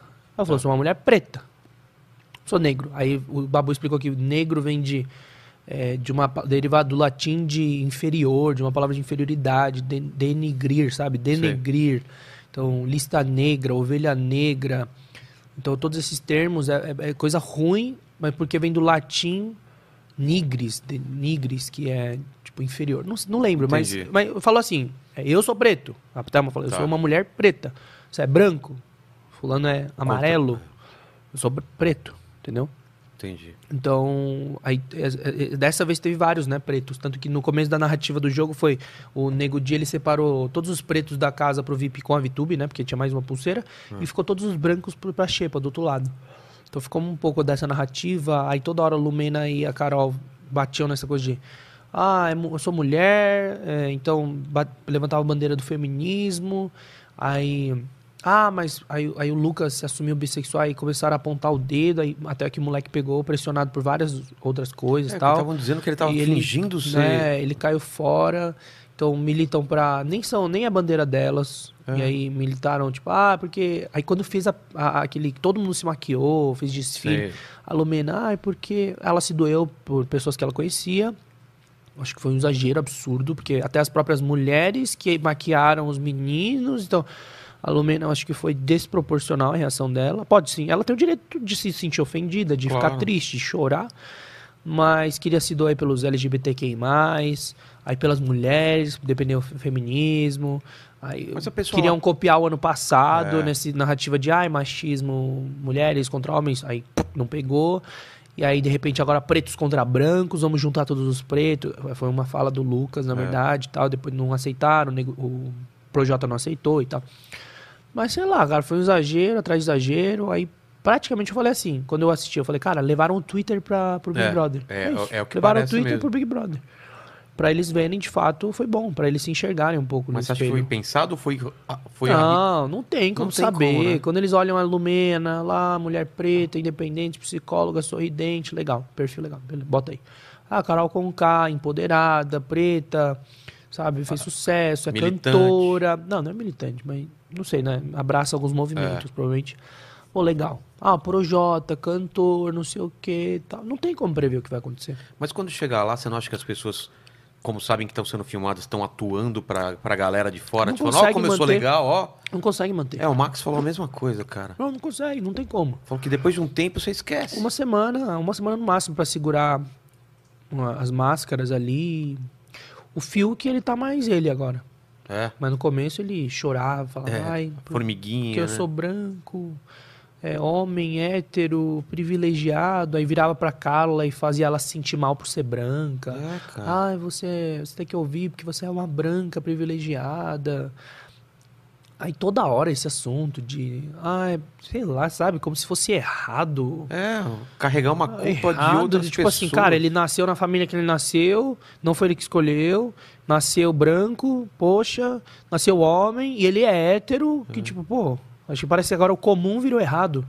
Ou, ou culpado por, por todos os É, erros, por né? tudo, não, por todos os erros, por tudo que ele é, por tudo que ele sei lá, mas ficou esquisito. Não, me parece vibe. o seguinte- Mas o Fiuk depois ele entrou, o Fiuk foi assim, ó, entrou com personagem, estudou sobre feminismo, movimentos, vou defender as mulheres, as pretas, todos É. os movimentos menores. E aí ele começou a ser estranho, chorar por tudo, mas aí descobrimos que ele já era assim um pouco mais sentimental. Aí depois parece que ele morreu, virou um zumbi, sumiu, virou um zumbi, tava sei lá, tava todo mundo achando que ele tava desnutrido, não sei o que e tal. Aí voltou do paredão, ressuscitou. Nossa, mudou a cara, mudou o semblante, tudo. Mas acho que o Fiuk agora tá sendo ele. Mas não dá pra segurar muito tempo o personagem. Eu falei, pô, Nego Di tá suave. Ó, passou uns dias. Eu Falei, nossa, Carol Conká, mulher de atitude, ela tá falando que aqui eu não vou ser personagem, então a Carol Conká. E no começo eu dei uma entrevista pro Maurício Meirelles que eu falei, cara, a Carol Conká eu acho que vai bem, que ela não tá com medo de ser cancelada. Cara, passou dois dias. No dia que ele ia postar o vídeo, eu tive que fazer um vídeo por cima, falando, ó, gente, passou dois dias, eu falei que a cada dia, cada semana muda. Carol Conká fez isso, isso, aquilo, minha opinião mudou e Em beleza. dois dias mudou absurdo, assim. Não, a- a- absurdo, a- cada a- absurdo, né? Carol, Lumena. Porque a Lumena já todo mundo pegou ranço no começo. É. E aí a Carol tava, nossa, empoderada. Vai falar. é, vai falar. Mamacita. é, ela vai ser ela mesma, ela não tá com medo de cancelar. Todo mundo com medo de cancelar. Todo mundo com medo de ser cancelado. A edição passada foi um laboratório, foi um experimento. Foi a primeira vez que Total. convidaram metade do elenco e metade foi anônimo. E aí foi sucesso, caramba. Mas teve aquele lance de É. Mas você cance- cancelou medo todo de ser mundo. cancelado? Cara, não entrei com essa cabeça. Ninguém lá entrou com essa cabeça. Não, Ninguém. naquela primeira. Hoje você entraria com medo. Porque, porque teve a anterior. Cara, é que não é que esse é o negócio, né? Acho que é uma experiência pra ser uma vez na vida. Não sei se eu entraria, mas se eu tivesse sido escolhido pro 21 em vez do 20, talvez eu entrasse com receio maior, mas não com esse medo. Mas você todo. entraria do mesmo jeito. Não, entraria eu mesmo, não, beijo. não, você aceitaria. Não sei. É, não dá pra saber. Não dá pra saber, porque eu ia, eu ia ter visto a repercussão do 20 sem eu lá dentro. Como seria? É. Não tem como criar essa realidade paralela. Mas você fica se colocando na situação, putz, se eu tivesse nesse, eu faria tal coisa. Se a Carol Conká viesse me falar tal coisa, eu, eu responderia. Você, você fica se colocando. Ah, sim. Ah, tem- É, né? Eu, eu, teria, eu teria estourado assim mais cedo, mais rápido por causa, dessa, por causa das atitudes da Lumina e da Carol. É mesmo? Mas não tem como saber. Porque Big Brother Brasil, é, para quem assiste, é muito diferente pra quem tá vivendo lá dentro. É, imagino, É cara. muito diferente, cara. É um, labora... um rato de laboratório lá, É. cara. Você... Por Os isso que- Falaram que tem, tem, tem câmera até na hora de cagar, na hora do banheiro Tem tudo. Tem tudo. Não pode. Você não tem- esquece, Não às tem um ponto cego. de você não, peidar, não esquece. de, de- Você não esquece, Não você só esquece. ignora. Tá. Entendeu? Você não esquece, ignora. Mas é, cara, pressão constante lá dentro, competindo por um milhão e meio, sabendo que terça-feira alguém é eliminado, competindo com prova de resistência, às vezes dormindo mal, dorme na festa, quer acordar pro raio-x. Aí um não gosta do outro, fofoca, discute, tudo que é pequeno fica grande porque lá não tem nada pra fazer. Então qualquer coisa, tipo, ah, pegou meu biscoito, vira guerra. Ai, faltou feijão, quem comeu mais vira guerra. Ai, comprou no mercado errado, vira guerra. bebeu, falou besteira. Então, é. Ah, porque exagerou, vira guerra. Cara, tudo que é pequeno ali vira gigante, né? É uma lupa de aumento. Tanto pra quem tá assistindo, porque qualquer coisa pequenininha lá, meu Deus. E aí cancela todo mundo por uma frase que falou, por É. uma- alguma coisa que fez. E, e qualquer. Lá dentro, pra quem tá lá dentro, qualquer coisinha é o acontecimento do dia. Porque, pô, tem uma piscina, legal. Todo mundo acha que, ah, férias e tal. Não tem nada pra fazer. A percepção do tempo distorce. A gente achava que uma semana lá dentro, parecia que tava um mês preso lá Sério? dentro. No hotel, quatro dias. Eu fiquei só quatro. Deve ter gente que até ficou mais. Mas nos quatro dias que eu fiquei, parecia que eu tinha ficado uns 20 dias lá. É por quê? Tira um relógio. Não tem relógio. Não tem interfone, telefone, televisão. No hotel já. Não tem nada. Tem a Mas você vê cama. a janela, você vê o, o- dia se Você vê, pondo. só que você não sabe. É, se você der uma cochilada, quando você abre o olho, você não sabe se é 10 da manhã ou se são 2 da tarde. Aí quando você dorme à noite, tipo assim, ah, pô, não tem nada pra fazer. É 8 horas da noite você dorme, abre o olho, eu não sei se são 10 da noite ou 4 da manhã. Aí começa a distorcer. Cara, os efeitos psicológicos de confinamento, de toda dessa experiência, processo, é bem, bem louco. Pra assim, você só... foi, deve ter sido um estudo da sua mente. Ah, foi, cara. Analisar como faria, me comportaria. Depois eu assisti o pós pra falar, putz, aqui eu já tava começando a se al- alterar a minha cabeça. Aí depois aqui eu já tava bem alterado de saco cheio. Entendi. É, o seu foi o que eu mais assisti porque eu te conhecia. Ah. Porque eu não- normalmente eu não assisto BBB. Mas é. E é estranho você ver a A, pessoa... cada semana, a Mas- cada semana altera a cabeça e a percepção das pessoas lá É. dentro. é. Mas o que eu acho estranho é assim, eu conhecia você pouco, mas conhecia. Ah. E as pessoas é, julgando, analisando você com menos conhecimento do que eu. Porque, por exemplo, eu te conhecia, você veio na minha casa. Sim. Gente que nunca te viu, tá vendo na televisão e, e- e- se baseando a análise dela no que ela tá vendo só. Cara, mas Não, é, é- faz parte, eu faz sei. parte do Big Brother, porque assistindo agora o 21, porque eu nunca tinha assistido. Ah, antes do seu, Enquanto, eu ta- enquanto tava no ar, eu nunca assisti. não... Tá, Eu assisti. Antes de entrar, eu assisti o 18 19 tá. inteiros.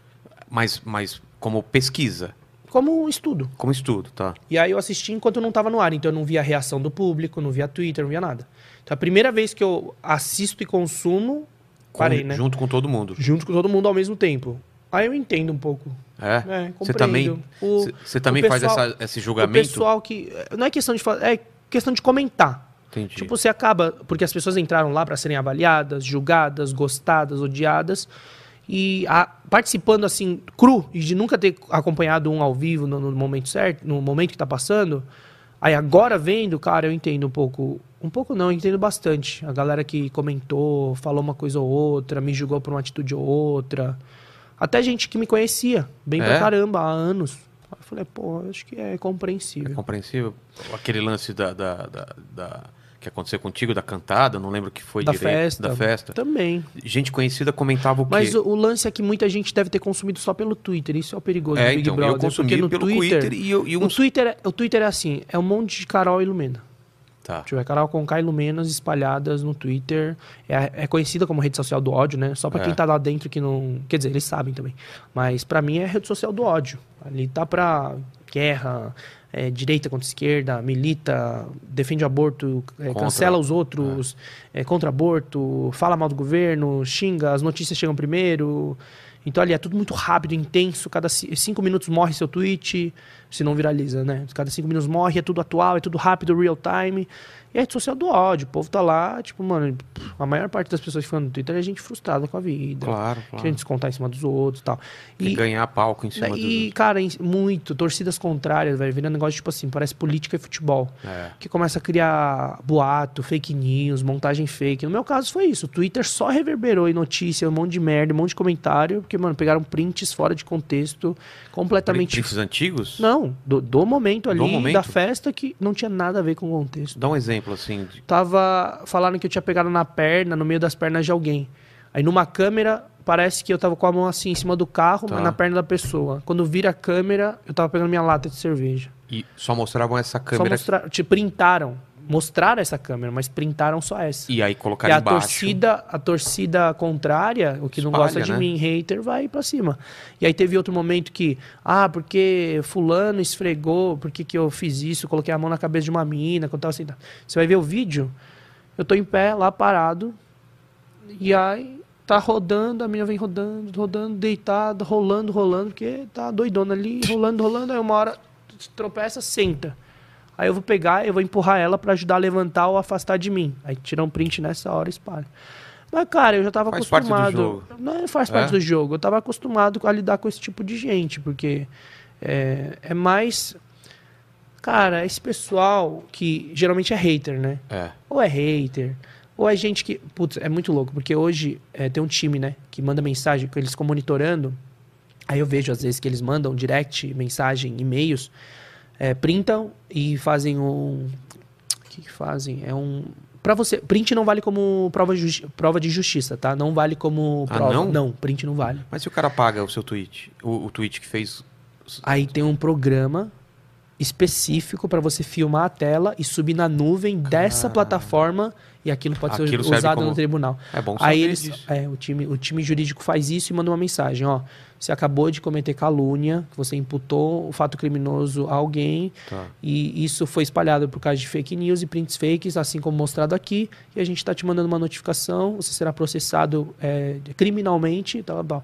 Mano, tá, tá disparando. Aí a galera, meu, eu nem sabia é, que era fake news, eu só vi. Aí se desespera. É. Que o pessoal é Maria vai quase. Cara, é muito foda, porque só tem alienado, velho. Total. Na, na internet. O cara é- quer se sentir importante. Os- Fala o que eu tenho. o que eu a maioria das pessoas hoje, elas não leem a matéria, só lê título e, e subtítulo. E aí sai espalhando. Aí, meu Deus, vamos fazer um movimento.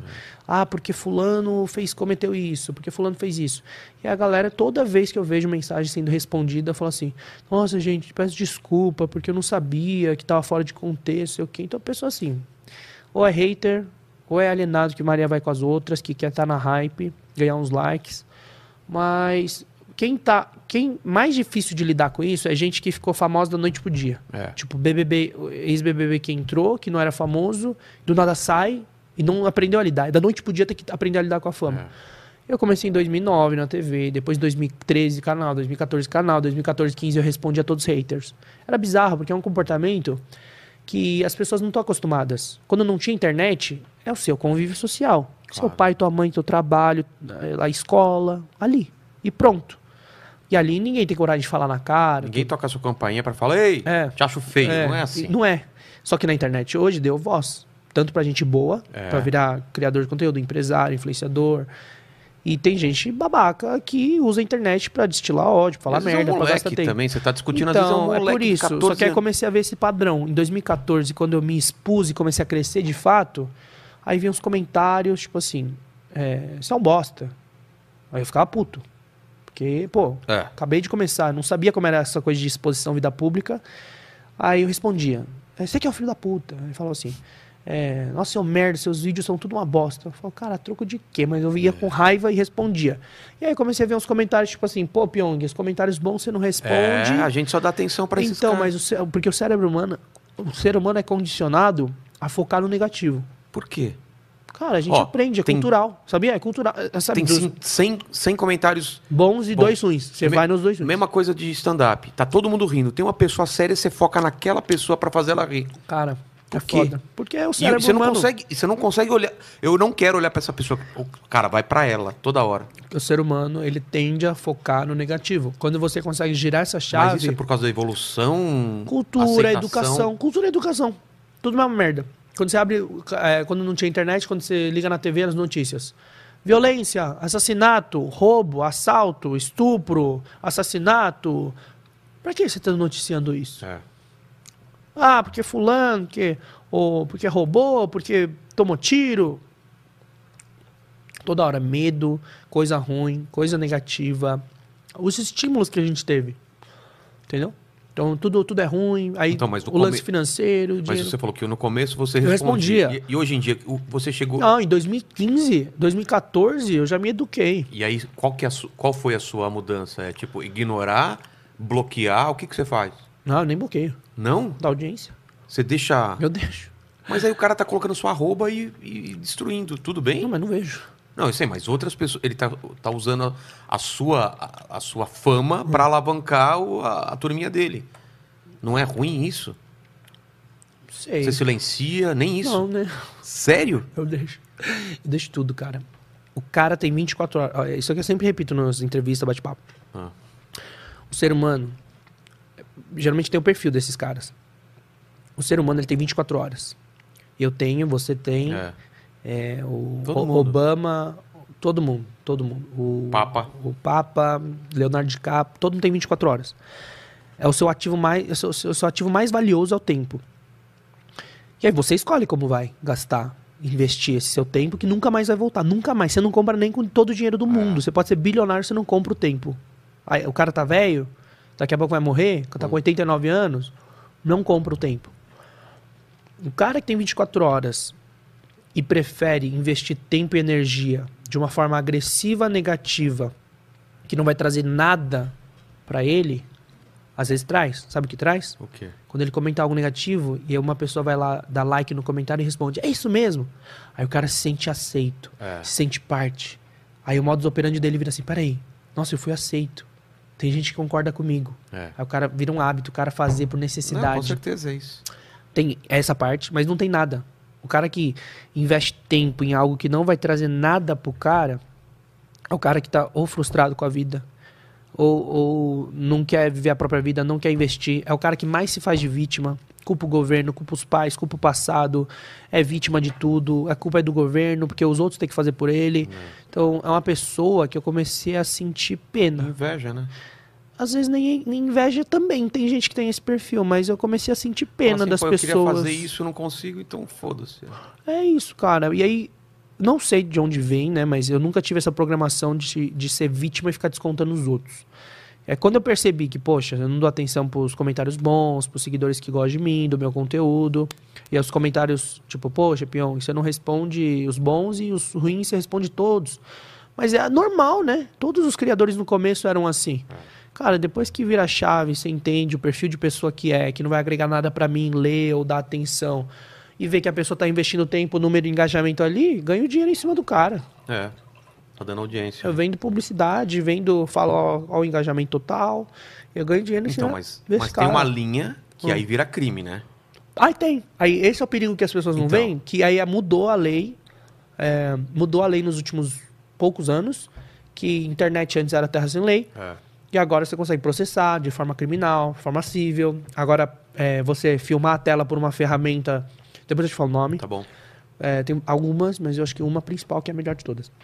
Quando você filma a tela e guarda na nuvem, não importa se a pessoa apagou, se apagou da nuvem, se apagou da plataforma, tá gravado, salva, a pessoa pode ser processada, ser presa, pode pagar multa, pode pagar, tipo, mano, indenização, 200 mil, 100 mil, 50 mil, o que podem. Então, assim, internet tem um limite. Você assim chegou- como na vida real. Você chegou a processar nessa Tô época? processando Posso? vários. E, e tudo relacionado ao quê? Algum tipo de agressão Agressão verbal, difamação, é, calúnia principalmente. Pegavam foto do seu filho também, né? Também falavam merda do meu filho. Tipo o quê? É, não, falava que. Antes falava que queria que meu filho. na- Quem teve que lidar com isso foi minha esposa. É, você tava lá dentro. Então, assim. É, que queria que ele nascesse com deformação, que ele Cara, morresse. Cara, eu Não, é bizarro, não não. entendo isso, cara. Mas é, é- Então, não dá pra entender no nosso E às universo. vezes você vai ver uma pessoa que às vezes você fala, cara, você fez isso? Mas Então, é. Não é louco? Às É vezes a pessoa bizarro. vai na igreja ou tem crença. Então, aí quando você entra. Nossa, cara, eu acho bizarro. Mas assim, Não tá. é, a pessoa tá cega. Eu, pra mim é uma pessoa cega. É. que, que tá muito frustrada. Só tem sentimento. ela- a pessoa só dá o que ela tem. O Canaliza. ser humano, ela só dá o que ela tem. Se ela teve amor, afeto, respeito, carinho, uma boa criação, independente de status financeiro e tal, é, é questão de princípios e valores. Mas se a pessoa foi abandonada, eu tinha tudo pra ser drogado, revoltado com a vida, mandar todo mundo na merda e se fuder. Mas tem gente que foi abandonada, passou por estupro, foi espancada, é, perdeu os pais. Conheço gente que pais e irmãos foram assassinados e a pessoa não morreu porque não estava em casa.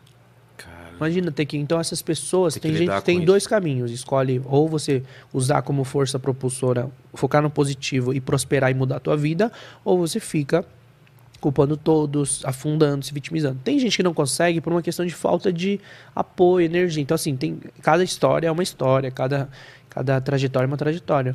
Mas essas pessoas, geralmente, elas têm algum problema ou frustração. Tenho dó, tenho pena. E quando, e quando, quando, quando Gostaria de ajudar xinga e essas você, pessoas. e você vai com carinho ou faz uma piada, a pessoa fala, não, eu gosto de você. Fala, então por que, que mas você me é xingou, isso, cara? Mas é isso, as pessoas Que querem. doido. Há muita gente também desse perfil que é atenção. É. Não tem atenção, não tem relevância. Cara, dá atenção pra essa pessoa, fala, pô, é, só queria uma atenção. Eu Aí, tava- eu vê tava- que funciona. Esse eu- é o problema. Quando você educa o, o hater, que quando ele xinga, você responde, É, aí é a pior coisa. Vai dar modo, dar modo operandi natural do cara. Exatamente. E outra coisa que.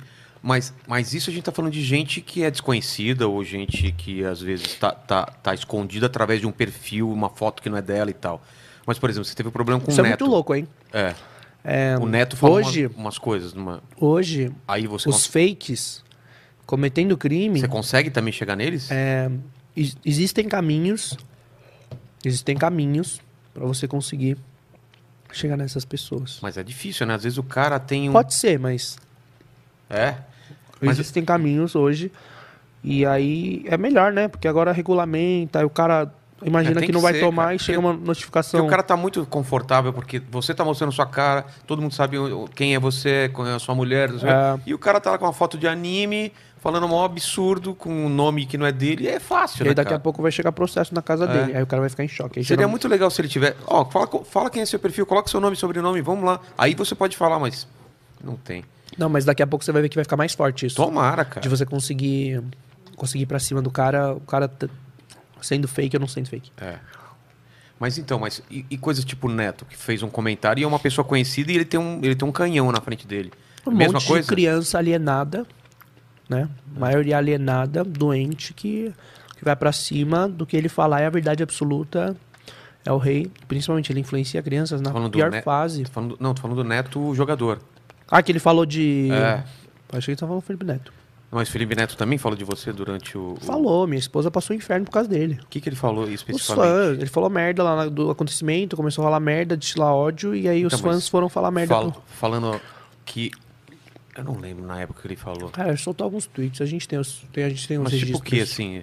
Ah, ele é isso mesmo? É alguma coisa nesse tipo de coisa? Não, primeiro ele começou a dar indiretas. Ele só esperou, na verdade. Ele ficou dando indireta. Ele é inteligente, né? Mas o... indireta antes de acontecer qualquer Antes de coisa. acontecer qualquer coisa, ele ficou só esperando dar abertura pra ter uma brecha e. E aí vem merda. com. Mas o, o Neto, você chegou a ver a situação? Vi, Você viu? vi. É, falou que, que tinha raiva, né? O- Não, falou que, É, que se me encontrasse na rua ia me É, espancar. Exatamente, é. O cara é doente. Depois, me chamou, depois a produção chamou pra gravar, porque depois que eu postei que tava processando, tava, tinha guardado todos os registros É. e ia processar. Aí a Isso é produção, muito chato se você não a o que, produtora vou- me chamou pra gravar. Que doido, Aí cara. como é que um cara desse vira numa, num programa ao vivo, ou sei lá, de audiência relevante, um monte de é, torcedor de futebol, né? Que já é um pessoal já é fanático. já é um social meio fanático. É. Ele vira e fala assim, ó, se eu encontrar na rua, eu vou espancar você. É, Por podia causa falar. de um programa não, não de- é porque é por causa de um reality show. Não, não, o problema não é seu. Imagina ele virar e falar isso pra qualquer participante de um reality que tá num jogo, numa competição. É, Sem você ter chance de se defender. é, tá preso lá e quem vai ter que lidar com esse ódio? Minha esposa. É. Então, com quem contribuiu pra fuder com a saúde mental? Felipe Neto, esse Neto aí, falando Mas, mas merda. o Felipe Neto, quando aconteceu a- aquele negócio na festa, aí ele falou: É, tá vendo? É alguma coisa assim? Ah, tipo nesse isso. sentido? soltou. Mas não lembro os tweets. Nossa, o pessoal, um o pessoal da- do, do chat aí tá comentando sobre isso? Não, mas a treta dele com ele, Não? com ele Já- já- era antiga. Ah, já era antiga? Não, não é tão antiga não. 2018 tinha um, tinha um lance. Mas por quê? Por causa de canal, de relevância? Ai, nossa, eu tô mastigando. Desculpa. Tranquilo, tranquilo. Jujuba ali é muito bom. É, vou pegar até mesmo. Qual, a, a treta dele começou com o quê? Você lembra? Foi relacionado a algum vídeo seu? Alguma coisa? Não, é que eu tinha feito uma piada num vídeo, aí depois ele ficou puto, aí ele respondeu no vídeo. Piada com ele? É. Em um tom mais agressivo. Aí eu fui pra cima dele com um vídeo muito pesado. O que, o que que era o vídeo? Tem ainda? Tá no ar ainda? Acho que não. Porque depois eu falei, ah, pedi desculpa. Eu falei, pô, não, não sou de treta, pedi desculpa pro público, pra ele. Aí eu fiquei, mandei o vídeo pra ele. Óbvio que não respondeu, ficou por isso, aí ele só esperou a oportunidade. E o, o vídeo você falava o quê dele? Zoava o quê? Pegava as matérias falando falando da- da- das mães revoltadas com o tipo de conteúdo que ele fazia e tal. Mas é, é foda. Você vê um dossiê aí que. Eu vi um dossiê. Você viu? Vi. Mano, é Um que bizarro. circula aí, né? Ah. Bizarro, bizarro. Mas, vida que segue. Como eu falei, é. Eu sempre foquei. Pra chegar onde eu cheguei, de onde eu saí, eu sempre foquei no positivo, em fazer meu melhor, em evoluir, em ser protagonista, parar de reclamar na vida. É, aí, vida que Mas segue. tem uma coisa que eu, que eu queria falar que eu não entendi Hum. e eu queria que você me explicasse, que se você tiver afim também. Cara, eu sou pai. Hum. É aquilo que a gente tava falando. O nascimento do meu filho foi a coisa mais absurda do mundo. E você sabia que seu filho ia nascer ou- tinha a possibilidade dele não nascer durante o. Não, é, Era- se eu saísse rápido, Você pegava. é. Mas não entrei com a cabeça de. Você entrou com a cabeça que rápido. você vai perder o nascimento. Como que é sabia isso? Que tinha isso. Ah, cara, a gente parou pra avaliar Sentou você e sua mulher. É, e aí, como é, foi o os papo? prós e contras, que surgiu essa oportunidade, e aí ela teria que passar por um desafio aqui fora e eu lá dentro. E colocando os prós e contras, nosso objetivo, os caminhos que poderiam tomar, a gente resolveu é, topar esse desafio e entrei. Ela topou de boa. Ah, de boa não, né? A gente conversou bastante. É, Aí eu topei, ela topou, né? Porque pra mim a resposta dela que era claro. fundamental. E a gente foi, mergulhou nessa loucura chamada vida. E você lá dentro. Podia ser a qualquer momento. Você sabia mais ou menos. Você, Mais perde, a noção do, menos. você perde a noção do tempo. Não, mas você você fica contando, a gente fica contando É? as datas. Ah, fica? É, porque passa uma semana, eliminação, aí prova Ah, do tá. líder. A não sei o que, a gente fica contando. Vai contando. E quando foi chegando perto a, a- data. Eu sonhei, na noite que ele nasceu, eu sonhei e eu falei pra Rafa. Já estava decidido o nome tudo? Você já sabia o sexo quando você entrou ainda não? Já, Ah, é? eu fiz a revelação do chá de bebê é, pulando de paraquedas. Cara, Aí o paraquedas que saiu e a fumaça que saía atrás de mim era, era, Era o sexo do bebê. que legal. Foi muito legal, cara. Mas é, E como foi esse sonho, cara? Como que era? Cara, eu sonhei. Olha que louco, as pessoas comentaram, né? Passa batido algumas coisas, mas Tá. eu sonhei que eu sonhei com ela e aí ela ia me dar ele no colo. Só que foi muito real, porque eu senti o peso dele. Quando eu peguei no colo, dentro do sonho eu senti o peso Mas vocês estavam onde? muito real. O que que tava rolando? Cara, não lembro, tava muito, sabe aquele sonho que fica meio esbranquiçado, sabe Sei, aquele lance sei, de sei. filme? E aí eu vi ela, ela ia me dar ele no colo. Só que aí nessa antes de ela me dar no colo, ela falou assim: "Passa álcool gel". Cara, E aí eu passei álcool gel e não tinham falado. A pandemia eles avisaram um mês depois pra gente. Então eu falei, cara, mas que nada Caramba. a ver. Aí eu peguei o álcool gel, passei, aí ela me deu ele no colo. Aí eu olhei pra ele, senti o peso dele no meu braço. Foi muito real, foi muito louco. E Eu aí. sei que é, é- é- é louco perguntar Você isso, mas parecia com ele, depois que você viu? Cara, que eu não vou É que não lembrar vai- direito. é- sonho é meio louco, né? Sonho Você é meio não- louco. Você olha pra pessoa, você sabe que é a pessoa e você não lembra de ter visto o rosto da pessoa. Pelo menos É, sonho. Você sabe, mas não lembro. Mas É.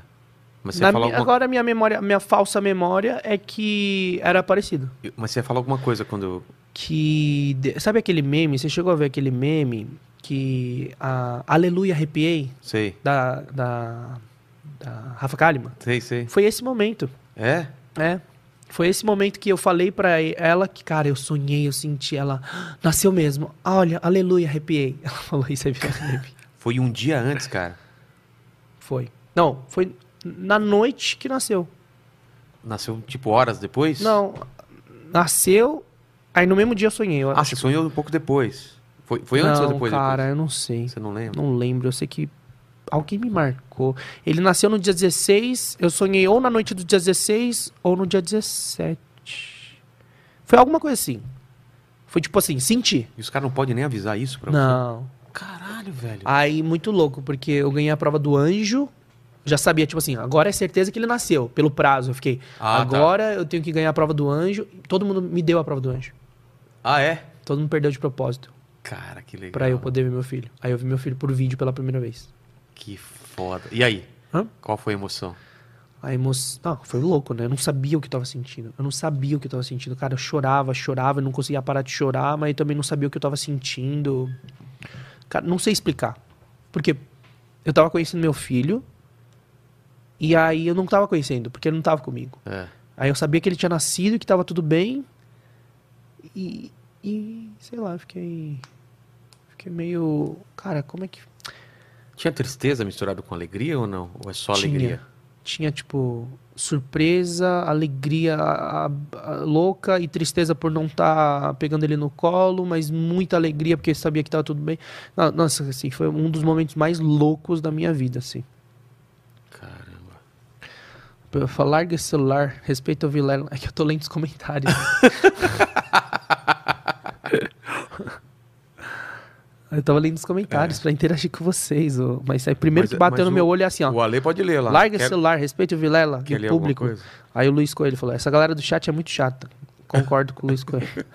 É, eu tava tentando educar o chat aqui, que o chat tá meio. tá meio arredio hoje. É, por quê? Ah, o povo aí fica falando de hate, não sei o que, hater.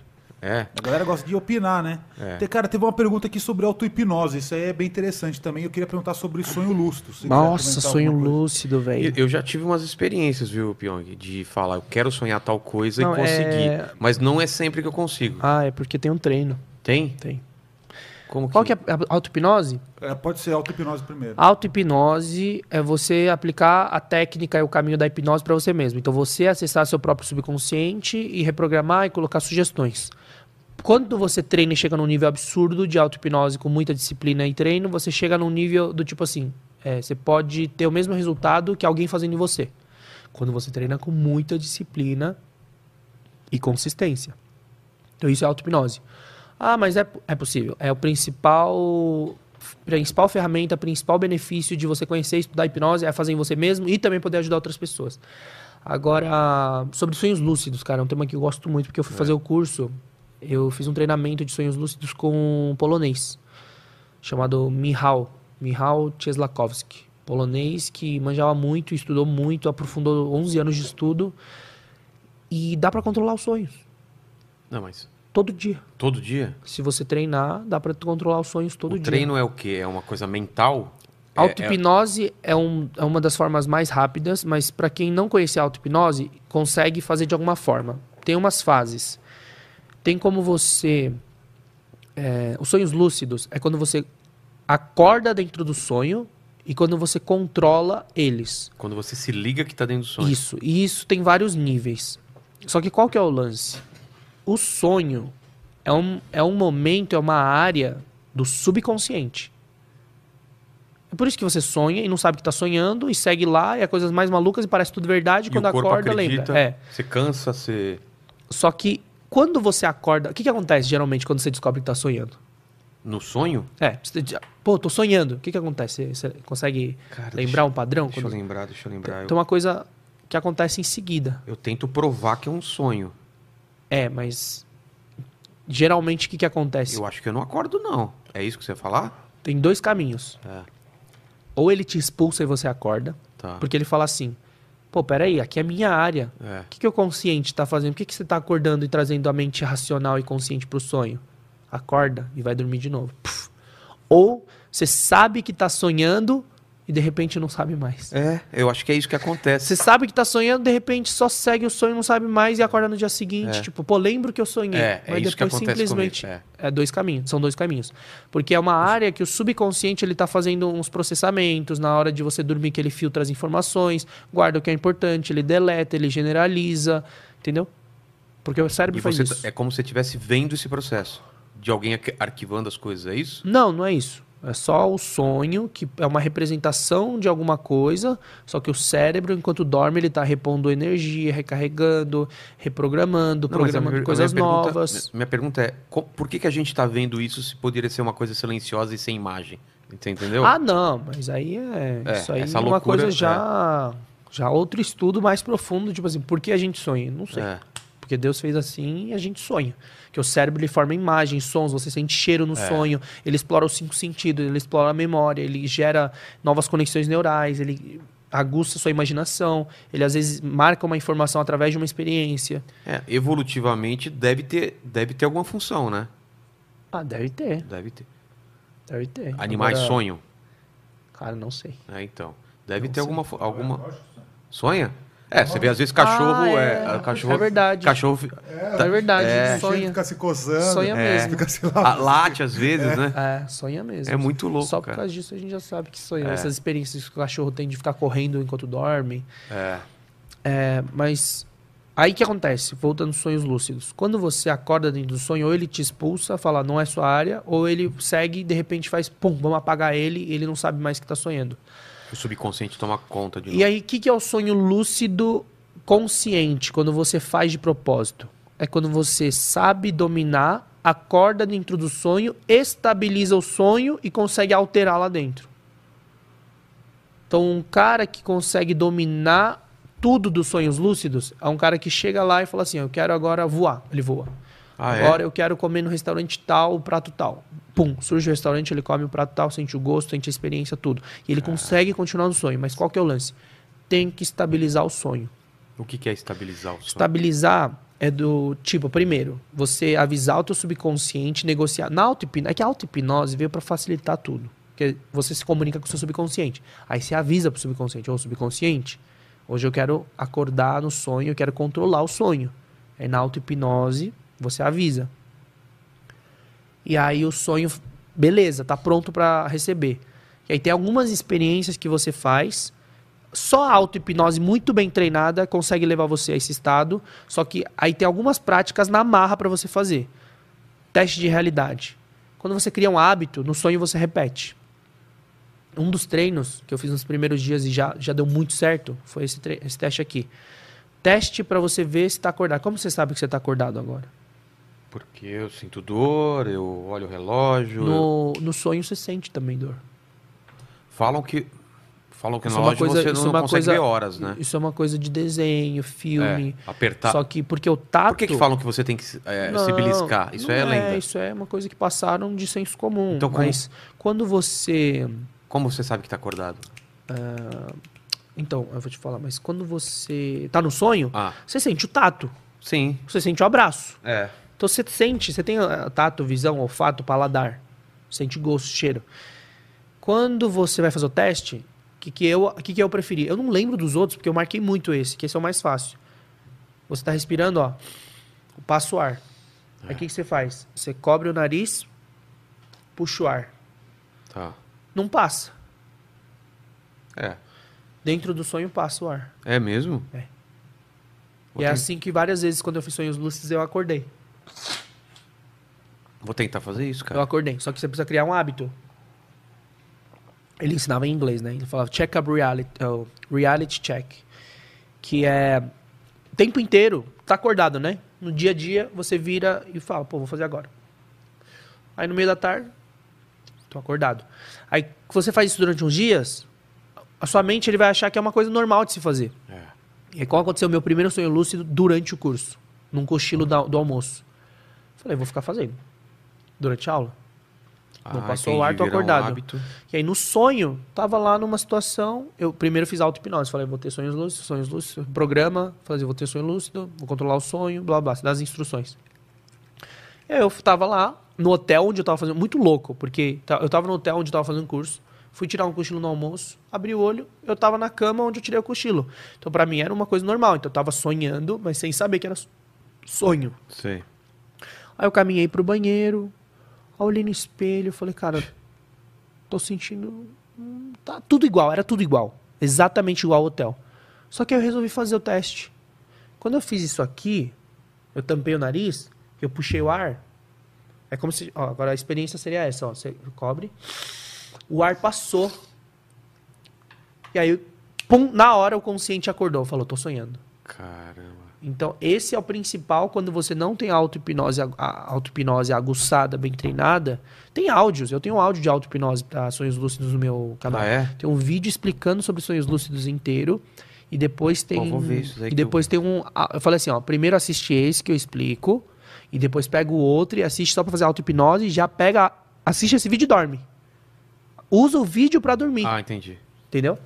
E aí eu já deixo a sugestão de que você vai dormir, já não sei o que, blá blá. É, então, quando você faz auto-hipnose, fica mais fácil. Agora, esse hábito me fez vários sonhos lúcidos durante vários dias seguidos no, durante o curso e depois do curso. E aí você tenta estabilizar. Aí o que, que acontece na hora de estabilizar? Quando você se dá conta, ó, por exemplo, você, você cobriu o nariz, Tá? passou o ar, pum, na hora. Cara, é bizarro, porque na hora você fala assim: tá, tô sonhando. não era pra ter passado o ar. É. Porque na vida real, no seu corpo real, quando você puxa o ar, você, você não tá cobrindo o nariz, só dentro do sonho. É. E aí passa o ar. E aí quando passa o ar e você acorda, a tendência do subconsciente, mesmo que você tenha programado, é te expulsar. É. Então você estabiliza aguçando os sentidos. Então você começa a tocar nas coisas e sentir o tato e reforçar o tato. Pra meio que você. O que está acontecendo no sonho. Aí toca em você, começa a sentir o cheiro, respirar e sentir o cheiro do lugar, foca em uma, na sua mão aí foca na imagem atrás da sua mão e começa a focar, desfocar. Então, começa a usar os sentidos. Então, é sentir a saliva, sem, usa o máximo de sentidos possível. Mas os dois principais é essa coisa de focar para olhar 100% da sua mão, desfocar, olhar para outras coisas e tocar nas coisas. E aí eu consegui estabilizar o sonho. É muito Inception isso, né? Não é? É, Você parece. assistiu? Eu assisti, parece muito maluquice quando fala, mas é que quando você, não, é- você eu já estuda. consegui.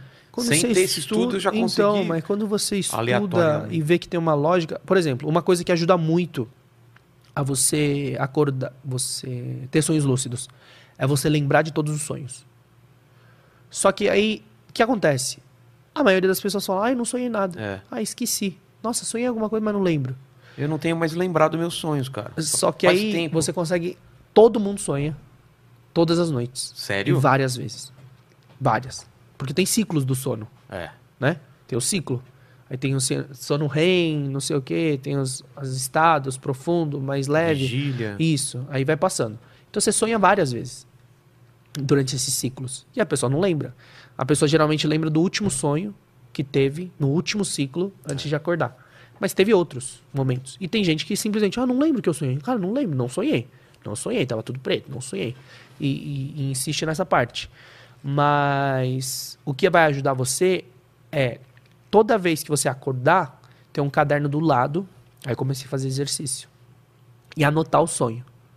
Só que aí eu perguntei, tá, mas vou anotar, vou anotar, se eu não lembro do sonho, vou É. anotar o quê? Aí ele me ensinou um truque que foi assustador, porque na primeira vez que eu fiz deu certo. Ele falou assim: o seu subconsciente, ele sabe o que foi sonhado. Você não, conscientemente. Tá marcado lá? Tá marcado no subconsciente. E aí ele falou: comece a escrever coisas aleatórias, mentindo. Ah, é? Você começa a mentir. Eu tava jogando Tipo, futebol. começa a inventar. Cara, ele falou que o subconsciente, quando vê que você tá fazendo uma coisa, ele fala, mas isso não é verdade.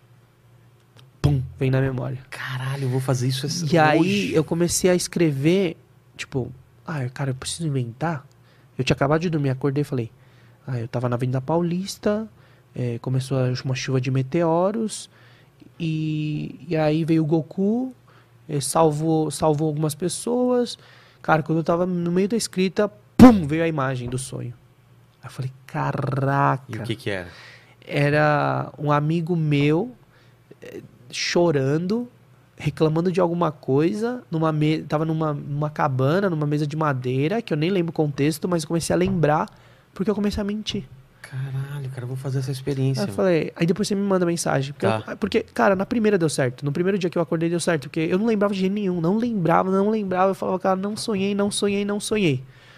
Aí, na Avenida Paulista, chuva de meteoros, todo mundo desesperado. Goku salvou umas pessoas e não sei.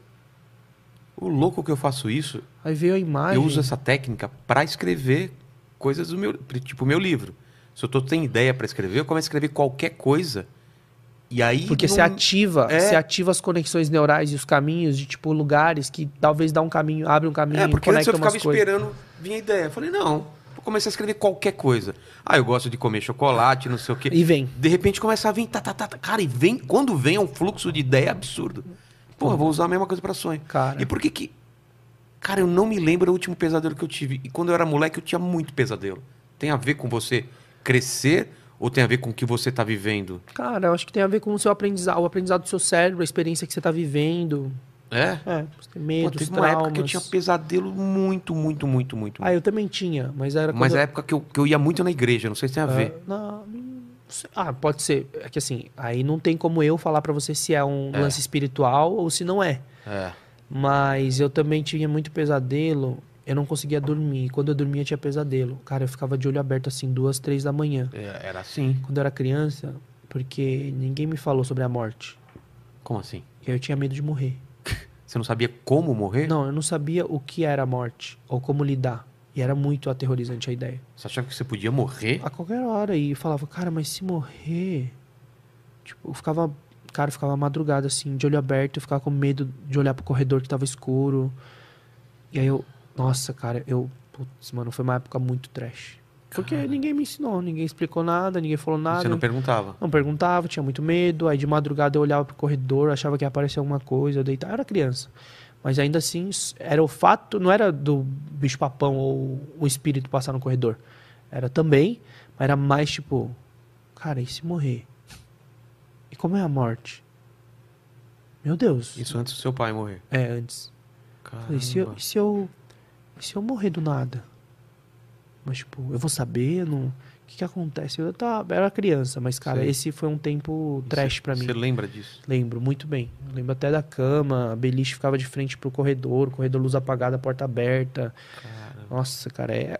As memórias mais gravadas na nossa cabeça são as que têm mais, maior impacto emocional. Pro bem ou pro mal? Pro bem ou pro mal. Quando é negativo, traumático, acidente, os cacete, traumatiza, memória. Nossa, eu lembro como se fosse ontem, quando é momento bom, tipo o parto do filho. Mas às vezes. O parto a- do filho. Às vezes apaga também, né? Momento traumático dá uma. Pode ser que bloqueie pra não, pra não te. Pode ser que o cérebro bloqueie pra você não ter que ficar revivendo, trazendo, mas ele guardou lá pra você se proteger e ter medo de, sei lá, se sofrer um acidente de carro, tem medo de dirigir. Mas não é sempre isso. É raríssimas vezes que É a- aparece. É, a coisa é tão. né, não é ligada. assim ligado. Não Ah, é. eu, eu- Mas pode acontecer. Tipo assim, fobia de avião. O cara tinha É. fobia de avião, fui tratar. Aí teve um momento que o avião tremeu um pouquinho, mas o, o momento pior pro cara, pra criança, foi quando tava num voo. Ele ficava passando mal. Toda vez que pensava em voar, ele ficou 10 anos sem voar de avião. Família viajava, ele não viajava. A família ia pra Europa, ele não saía do Brasil por causa de medo de avião. Fobia, fobia. O medo é assim, o medo você vai. É, vai com A medo. fobia é tipo assim, imagina, ele imaginou num avião, começa a passar mal, suar, Suar. acelera, palpita o coração. Então esse cara, o pior das experiências, sabe qual foi? Ah. Ele estava sentado no fundo do avião, não teve turbulência, mas tinha um banheiro logo atrás e alguém tinha vomitado no banheiro. E aí o cheiro tava forte, ele começou a ficar enjoado e passar mal causa do cheiro do vômito no banheiro. Só que aí ele associou, o cérebro associou a avião. Nesse, teve outros dois momentos, mas esse foi muito marcante pra mim, porque eu falei, cara, não tem nada a ver. É. O cheiro de vômito que causou enjoo e vinculou avião. Aí o cara, mano, fobia de avião 10 anos. Depois que fez terapia comigo, voou. Caramba. E, ele não tinha noção que era isso, né? Não tinha noção de nada, nem sabia por quê. As pessoas geralmente não sabem. Ah, mas eu tenho fobia de aranha. É. Porque já foi picado? Não. Mas por quê? Não sei. Fobia de cobra, já foi picado? Não, nunca. Já, já vi uma pessoalmente? Não, nunca vi. Mas você não acredita em, em hipnose que a, a- a pessoa volta para outras vidas? Você acredita nisso ou não? Cara, é, muita gente questiona isso, mas são teorias. Ninguém consegue comprovar nada. Acontece de, aconte, é, acontece de forma. qual é a palavra? Espontânea. Sei. No meio da terapia, do nada, surge. Já surgiu com você em algum Já surgiu. O cara estava em outro lugar, em outra É, época? já surgiu. E aí? Como você lida com isso? Eu lido com o que vem na terapia. Se veio que Se tá no Egito. Então, vamos lidar com essa situação. Tá. É sempre a gente trabalha com a crença do cliente. Não, pode ser. Você não trabalha como se aquilo fosse verdade, mas. Não, você, você trabalha com o que vem. Tá. O lance é, existem teorias. Então, é, tem gente, tem a teoria de que há uma criação do subconsciente para poder disfarçar alguma situação, porque não quer mostrar, mas se resolver aquilo vai resolver o problema. Só que aí esse é refutado, pode ser algumas vezes acontece isso, só que é refutado porque já teve momentos que de comprovações de que quando foi a vida passada, não sei o quê, depois foram caçar os registros, essa pessoa realmente existiu com aquela idade, com É. não sei o quê. Só que aí tem gente que fala de superconsciente universal, que todos são conectados de alguma forma, tem gente que fala de fragmento genético, É, eu, eu penso que é, é, fragmento isso. genético, e tem gente que acredita em vidas passadas. Eu não acredito em vidas Eu passadas, né? Eu, como cristão, é, não acredito em vidas passadas. Tanto que eu fui Então, fazer uma terapia de linha do tempo, já ouvi falar. Já. E aí a mulher, a primeira coisa que fala, eu falei, pô, mas eu vou voltar em outras vidas? Eu não acredito. Ela falou, cara, é em cima da sua crença. Se você não acredita, não, Não, vai a gente voltar. trabalha com a crença do cliente. Que não- eu não questiono. O lance é, eu não creio, não, não é da minha crença, não acredito em vidas É, passadas. pra mim não faz lo... não tem lógica, mas eu... É, tem gente que acredita. Não, tem gente que acredita e beleza, respeito, respeito meu e respeito seu. É. E mas, mas, por exemplo, eu ac- acredito mais no superconsciente universal Superconsciente universal seria um, os... Como se uma, uma- um superconsciente coletivo. É, Todo como se mundo- todos tivessem algum tipo de conexão, Ah, frequência. Entendeu? Você- tivesse vibra- acesso. Tivesse acesso. a um banco de dados de... Entendi. E para mim faz todo Faz sentido. sentido também, Depois que você começa a estudar um pouco de é, física quântica, física, como as coisas são, biologia, história, é, dados, registros, situações específicas, para mim faz muito sentido. É, porque a mente ela pode ir pra frente ou pra trás do tempo, né? É uma coisa meio maluca. Ela é atemporal. É. né? E você acredita que nessa sua base cristã você acredita em alguma coisa depois daqui ou não? Ah, sim, com certeza, né? É. Todos os cristãos, quando você fala cristão que, que segue a Cristo, porque É. assim, tem que falar assim, ah, mas eu sou cristão. Tá, mas você é de católico, aí tem, né? Tem, É, ah, é de tem católico, é de evangélico, é, dos evangélicos é, é- tem, sempre tem, querem pegar a bandeira e saber, ah, mas é da presbiteriana, né? O pentecostal, pentecostal, sétimo dia, batista. Cara, pra mim, tanto faz qualquer coisa, porque quando você fala cristão, é que você crê em Cristo, Jesus É. Cristo. Então, Jesus, Filho de Deus, ele morreu pelos nossos pecados, pra- veio para salvar a humanidade e ressuscitou no terceiro dia. E agora a gente é salvo e limpo através do sacrifício que foi de Jesus, que foi o único ser humano, né? Veio Deus em forma de homem que, que foi santo. Então foi o sacrifício santo para poder limpar e dar uma nova chance, dar uma dar uma chance nova pro, pro ser humano. Então, eu sou cristão, então assim, a gente fala de Jesus Cristo. Aí tem as outras, ah, católico, é é, é não sei o que. Aí tem outras, né, bandeiras.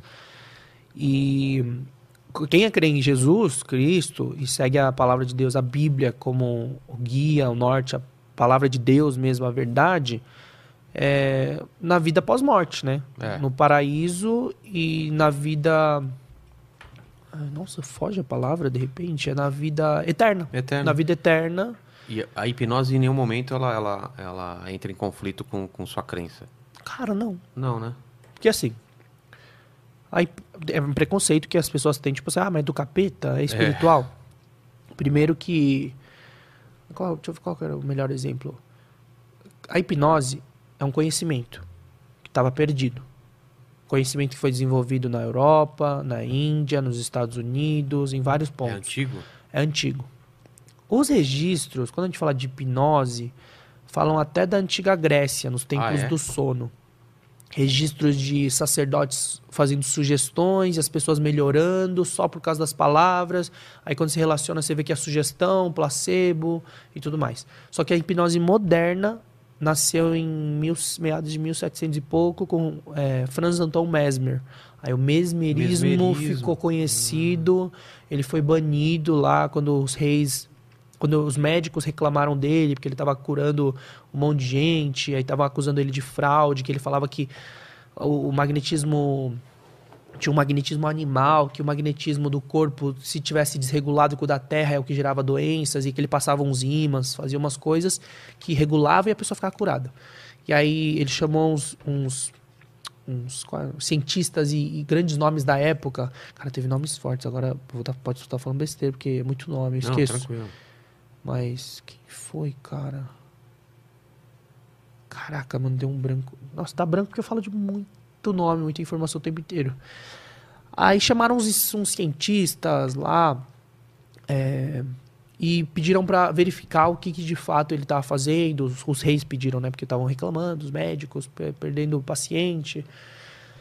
E descobriram que ali era feito tudo por sugestão, por causa da expectativa que se criava e da sugestão que ultrapassava. Então que era que ele era não era mentiroso, falso. Ele ajudou muita gente, mas que aquilo não era uma verdade, e expulsaram ele. Então expulsaram ele lá de onde ele morava. Aí diz a, diz a história que ele morreu pobre, banido, exilado de onde, mas ele foi um- uma figura importante. E aí foi sendo desenvolvido, aí tem nomes importantes, aí chega no Putz, tem.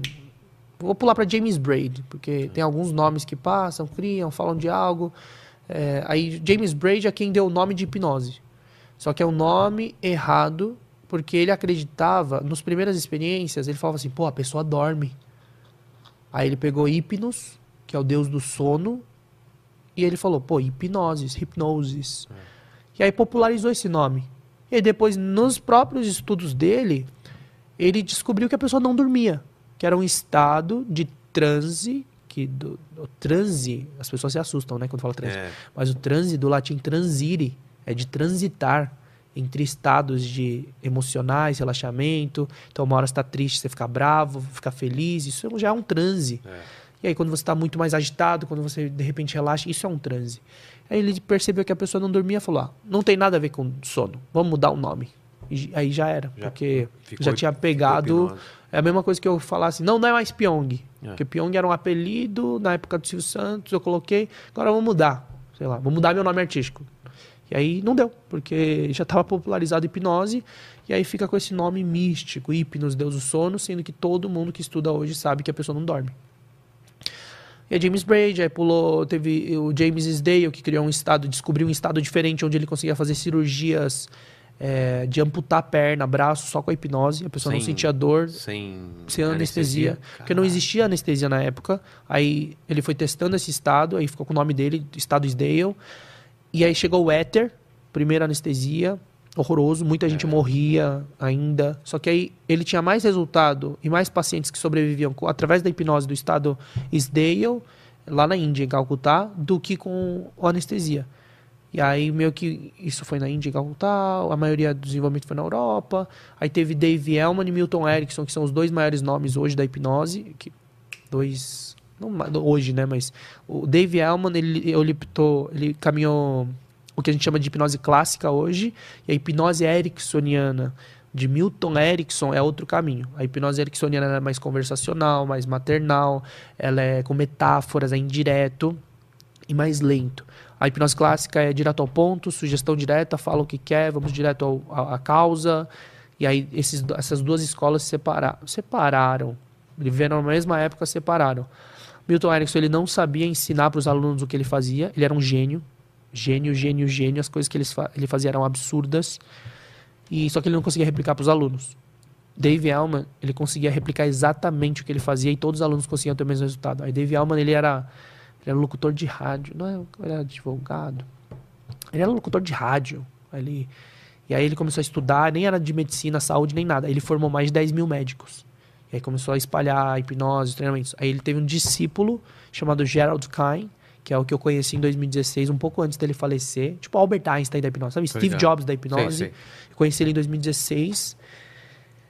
E aí ele faleceu em 2017. Então, Gerald Kine foi o que aumentou, ampliou e conseguiu melhorar a hipnose de Dave Elman.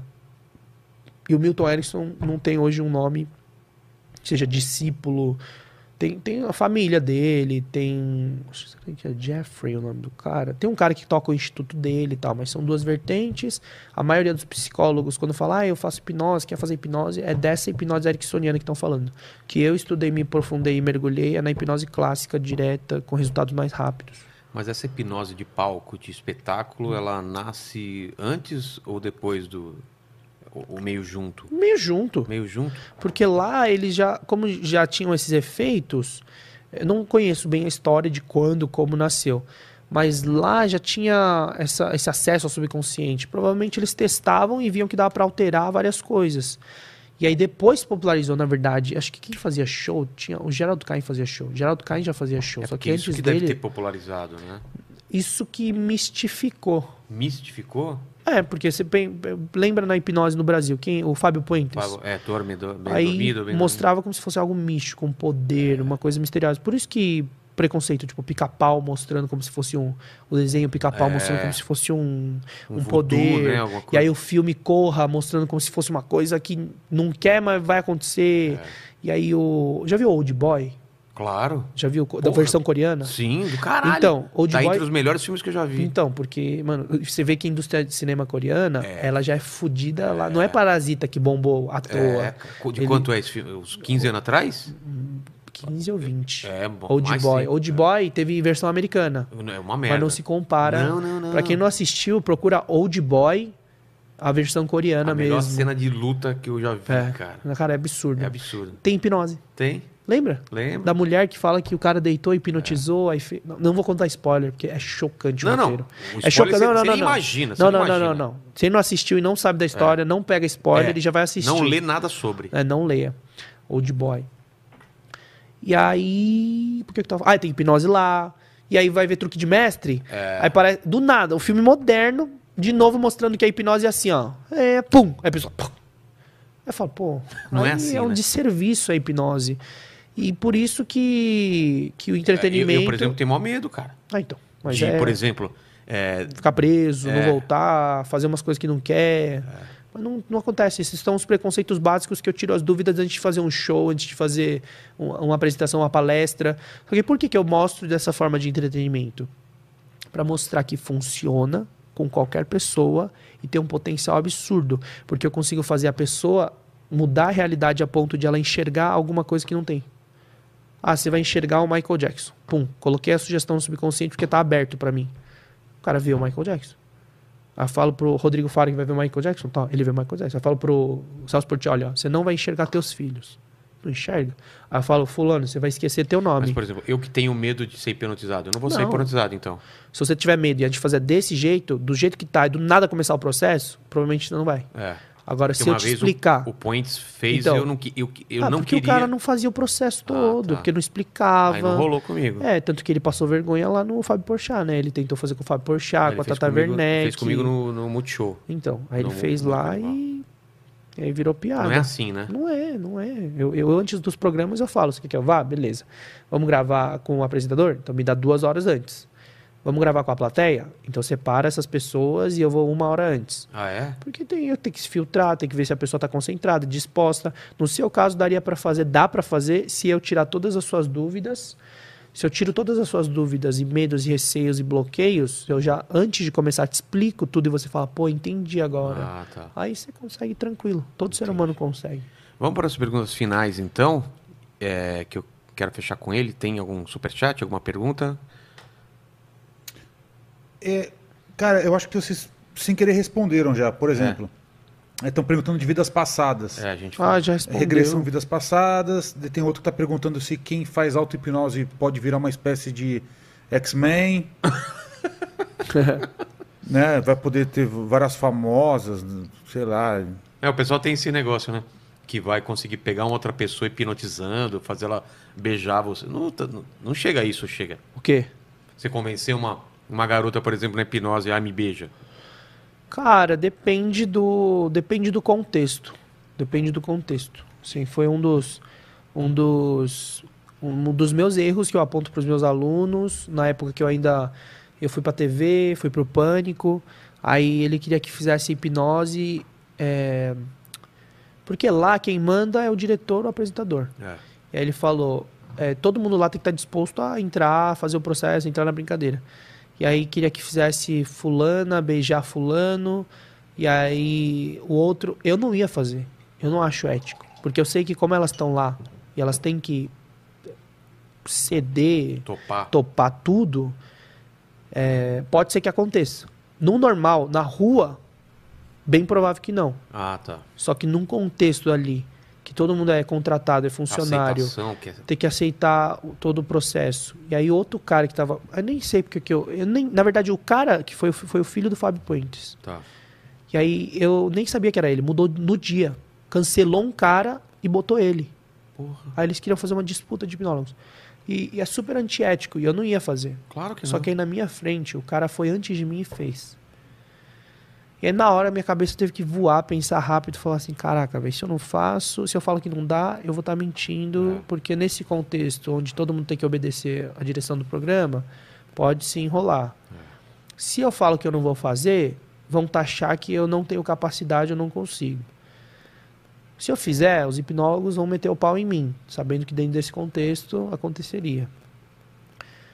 Cara, na, na hora eu tive que pensar muito rápido. Tava tudo gravando, não sei o que. Eu falei, pô, vou fazer. Mas eu fiz de uma forma diferente. Eu fiz a, a, a pessoa, a mulher, alucinar e achar que o outro cara, vê no outro cara que foi como se fosse o namorado dela. Ah, tá. Então ela foi lá, deu selinho. Beijar não, acho que foi selinho e tal. Mas achando que era o namorado. É, mas eu achei escroto. Aí eu me arrependi pra caramba. Então esse foi um dos grandes erros. Acho que é o único erro na TV que eu falo, cara, isso nunca mais vai acontecer. E jamais indicaria pros meus alunos. Eu indico como exemplo que a não não faz. ser seguido, a não fazer. E qual que ano que foi, cara? Eu ainda tinha começado, não tinha feito muita na TV. Foi assim, falta de. Não é falta de bom senso, Maturidade, mas né? maturidade, experiência. Por isso que eu sempre vou falar de palco. No curso eu falo sobre hipnoterapia, terapia, palco, palestra. Se for participar em TV, em rádio, falo de todos os detalhes, passo 360. Entendi. Entendeu? Mas o lance de comer cebola achando que é fruta, tudo bem. Tudo isso- bem, eu faço. Por quê? Porque não é como se eu estivesse dando veneno pra sentir gosto de maçã. Entendi. É uma cebola que, tipo assim, acabei de comer. É. Então, comer uma cebola é uma ideia aceitável pelo subconsciente. E se for para comer uma cebola, associando e lembrando do gosto de uma maçã, o sabor, a consistência e o cheiro de uma maçã, é mais aceitável ainda essa sugestão. E a pessoa aceita a sugestão, ela mergulha na experiência e ela realmente come a cebola, acreditando e sentindo o sabor e a consistência da maçã. Você é muito maluco isso, cara. É maluco, só que eu só tô ativando memória. Tá. Eu tô puxando ali a conexão a que a pessoa tem a memória. Porque, por exemplo, quando você para pra pensar como é o cheiro da maçã, você consegue. Sei. Você não vem. Não vem o cheiro. Mas você sabe, pô, esse é o cheiro da maçã, sabe? É meio estranho, mas você sabe. Você sabe o gosto da maçã, você parar pra pensar, pô, a maçã tem esse sabor. Vem na cabeça. Só que o que a gente faz no subconsciente? Eu giro e falo, pra, mostro na realidade, ó, isso aqui é uma maçã, você vai sentir o cheiro, o sabor, o gosto, a consistência. O cara pega e eu ativo a memória da maçã e tal. Eu trago pra realidade do subconsciente. Mas se é uma criança que nunca comeu maçã, ela não, Não, vai, conseguir- saber. Ah, Ou o subconsciente inventa, ou não vai criar nada, porque não sabe, não tem referência. Mas assim, ah, mas então não passou pela experiência, nunca vai, não, não vai acontecer nada na hipnose. Pode ser que o subconsciente ele junte algumas informações que viu em filme ou vídeo de pessoa, não sei o quê, e tente reproduzir alguma situação. Então, mas vai ser uma criação do subconsciente. Se a pessoa nunca teve experiência, nunca sentiu sabor. Fala assim, ó, você vai sentir sabor do, do prato coreano tradicional ali. O cara nunca comeu. Ou pega todas as referências, um preconceito aqui ali em relação à comida coreana, fala- acha ruim, aí vai sentir um sabor ruim, ou simplesmente a sugestão não funciona porque o subconsciente fala assim: pô, mas não sei como é. Eu não tenho referência de comida coreana. Como é que eu vou saber? Que sabor que é? Aí ele simplesmente corta a sugestão, Faz totalmente sentido. entendeu? Mas é mais um ativar a memória. É, é- é muito simples quando você compreende o processo inteiro. É. Tipo assim, tem, tem lá dentro do seu, da- do seu cérebro, da sua mente subconsciente, tem todas as memórias, todos os estímulos, os hábitos. Aí quando você acessa lá, você consegue ver os códigos, ver as pastinhas, falar assim, ah, beleza, vou, vou ligar esse botão. ah, Tipo vou desligar Matrix, esse. que Você vê os códigos. cara. É, é. Tipo isso, cara. Tipo Caramba. Matrix. Loucura, loucura, mas é, é muito legal, interessante, né? Eu queria. Final do programa eu sempre faço três, as três mesmas perguntas. Pode ir, diretora? Você quer, tem mais alguma coisa que você quer Pô, completar? na verdade, eu queria fazer só uma pergunta só com relação à Claro. hipnose. Manda. É, e- existe algum tipo de hipnose que é permanente? Tipo, sei lá, tem um filme lá que o cara ele é, vê mulher feia e, na ca- e a hipnose. Ah, o. Ou, ou- é, esse é um exemplo meio besta, mas. Não, mas esse é bom, o filme do que o Tony Robbins aparece, do Jack Black, não é? é isso é, mesmo. isso aí Qual é. é o mesmo. nome É. do filme? Uma Bela Ah, Mulher. eu não vou lembrar, mas eu sei exatamente. O amor é filme, cego, uma bela Pode É, ser, mulher. deve ser alguma é coisa cego, assim. É. É. É, daquele jeito não. Não, assim, sei lá, algum tipo de hipnose A permanente. lá. hipnose permanente, a hipnose permanente é aquela que faz com o objetivo de terapia. Que aí você vai nas técnicas profundas, ressignifica memórias, dá, é, tira emoções negativas. Isso é de- definitivo. Ah, mas a terapia uma hora vai voltar. é, ansiedade, depressão, fobia, vício. Pode voltar se você continuar estimulando e tiver outras experiências negativas para botar e engolir por cima. Mas é, a terapia em si, com as técnicas para focar em transformação e reprogramação de, de transtornos, problemas, é definitivo. As sugestões de entretenimento, tipo assim, ah, você vai alucinar ver todo mundo pelado. Não, não, não mantém, porque é uma coisa É. superficial. Eu coloquei uma, uma programação superficial para a pessoa passar por uma experiência momentânea. Não teve reforço. Então eu falo assim: ah, você vai esquecer seu nome. Aí a pessoa, beleza, esqueceu, aí vou embora. Aí as pessoas falam, meu Deus, ele nunca É. vai lembrar? Falou, cara, o cara vai olhar o RG dele. A mãe dele vai chamar pelo nome. Aí o irmão vai chamar, aí o amigo vai chamar, aí no WhatsApp vai estar o nome, no Facebook vai estar o nome, no Instagram vai estar o... Não bate com a ecologia, com a realidade. Então Entendi. ela essa sugestão logo, ela desaparece. Mas, por exemplo, no meu caso do chocolate. Você fez a, re- reprogramação para eu não ter essa. essa... Ter o controle. É, porque assim, controle. o, qual que é o problema, o grande problema, o que é um transtorno, uma doença? É o que você não consegue controlar É. conscientemente. Se você sabe seus limites, se você sabe. é, é, consegue controlar a compulsão, seja por algum doce, alimento, ou, ou droga, ou qualquer coisa, aí você consegue controlar, então não é um problema para você. Agora, quando você tem realmente perca do controle, a gente vai direcionar para reprogramar os hábitos, do porquê está sendo gerado essa, esse, qual que é o gatilho, qual que é o botão que gira, que, que- qual é o estímulo que vem que dá essa reação para você. Aí é definitivo. Tá. Só que aí se tiver, por exemplo, algum acontecimento é, negativo na sua vida, e aí vincula de novo a emoção negativa, aí vai acumulando, aí do nada preenche o copo e transborda o copo, aí pode ser que volte aquela, ou pode ser que surja uma nova. Aí não tem como prever, entendeu? É, Porque o subcons cada subconsciente vai reagir de certa forma. Entendi. Então vamos para as três perguntas finais, Pyong, que é o seguinte. Manda! A primeira pergunta é baseando, é, partindo do pressuposto que a gente está aqui celebrando a- o ponto alto da sua carreira Ah, e da sua vida, ah. Que ainda pode ter mais pontos altos, mas vamos partir Não, eu tô só no começo. Só no começo, mas aqui já está alto. Arrogante, seu prepotente, Olhando arrogante, foi eliminado por causa disso. É, o pessoal falava bosta. Aham. Ah, cara, é que é foda, porque o pessoal tá tão acostumado com de ter baixa autoestima, É. porque a- a- as pessoas estão acostumadas assim, ó. Eu prefiro puxar o cara pra baixo pra nivelar igual, porque eu, eu, eu não consigo subir, eu, eu, sei lá, sendo inferior, minha autoestima é uma merda, eu preciso baixar o outro pra me nivelar e sentir É. bem. Essas pessoas são tóxicas. É geralmente quem gera relacionamento tóxico, amizades tóxicas e que não consegue ir pra frente é essa visão.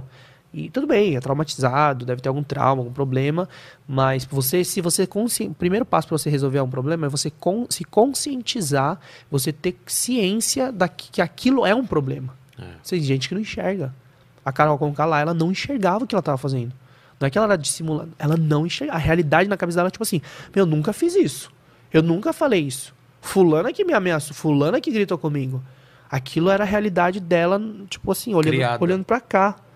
E essas pessoas geralmente, então assim, eu, sempre, eu falo, saí do Big Brother, vi essas reações, comentários, aí o fã clube zoava, falava assim, arrogantes e soberbos, como se fosse uma coisa Ah, boa tá. de se orgulhar. Mas é uma questão de tipo autoestima e autoconfiança. Não tem isso, esquece, você não vai pra frente.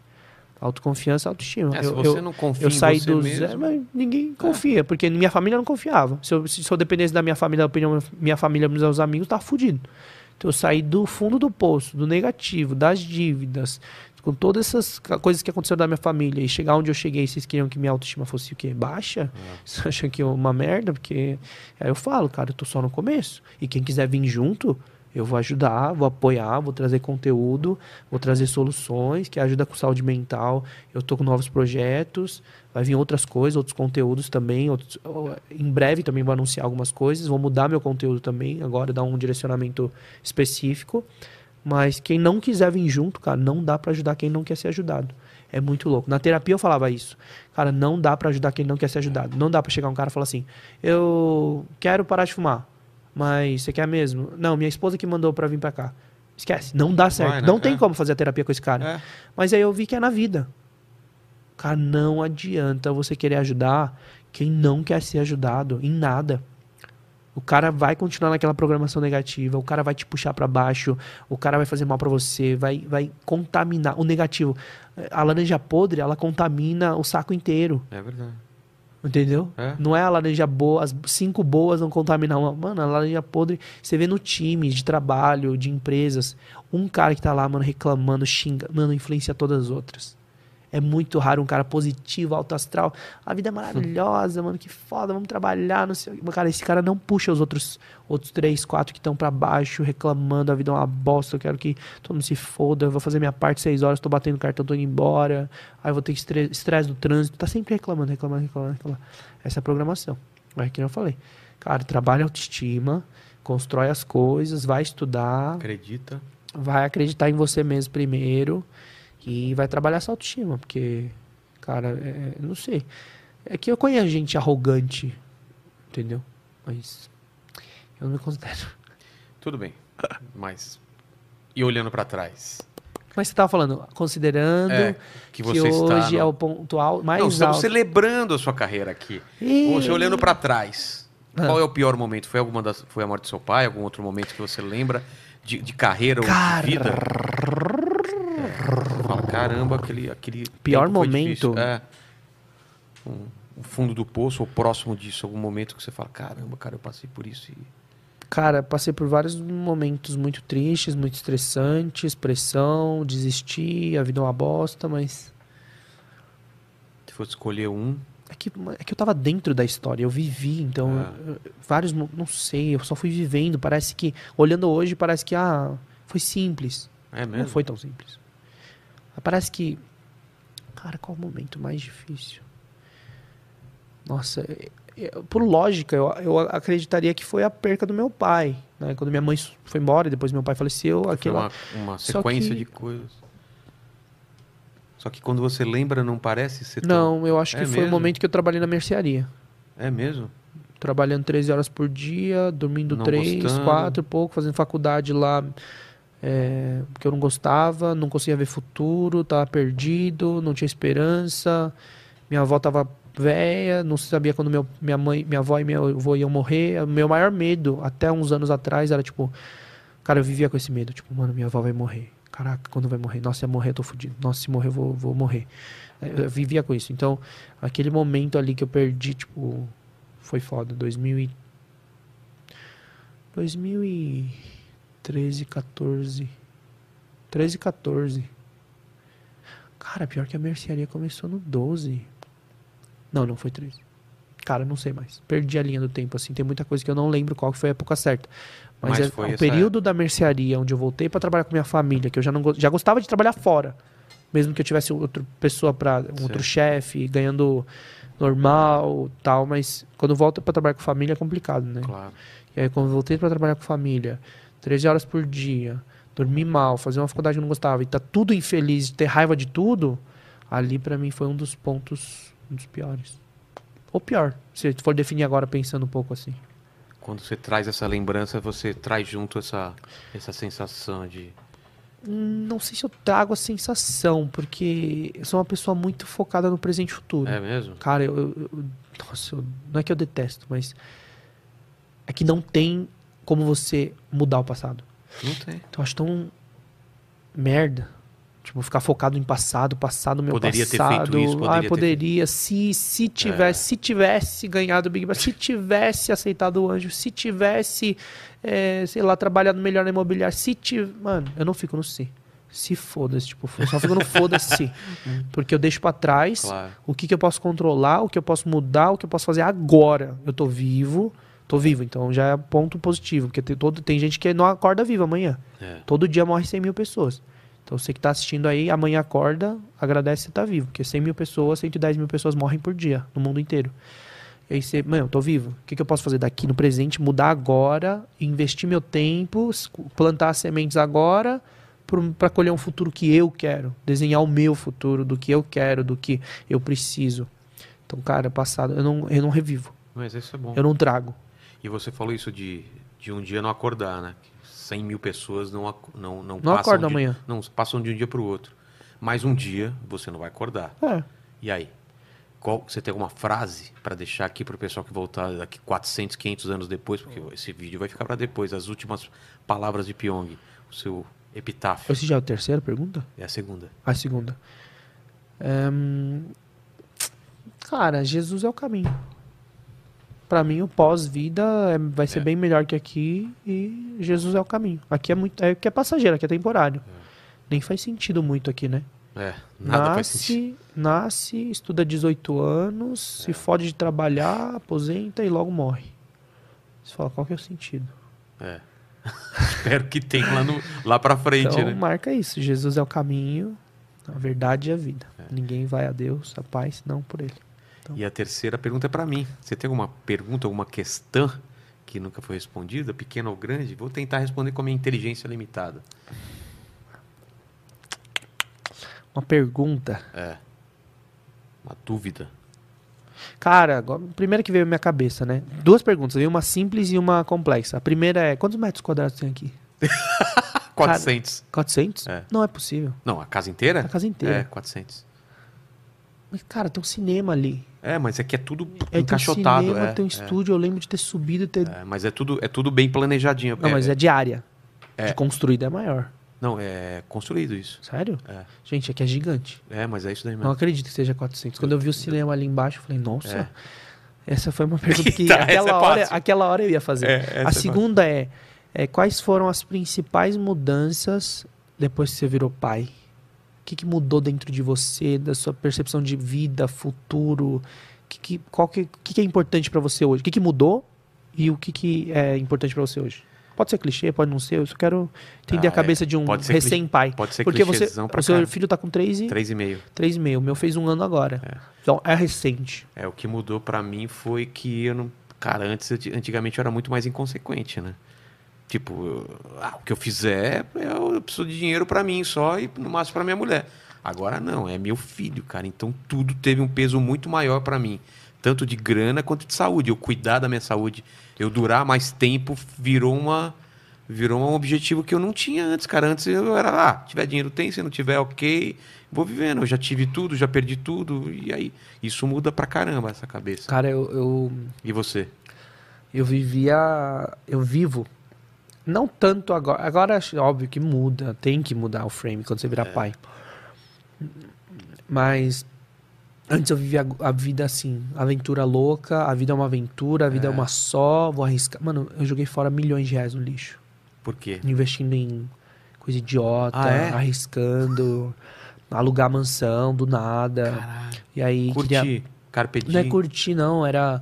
Ah, vamos, vamos fazer uma. Vamos mudar pra uma mansão e fazer, começar a fazer vídeo igual os americanos? Ah, não é- vamos! ah, não era só pra Ah, curtir, era, não era, pra era uma curtir, era pra tentativa de... vídeo. Aí depois eu falei, pô, vamos fazer um time de Fortnite.